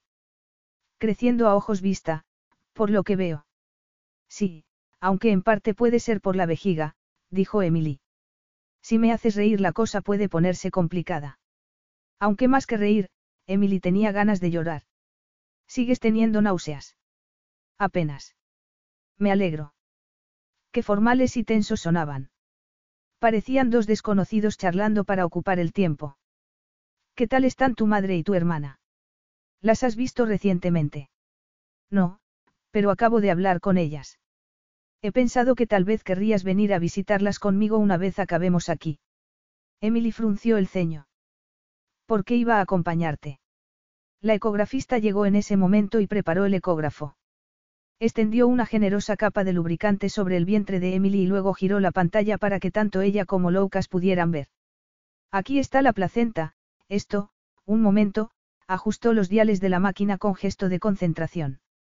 El corazón de Emily se aceleró como si acabara de subir diez pisos andando. ¿Qué pasaba? ¿Por qué miraba la ecografista la pantalla con tanta atención? Emily miró a Lucas, también él parecía inquieto y en ese momento, le tomó la mano y se la apretó. ¿Pasa algo malo? Preguntó él. La ecografista se volvió con una sonrisa. Miren, señaló el cursor en la pantalla. Aquí está el corazón de su bebé. ¿Lo ven? Y aquí está el otro. Otro corazón. Emily y Louka se miraron atónitos. ¿Gemelos? Preguntó él. ¿Vamos a tener gemelos? Preguntó Emily casi al unísono. Así es, dijo la ecografista. Enhorabuena. Voy a imprimir la imagen mientras siguen aquí y se familiarizan con sus bebés. No tardaré, cerró la cortina tras de sí. Emily no podía dejar de mirar la pantalla donde los bebés se acurrucaban como dos cacahuetes. Dios mío. Loucas le besó la mano. Tenía los ojos humedecidos y parecía tener problemas para hablar. Abrió y cerró la boca un par de veces, pero no consiguió articular palabra. Lo siento, dijo Emily con los labios temblorosos. Ya ves que no sé hacer nada a medias. Ni siquiera querías uno, y ahora vas a tener dos hijos. No digas eso, dijo Loucas cuando finalmente consiguió hablar. Claro que los quiero. Y a ti también. Te amo, Emily. Te amo profundamente. Emily no estaba segura de poder creerlo. Acababan de informarlos de que iban a tener gemelos. Si de verdad la amaba, porque había tenido que esperar hasta aquel momento para decírselo. Mirándolo fijamente, preguntó. ¿Cómo puedes estar seguro de que no piensas eso porque sabes que vamos a tener gemelos? Louka se llevó la mano de Emily al pecho y ella notó que el corazón le latía tan deprisa como el suyo. Me he dado cuenta hace un par de horas, aunque debía de haberme dado cuenta desde el momento en que te conocí. Siento haberte hecho pasar un infierno estas últimas semanas, pero he sido un cobarde. No quería enamorarme porque he hecho daño a todas aquellas personas a las que he amado. Conseguí convencerme de que no me había enamorado de ti, pero creo que me enamoré en la boda de Draco y Allegra, cuando recogiste el ramo de la novia y me sonreíste con esos preciosos hoyuelos que se te forman al sonreír. Emily quería creerlo, pero había sufrido tanto las últimas semanas que no lo lograba. No sé. Te lo puedo demostrar, Agape Mou, dijo Loucas. Tengo una sorpresa para ti en la sala de espera. El personal de recepción está cuidándola. Por eso se reían tanto cuando he entrado. Lo he comprado para convencerte de que te amo y de que quiero pasar el resto de mi vida contigo. Haces regalos a todo el mundo, dijo Emily enfurruñada. Eso no significa que estés enamorado. Tienes razón, y ese ha sido un error que he cometido en el pasado. Pero, cuando te llevaste todo menos la llave del joyero, me di cuenta de cuánto te amaba. Tú eres mi llave. Has abierto la cerradura de mi corazón y te has hecho tal hueco en mi vida que ahora no soporto estar sin ti. Me preguntaba qué había hecho con la llave, dijo Emily. No he podido abrir el joyero. Lo cerré con llave después de sacar los pendientes. He intentado abrirlo con una pinza, pero no lo he conseguido, dijo Emily. Pero a pesar de lo que Loucas acababa de decirle, no estaba segura de que la amara verdaderamente y seguía mirándolo con recelo. Al menos estás dispuesta a venir conmigo a ver a Ariana y a mi madre cuando salgamos de aquí. Preguntó él. También tengo un regalo para Ariana. Por favor, vendrás a verlo para comprobar que no te miento. Emily bajó de la camilla con su ayuda. Primero tengo que ir al cuarto de baño. Buena idea. Cuando Emily volvió, Loucas la tomó de la mano y preguntó. ¿Estás preparada? Emily salió con él a la recepción, donde encontró a dos adorables cachorros de setter irlandés. Emily estalló en llanto y volviéndose a Loucas se abrazó a él. No me puedo creer que me hayas comprado un perro. 2. ¿Cómo es posible que te hayan dado permiso para traerlos? Loucas le sonrió. Les he dicho que son perros terapéuticos. Uno es para Ariana. Nos dará una buena excusa para quedar y que jueguen juntos. Me ayudarás a mejorar mi relación con mi hermana y con mi madre. Te adoran y quieren verte lo antes posible. Emily lo miró fijamente. Ahora sí creo que me amas. Con los ojos humedecidos, Loucas contestó. Te amo más de lo que soy capaz de expresar. Te casarás conmigo, mi tesoro. Serás mi esposa y formarás conmigo una familia. Emily le acarició la mejilla como si necesitara asegurarse de que no estaba soñando. El resto de los presentes, el personal y los pacientes, los observaban conteniendo el aliento. Claro que me casaré contigo. Te amo. Quiero pasar el resto de mi vida contigo. He estado tan triste estos días sin ti. Lucas la estrechó contra su pecho. ¿Y yo? ¿Qué idiota he sido tardando tanto en decírtelo? ¿Y qué mal lo he pasado cuando no me has creído? Te han salvado los cachorros, dijo Emily. Se soltó de él para ir a acariciarlos y le dejaron la cara húmeda a lametazos. ¿Les has puesto nombre? No, tenemos que elegirlos juntos. ¿Y los de nuestros hijos? Emily le pasó uno de los cachorros mientras abrazaba al otro. Me has hecho tan feliz, mi amor. Debería pellizcarme para asegurarme de que no estoy soñando. Lucas alargó el cuello para evitar que la húmeda lengua del cachorro llegara a su mentón. No necesitas pellizcarte. Estos pequeños tienen dientes lo bastante afilados como para hacerlo por ti. Emily se rió. Y yo que creía que te habías cortado al afeitarte. Ahora entiendo que tuvieras arañazos en las manos. Louka sonrió de oreja a oreja. Me muero por besarte, pero me temo que estos pequeños sinvergüenzas me lo van a impedir. Que la bese, que la bese. Corearon las enfermeras y los pacientes. A Loukas le brillaron los ojos. ¿Estás dispuesta? Emily alzó el rostro hacia él. Desde luego que sí. Epílogo.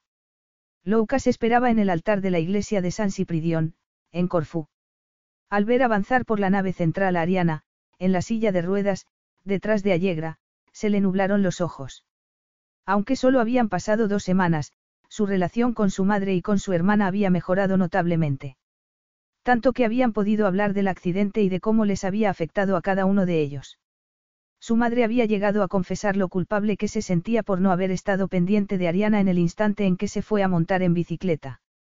Lucas había estado tan obsesionado con su propio sentimiento de culpabilidad que no había sido consciente del infierno en el que había vivido su madre todos aquellos años.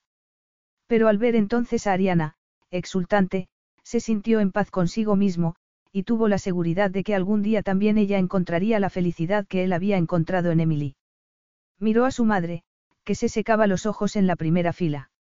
Ella sonrió, saludándolo con la mano, y él le devolvió una sonrisa llena de amor y admiración por cómo se había ocupado de su hermana y por la bienvenida que había dado a Emily en el seno de su familia. La madre de Emily estaba en la primera fila del lado de la novia y le guiñó el ojo con picardía. A Lucas le había encantado su suegra, sobre todo desde que había aprobado el test del lenguaje corporal, aunque no tuviera ni idea de en qué consistía. En ese momento apareció Emily. Por más que se lo hubiera imaginado, nada podía haberlo preparado para la emoción que lo embargó en aquel instante. Llevaba un precioso vestido de encaje francés que apenas disimulaba el abultamiento de su vientre. Gozaba de una magnífica salud e irradiaba amor. El mismo que él sintió cuando ella ocupó su lugar a su lado. Le tomó las manos y susurró. Estás preciosa. Emily sonrió. ¿No crees que Ariana está espectacular? Lucas se sintió de nuevo atenazado por la emoción. Me has devuelto a mi familia, Agape Mou. Emily se inclinó un poco más para susurrarle. Hablando de familias, Allegra tiene noticias. Lucas dirigió la vista hacia su amiga, que en ese momento miraba a Draco embelesada, con las manos apoyadas sobre el vientre. Lucas sonrió. Así que no somos los únicos que van a formar una familia. ¿No te parece maravilloso? ¿Están preparados? Preguntó el sacerdote, dando un paso adelante para empezar el servicio. ¿Lo estamos? Preguntó Lucas, guiñando un ojo a Emily. Ella lo miró con ojos chispeantes y dijo solemnemente. Estamos preparados. Fin. At Parker, our purpose is simple. We want to make the world a better place. By working more efficiently, by using more sustainable practices, by developing better technologies, we keep moving forward. With each new idea, innovation, and partnership, we're one step closer to fulfilling our purpose every single day. To find out more, visit parker.com/purpose. Parker, engineering your success.